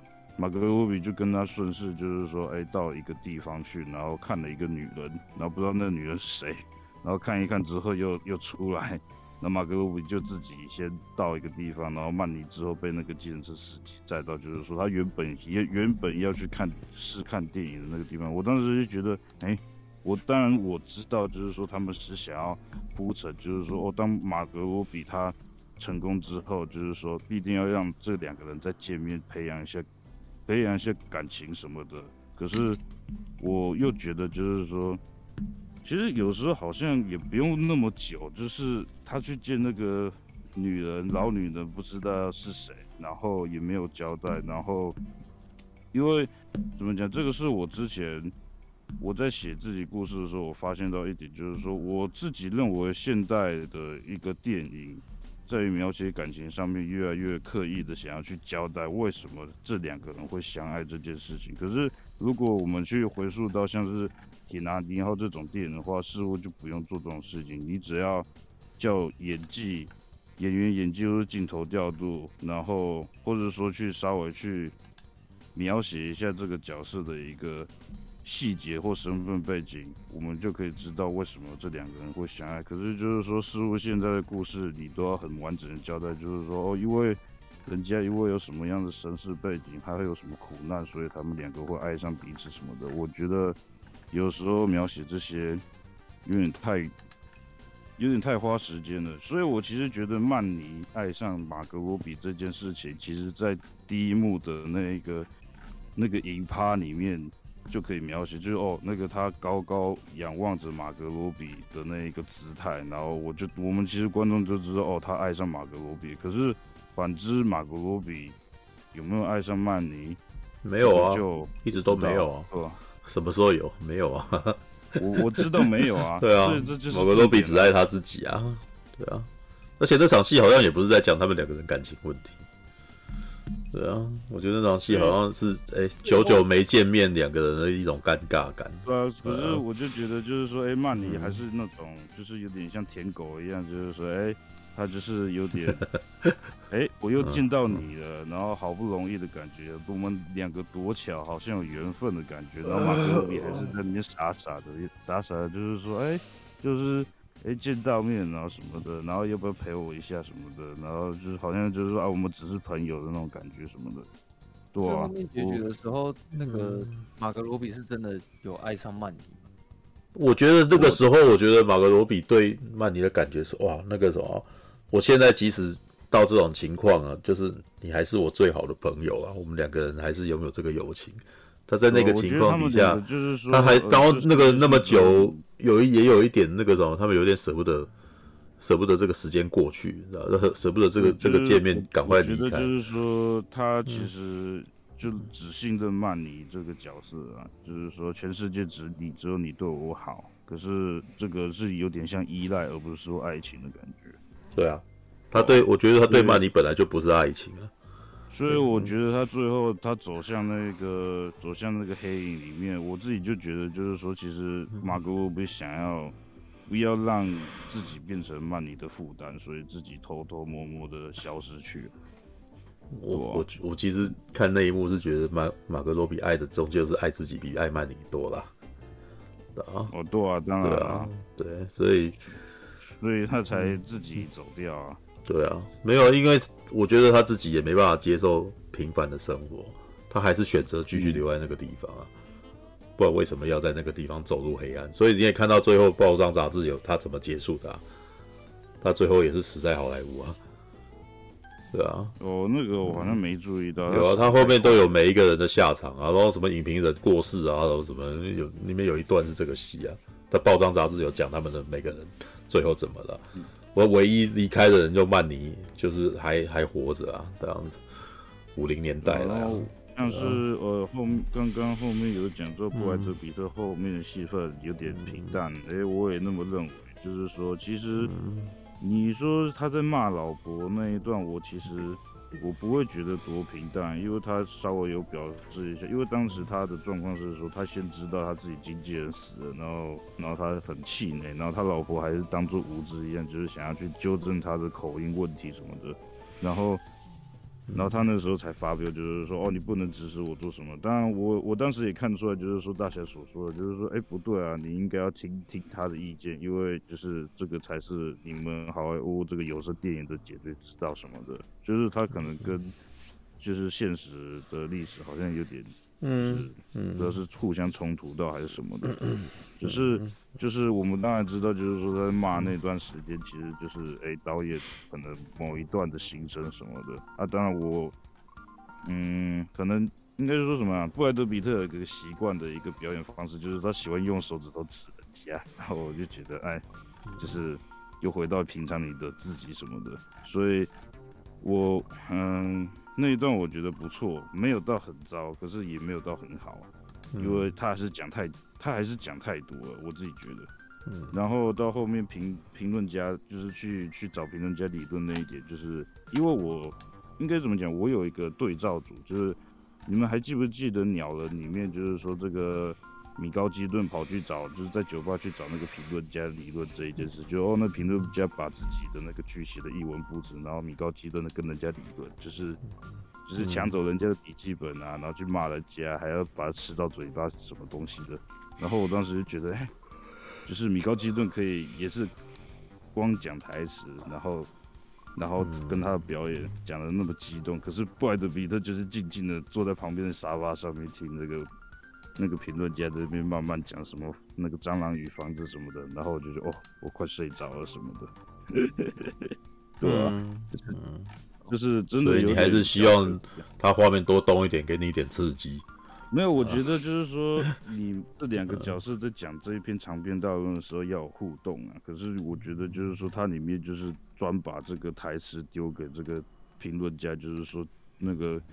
就是流水这样账这样子一直讲一直讲，然后我会觉得就是说，哎、欸，这个有点无聊哎、欸，你们怎么没有一些互动？就是说，你布莱德比特可能想要反驳，可是就是说他又他又没办法，就是讲出一个东西什么的，至少带一些这种空空台词什么也行什么的，就是用一些空台词带出他的表情的狰狞什么的，就是哦，好像想我好像想要反驳你，可是我好像。嘴巴讲出来的话，好像又好像又八竿子打不着，所以我又吞回去那种感觉，就是我希望至少一些这些事情啊，所以嗯，对，这个是小可惜的。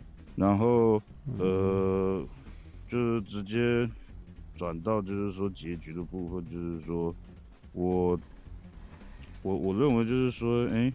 他想要就是像刚刚大家说的，就是说当曼尼捡回了他那个对乐电影的爱，其实不是拍电影，可能其实只是看电影什么这种事情。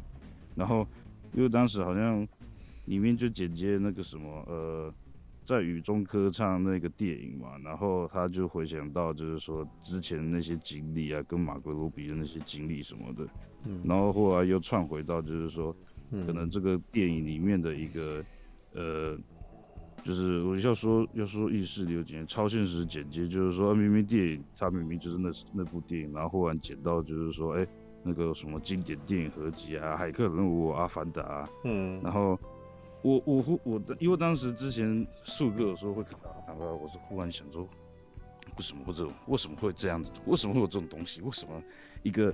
一九三零年代的电影的内容会有《阿凡达》的片段，到底在讲什么？我一怎么听都觉得很突兀。可是他这样慢慢接的时候，我好像觉得，哎、欸，好像也还好。可是我自己当时就是因为已经算是出戏了，所以觉得就是说，哎、欸，就是他好像就是有的时候我会想说，这个是导演自己喜欢的电影，还是说导演把就是什么教科书上面那种经典电影拿来讲什么？因为你我们看到《骇客任务》，还有看到《铁达尼号》嘛，然后还看到《魔鬼终结者》，然后。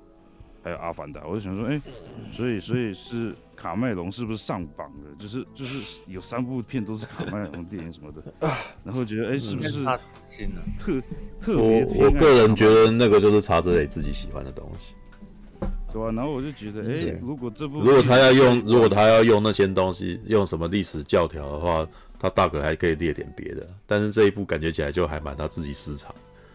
他他有点，哎，如果这一部再晚个两年上的话，搞不好《阿凡达一》的片段就变成《阿凡达二》的片段。那要看他自己喜不喜欢呢？我其实觉得曹泽雷在这一段画面，就是其实他有一点，他不管电影现在里面的角色人物，他是突然间透过荧幕在跟观众对话。对，你喜不喜欢电影？你喜不喜欢？我好喜欢哦。所以那个，你能够理解曼尼的想法吗？那个曼尼就导演自己啊。我觉得他其实这个是这个意思啊，是啊，因为因为我我其实当时其实费信一直在讲自己爱不爱这电影的这感觉，我其实我自己轮到我自己在问的时候，忽然会觉得就是说，其实，嗯，其实我本本身没有对什么事情有什么热爱，嗯，就是只是单纯我什么事情不会做，那我就先不要。不要尝试它，我哪些事情还可以做，我就先尝试。然后我自己会认为，就是说，呃，就是像我现在，我会去做一些事情之后，你反而就是说你自己的作品，你会最讨厌它，就是你最讨厌做自看自己鉴赏自己的作品。嗯，所以就是说，可能。可能也许我们跟导演都差不多，就是说，哎、欸，我们可能不大喜欢自己做创作，可是我们至少还会去喜欢去鉴赏人家的创作。对啊，我就是当时就觉得，哎、欸，这其实，哎、欸，其实也挺巧妙的。这个这个回答就是说，就是有这个猜想什么的。嗯，对啊，他只是就觉得，哎、欸，该。怎么讲？该试的还要去试，还是要去试啊？就是不能一一天到晚当当那个当那个什么，呃，当键盘侠，只会在那边讲说我要去当导演，或者说我要等成为什么什么的。可能对啊，现在我所以你算是也被激励到吗？没有，我其实根本就不需要这个激励啊。哦，对，那你怎么在看完这个以后才会有这个想法？是吧？其实是本来就不需要这激励啊，只是就是哎、欸，就是忽然点到，好像就觉得哎、欸，好像他也有这一这个电影，好像也有这部分的功能什么的。当然，就刚刚也有就有人讲，就是那个不爱的讲说，哎、欸，这好这部是不是有一点在。劝退新手的那种概念，就是说，哦、就有点像是婚姻故事一样。你看了婚姻故事，你就不想结婚；你看了这个巴比伦之后，你可能就不想拍电影什么。有可能这种，有时搞不好会有这种效果什么的。呃、我我其实觉得你你只要看最后的结论是什么，就就知道。如果他最后是每个人都很惨，然后那个那那他的结论就是你不要来拍电影。但是我觉得这部电影的尾巴不是这个样子的，它最最后尾巴这个东西，它告诉给你的就是，即使经历过这么多，他还是他还是喜欢看。对，我觉得他最后的意思是这个啊。对，那不管他是看的，或者是身为观众，或者他是制作的人，没有人制作的又怎么会有这样子的东西？对啊，所以我其实觉得我我我在那边的时候，我的情感。讲的就是啊，对，我们其实都曾曾经是这样子的人，而且我们其实就像你刚刚讲的，影评人讲说你你现在在整个整个历史上面留下了一个，那在那一刻的时候你可以沟通，对，那大家其实刚刚有讲过，他打从一开始就已经点题了，所以他在最后都是在重复这件事情。我也觉得其实只他重复这件事情也是有原因的，只要任何一块让你有一个共鸣，那这部电影就有成功。你第一个没看懂，那第二个有没有看懂？第三个有没有看懂？他讲了这么多个短句，那到底有没有任何一个东西他讲？因为他讲的事情感觉都是同一件事，对啊。那我觉得，我觉得他一件事，嗯、所以我其实觉得我不大喜欢这一部一点，就是说他的这种重复提，就是很多这种小段的故事，然后可是他几乎跟你讲是差不多同一件事情，然后。然后，然后这件事情就是会被很多个角色给分散注意力，然后最后有一些角色处理得好，有些角色处理不好，然后可是这样子多多少少你已经有点恍惚了，然后最后他只跟你讲了哎这个大道理，然后这个大道理有时候你还没 get 到，那他妈 看这部片不就完蛋了的那种感觉。对啊，因为当时也是看这部前，就是拿 拿那个那个新天堂乐园来去比较，就是说，嗯，因为新天堂乐园算是蛮蛮久的电影，所以其实三个小时好像不是什么不不是什么奇怪的事情。可是这也让我发现，就是因为新天堂乐园它的叙事其实非常的，它几乎没有做什么剪接什么的，就是它就是前面讲这个导演故事讲到大，然后回去见。他家人，然后所以我在看的时候，就是你他不用过多解释，过多闪回，你其实到那个时间点，你直接顺着就可以，情感就可以这样子直接从你的一个想象中溢出来，就是说那种回忆的感觉，那种感动什么的，所以就是他没有那么多的剪接，然后会让，或是说没有那么多角色故事会让我去分散这些注意力啊，所以可能看这部变《巴比伦》的时候，我就是会有点像是说，哎，嗯，就是里面有好多那种奇观，可是所以你想要告诉我什么的那种感觉，就是那个注意力有点被分散的样子，而且就是说，就像可能刚刚大侠所说的，就是说。你其实每一个读每一个角色分开来讲，其实有完整交代角色的一个前后，只有马格罗比、曼尼跟布莱德比特这个，而布莱德比特甚至描写的会有点单薄，嗯、就是说只有几个几个时间点而已，然后其他的其他的角色就是，哎、欸，其实根本就好像没有想要认真讲，所以。啊，哪有啊？每个都很蛮认真的，我觉得我不同意这个说法。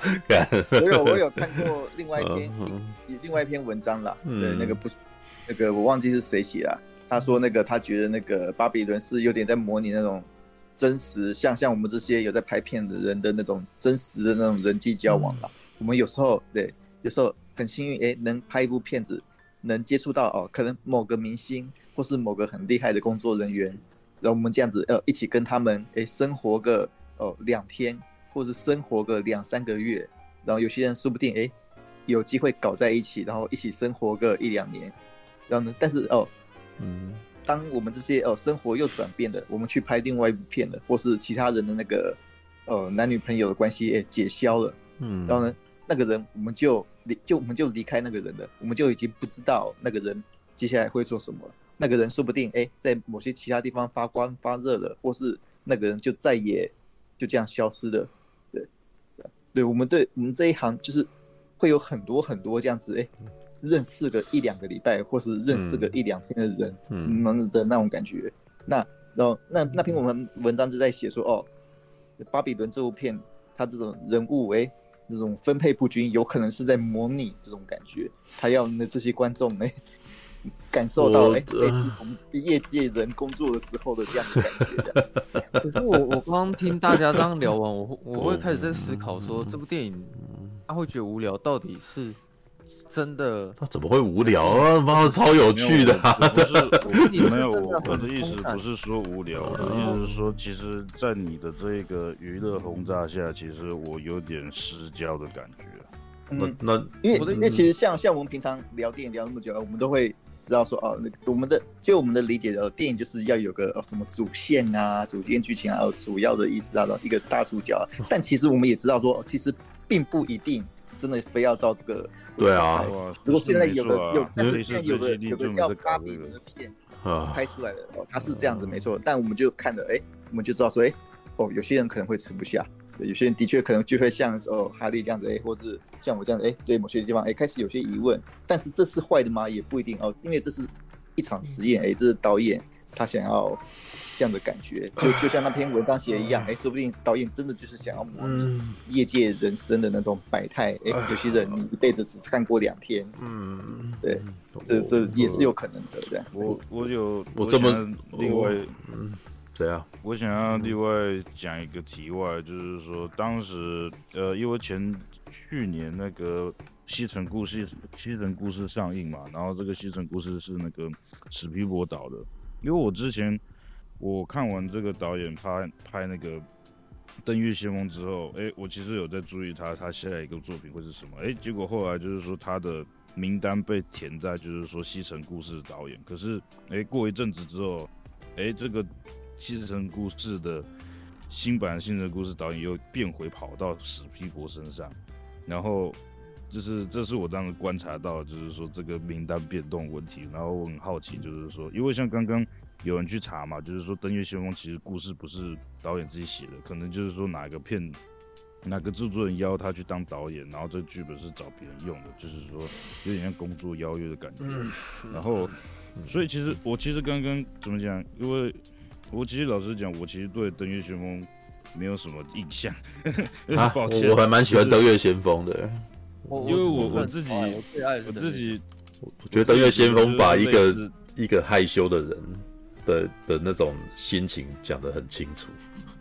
哦，对，因为我想说，这种类似题材，我觉得一直第一名的都是阿布十三号。没有，没有，没有，他完全不是那种东西啊。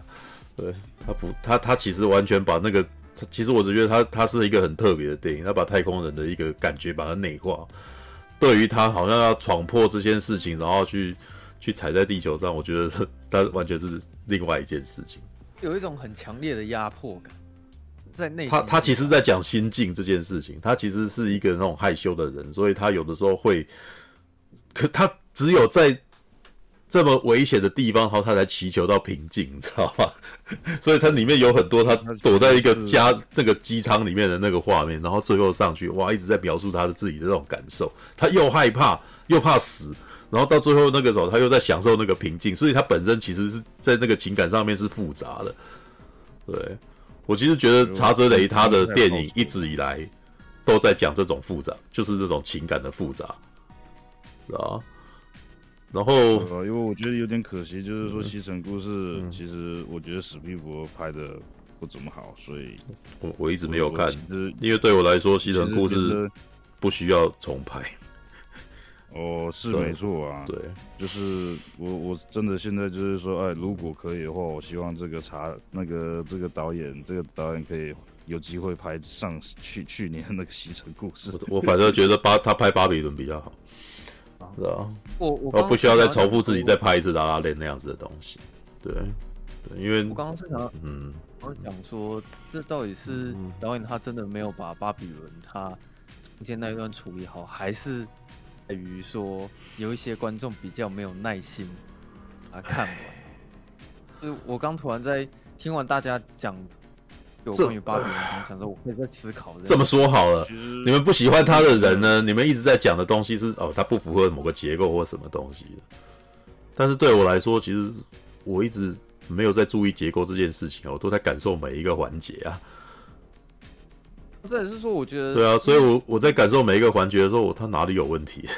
对，那对于我来说，它就是一个作者意向非常明确的东西。那他有时候作者意向明确的东西不一定要符合结构。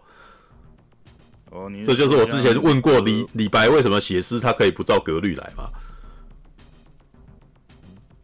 对不对？有时候李白会故李白写诗他会故那个什么，他会觉得说好像他不符合一些那种平仄啊，或者是一些大家的格律啊，但是大家还是说他是诗仙，那他的诗不是诗吗？那他的诗是不是还有办法那个流传古今，然后大家还是觉得他很厉害嘛？就是我我之前不是常常在讲说规则这个东西其实只是一个理论或者是一个哦方便大家去照样造句的东西，对啊，那有的时候不喜欢的时候，这这时候会开始思考为什么哪里出问题，我没给到或什么，然后就这时候就说啊那边太平庸，那边太平凡什么，你可以你可能会去开始思考说哪个地方你没有，你会觉得那边没感觉或者什么的，但某有这种情况是对于能够接受的人来讲，他根本就不会去。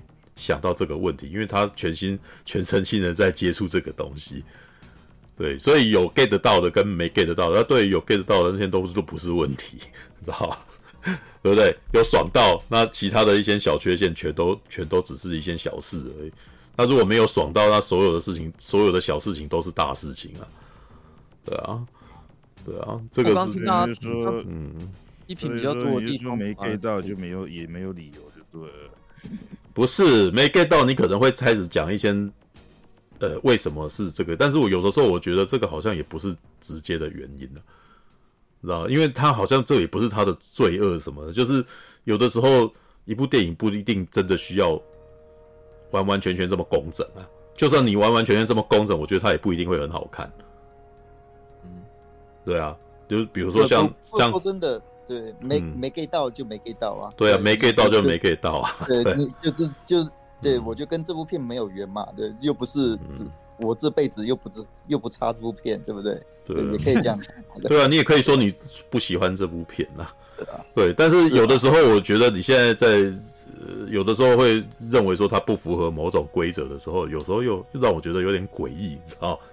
就是我我看到后来也觉得，有的时候一呃，大家不会喜不是很喜欢在那边讲说艺术是不拘形式的嘛？你不知道突破框架吗？那他现在好像不在框架里，你又觉得不习惯，那不不是不符合你自己想要的感觉，对不对？我觉得好像大家对于查泽雷的那个标准挺高的。我对，我，觉得反而可能是因为我对查泽雷没有太高的标，太高的期望，所以他做这东西，我也觉得这样子不错啊。我刚刚听下来，感觉大家还蛮常会去批评他配角的部分，不管是不是布莱德比特还是其他的配角。但我因为我个人的想法是说，这部片主角就是曼尼，所以他如果花比较多时间。在讲曼尼，那其他配角比较少，其实算比较正常。但是大家好像会希望说，他不只要把曼尼讲好，其他每一个角色全部。从我的从我的观察的这部片，虽然主角是曼尼，但是这部片它的戏份也没有严格说起来，也不能够说是完完全全的主角的样子。就是呃，被大概有分为五个人吧，是不是？制片、男演员、女演员，然后那个音乐家。跟那个什么字卡的人，大概就这五个人吧。哦，还有还有影评人啊，六个人。然后大家平均分散戏，分散那个什么，分散那个整部戏的那个什么表演时间。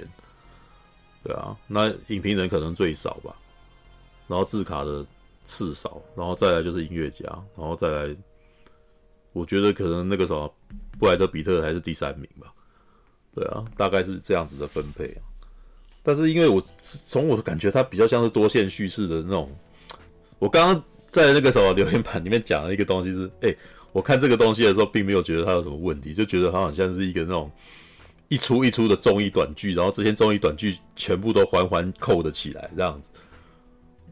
然后而且情感有连贯，哎，嗯，不会啊，还蛮好看的啊。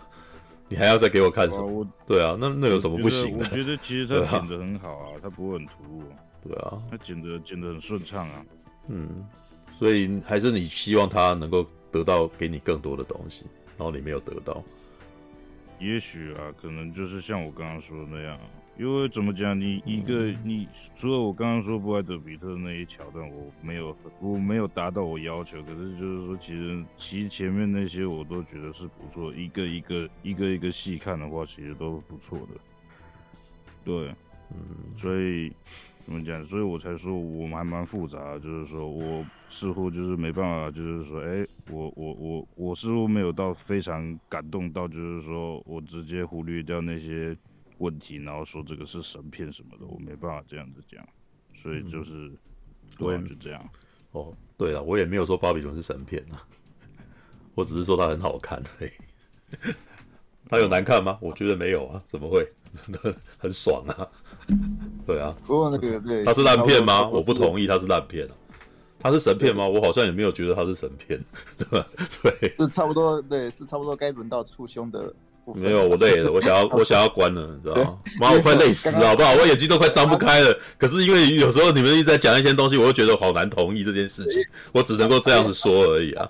对啊，哈利最后半个小时讲东西，基本上是我们我们前面已经都讲。对啊，我我超累的好不好？对啊，但是我其实也不是很想要再讲一些什么开创性的内容，因为我在中间在那边附和你们的时候，我大概就已经讲了我的感觉了。后面好多人都说我的看法跟大侠蛮像的，然后搞到最后，我想说哈，看好像只有我的想法比较不一样。不会啊，我很喜欢这部片啊，有什么问题吗？对啊，对啊，你们说出来的东西的内容，我觉得有些都有打到我的点，所以我现在为什么不想要特别去补充？对不对？所以你们都有讲到我讲的点啊，像大侠讲的东西也是我那个时候我有感觉到，但是应该是说他我没有特别的想要说出来，他讲出来我才突然间想到，哦，你讲的好像有是挺有道理的。对，啊、对，我没有特别注意到嘛。对，但我并不觉得这会让我觉得这部片就难看了，我完全不这么觉得、啊。我我回头想起我看那三个小时的体验，很开心啊。那最后看起来我也很感动啊。那怎么会觉得它难看？对，这这个其实是我的疑惑点，哪里难看？很好看啊。对啊，说难看了。对啊，没有，因为因为婷婷这边讲说中间有一半，然后本来。哦，他在搞什么？他以为他是马丁·史科西斯吗？然后接下来哦，他很平淡。这部片是烂片吗？没有啊，好像没有。我其实对这部片没有什么贬义，我觉得我觉得他很棒啊。对啊，对对啊。问题是出在哪了？对，所以我才会一直不断的疑惑啊啊！发生什么？发生什么事了？怎么怎么会这样？对。就我观察网络上的影评，对我、嗯、我才是少数啊！你没有 get 到立场才是少数啊！而且对我来说，一个地方他们喜欢这部片，而且对我来说，三个小时里面一你一两个地方没 get 到，好像也不能不太能够影响这整部片的氛围吧？因为对我来说，他前面那两场戏成功，我觉得是整部片已经成功。对啊，这这都都是这样子讲的吗？不是吗？我这一直以来，我是我是其实一直都是这样觉得的。一部电影里面一定要有某个时刻让你一直铭记在心，那这部片就成功了。你真的你真的能够让在九十分钟，你用每分每秒都都让哦，我每个都记得这样子吗？而且你现在一直讲，你是不是也每一个都记得？但但那个哈利至少那个你自己看完以后也是觉得疑问很多嘛？那这样这样就好啊，这样也不是什么坏事啊。对，你觉得这部片，而且诶没有大胆的要求，也是一件好事啊，不是吗？而且老实说，有的时候我看完一部电影，我不会有立即的感觉，不是代表这部片不好看诶、欸。嗯，那只是我自己脑袋钝掉，然后或者我不想思考，我也许过了半年以后，哦，原来他当时这个东西是这个意思。那不有可能啊？对啊，我我的脑袋不够不，我我有时候脑袋不够敏捷，并不代表这部片不是好看的，而是我自己算是我自己会直接的告诉我，问我自己，我看完这部电影的感观感是什么？然后我我现在告诉我，我现在那个什么的感受是我那时候看完，对我刚刚已经讲过了，我很喜欢啊。对，我可以直接的告诉你我很喜欢，然后接下来才开始试着要去净空脑袋说哦，我为什么喜欢呢？对啊。那也许你那个啥哈利的感受是我讨厌他，没有对，所以接下来才会哦，我觉得那边很平淡啊，然后怎么怎样，不是吧？没有，我觉得是有点复杂，五味杂陈。哦，我觉得哈利的想法没没有什么太大的问题了，就就是你，我觉得我没有我没有说他的想法有问题，只是我有的时候这也是常常苹果会问说你喜不喜欢，然后他不愿意不愿意表态嘛。我没有喜欢或不喜欢嘛，然后这时候我们就就有点焦躁啊，到底是怎样？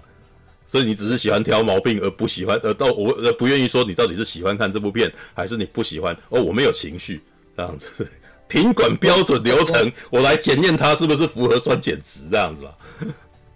呃，因因为有一个最大的问题在于说，哎，比如说我说哦，我觉得巴比伦不合我意，嗯、对，大家会以为说这是一个负面的一个形象。好像我就是一个坏人一样，而、不是，我只是跟这部片没有。你看那部电影好看，嗯、跟你看那部电影你觉得难看，都是一件好事。是啊，对，那是一件好事。呃，我呃，应该是这么说，表达情感本身没有什么问题。嗯，对。那也许我看完没有感觉，平，这也是一个，这也是一个感受了。对，那只是。到底是有情绪还是不喜欢？你是喜欢还是不喜欢？有的时候就会开始在那边那个啊，在那边纠结啊。因为啊，比如比如这么说好了，有时候我不是会说评分的时候，我也会讲一个非常保守的话嘛，对不对？我在我的脑袋中，其实电影没有五颗星，我没有不是常常这样讲吗？对不对？常常都是三点五到三的这种情况，但是这仍旧是有一个波动跟起伏的。我只是在告诉你说，哎呦。对我来说，很多电影的那个波动的那个分数，其实都在那个地方而已。对，但是还是有啊，对啊，嗯哼。刚那个非线性想说什么？嗯、对，哦，因为没有，我刚刚是想要讲说，嗯、就刚刚听下来，我觉得触大的想法比较是说，呃，触大都可以接受，就是大家说不喜欢这部电影或喜欢这部电影，只是。因为刚刚听下好像是像比如说，呃、大侠可能会讲说他别人不喜欢，然后不喜欢的地方是什么，然后促大是认同的，对啊。是当哈利在讲他不喜欢的地方的时候，好像有几个小论点可能是促大比较不认同。我我刚刚听下比较像是，就是促大并没有反对说，哦，你们必须要觉得好看，还是说你们不能觉得不好看？他没有这个意思，可能是在拿某一些论点的时候，可能有被就是树大可能没有认同。嗯，刚刚就想要讲的是这个，没有，当然还有一点是我累。知道吗？然后他又一直一直念个没完，让我觉得很不耐烦，你知道吗？他到底是喜欢还是不喜欢？干，然后就在那边哦，好烦啊！我都准备捆了，你到底什么时候结论这样子？然后又在那边回圈，对不对？他、啊、到底最后是喜欢还是不喜欢？有没有办法更收束一点？所以我到最后是不是是不是丢出一个我很喜欢呢、啊？声音对不对？干什么？对啊。然后你看我爸又不来骂我了，知道吗？被我吵醒了，知道吗？好了，对啊。所以咯，哎、嗯，该怎么说呢？好了，哈利，如果要一句话让你做总结的话，你要怎么你要怎么讲呢？对，高概念结尾法的。我觉得就是我在一些情他的一些某一些桥段，可能表现上面我觉得没有达到我要求，可是说他的这个导演的进步，或者说他。自己读，他自己可能从某一些导演身上学来一些新技术，这个整个呈现剪接顺畅感，我觉得是好的。所以就是只差那么一点点，就是说他的整个表达的意涵我可能没 get 到，所以可惜的地方在这边。不管他的技术层面，我觉得是优秀的。好，差不多这样。嗯，好，Alright，好，好吧，OK，Alright，好了，四点三十五分。对，不，这部片的观影门槛算高吗？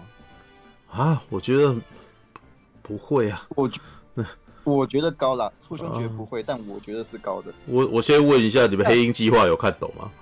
但但是但是，我觉得可能比《灌篮高手》低。可能如果是《灌篮高手》很高吗？对，对于没有看过前作那个漫画的，哦，是是是是是。对他，他我那那这样，他那个时候，我的婆婆把圈圈搞丢了，观影难度也比比巴比伦高。嗯，对对哦，没有，我现在只我现在只问一个，如果你们对于多线叙事这种东西觉得它看起来困难的话，那你黑鹰计划如果你看得懂，巴比伦就不会看不懂，因为他每一个故事都蛮简单的，都很清楚啊，不会有这个人现在在搞什么，我怎么不知道现在这个人是谁了？黑鹰计划还是蛮常发生这种事的呢。每个人衣服都一样，每个人头都差不多，你看认人都辛苦，然后他们到底在哪个场所，你都不清楚啊，你知道吗？看雷利·史考特都把超屌，他演这个那个都快说觉得你应该要看得懂，你知道吗？对，巴比不会啊，他的场景跟人物如此的鲜明，你不会把巴，你不会把马格罗比跟曼尼给跟布莱德彼特认错吧？你知道是是这个人他遇到的困难，那就就很清楚啊。你们现在我我听到的问题只有，哎呦，这边怎么还在这里的感觉嘛？你们已经 get 到，你们明明就 get 到了，你们只是没有兴趣而已。我觉得比较多是这种情况。对，因为他演了三个钟头，所以有些人烦闷了。就是你已经，你还要再告诉我怎么为什么在一直在这里的那种感觉。其实明明就是 get 到了，但是就是就是觉得你可以快一点，再更多这样。呃，不过对于那种不常看电影的人，可能会抓不住啦。他可能可能对。甚至对那种哦那个时代的人事物都不太了解人，也是抓不住。不过我自己觉得巴比伦会比拉拉链更更能让一般人吃，因为因为很多人不习惯人家在那边一直停停在那边一直跳舞，知道吗？哦，是有一对，你是说你是说现在人不习惯看歌舞剧那种？对，就是他停在那边一直转圈啊，然后什么的，然后可能很多人会不一定能够欣赏这种美啊。知道可是我觉得达米恩·查泽雷他的那个场面调度，其实把把这些节奏拍的很鲜明、很快。是啊，我我觉得，因为他他的那个场面调度是可以，嗯，让整个变变得很有趣，让一般观众也可以入口。以巴比伦来讲啊，老实说，巴比伦前面马格罗比突然间跳起舞的那一瞬间，那个张力其实是出来的。所以我其实觉得前面虽然是混乱，但是我其实还是觉得是，诶，我觉得很有趣。我一直在看会发生什么事，所以我才会很兴味盎然的看着每一件事情。就是有时就算是有时候松散，我其实也不会有问题，我就会哎哎，这个好好玩啊，知道？就是它的奇观本身让我会很有兴趣。那至于布莱德彼特的部分，虽然他没有很多重的运镜，但是因为毕竟布莱德彼特本身的明星气场够强，所以看他在干什么的时候，我也会很想知道他最后发生了。所以为什么那个什么非线性会对于他自杀那场戏，诶，他这么慢这么久，为什么你还这么认认真的在看这件这这个人呢？所以他有效果，那有其效果，对啊，所以我并不觉得说这部片不好看，当然。我也可以讨论一下，我觉得这部片为什么在金球奖跟奥斯卡输了，你知道吗？对啊，我也想聊这个、欸，就是我蛮压抑说他他居然没有入围奥斯卡，因为我觉得他这部片应该算蛮政治正确的吧。如果他有入围奥斯卡最佳影片，我我也觉得不奇怪啊。可是为什么安全影评人好像这次不吃阿比？我个人是觉得，我先先不提他的那个。场面或者是混乱或者什么的，因为有些人会觉得是他他好像讲太多事情了。那可是我其实觉得曹泽雷的这一部片摆在这个时间点，不符合整体的 整体的需求，知 道我自己觉得，他他那个都那个肺炎死了一堆人，对。然后你现在在跟我讲纸醉金迷的好莱坞，然后的黑暗面，哇，你活在自己的世界里头，你知道。就是你是说他没跟上时事就对，对他没跟上时事，整个金球奖跟那个跟奥斯卡，他其实有点在疗伤的那种感觉啊。对，其实我其实觉得像法贝尔曼，他其实也是有一点点在，哎，让我们回到，让我们开始怀念起电影的美好，让我们再重振电影的声威吧的感觉。可是查泽雷其实有一点单立在一个，他感觉起来好像是在讲。电，你看他其实主旨是在讲电影的好，对不对？但是就像你们讲的一样，他又讲了这些黑暗面，让让大家其实觉得不是很自在，你知道吗？对，然后奥斯卡的这些那个什么，你知道有有的时候有些画面好像是在又直接在骂奥斯卡的人的感觉，像那一群那个什么会性骚扰人家的，然后把动物的尸体挂在身上的，哎，看其实，然后还有甚至你们讲的很像那个什么。很像性骚扰的那个什么的那个的片场的那个老板，对老板，对，其实我就觉得那很故意啊。对啊，他整个其实是在嘲讽整个整个好莱坞的环境嘛。嗯，那我其实觉得在这个目前这个状况底下，我觉得如果他在前一年出来，就是在疫情开始前，正好大家整个在政治正确的时代，女性平权，Me Too，来这一步，那可能还有可能还会还会有还会有机会哦。对，但是他现在就像你看那个雷利斯考特的最后的决斗，根本就没有什么人有兴趣，你知道？对，那个已经进入了 Me Too 时代的尾声，你知道？大家已经不想再提这件事，而且接下来还有疫情这件事情要去提，然后还有我们的电影的业界，我们是不是快要死掉了？我们我们电影是不是那个戏院已经不在？对对，然后这个时候你讲法贝尔曼，或者是还有谁？妈的多重宇宙。妈的多重宇宙其实还蛮蛮安全的，你知道？因为他讲的是亲情，知道？讲的是那种母亲跟女儿之间的感情的这件事情。对，然后那那个、嗯、那个乔丹皮尔的布为什么也完全没有就是参与奖项？哦，我刚刚还想要问呢、欸，如果你要讲查泽雷的话，请问你觉得查泽雷的这一部《巴比伦》跟乔丹皮尔的布哪一部比较好？我其实是会投巴比伦的，你知道吗？因为两部都，我觉得不，我觉得不是那个什么乔丹皮尔想要玩，但是玩到后来，我其实觉得，哎呀，好空啊，好少啊，你知道吗？他只有前面让又又让我干那个什么紧张了一下，然后到后面那个像福音战士的的使徒东西出来的时候，我觉得好消火，知道吧？好弱，你知道吗？那么怎么会？那怎么比得上巴比伦？时时刻刻都一直给我惊喜。你偶尔可能会有一些沉闷的点，但是我觉得还不整个部可是可是大部分都很沉闷诶，你知道吗？部的情况是大部分都很沉闷，偶尔会有一些让我惊喜的点，你知道吗？其实部什么议题都没有讲的样子吧？对啊，连时事都没有接。没有，就是你你如果把这两部片摆在一起看的话啦，巴比伦巴比伦看起来爽得多啊，你知道不？就是哎、前面好像我紧张了一下，精彩了一下，然后接下来就故弄玄虚了一下，最后啊就这样子而已哦啊，这好超级小火的，你知道？对，我还以为你前面要给我什么多屌的东西，啊，感觉原来只是塑在空中漂浮的塑胶袋而已，知道吗？那种感觉会有点哎，感啊这样子而已哦。哎，那个他前面几步还比较厉害，好不好？对啊，All right。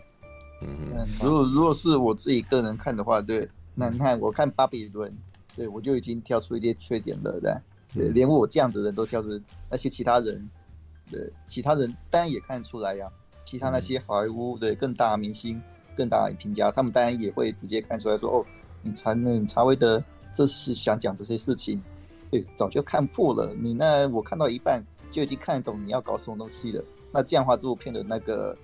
他自然不会受到什么好评了。嗯、对他这这一次算是，就我的角度来看，他这一次算是有点失脚了。嗯，那个好的雷这次有点失脚了。嗯、但我看了，看他下一步有没有有没有办法扳正了。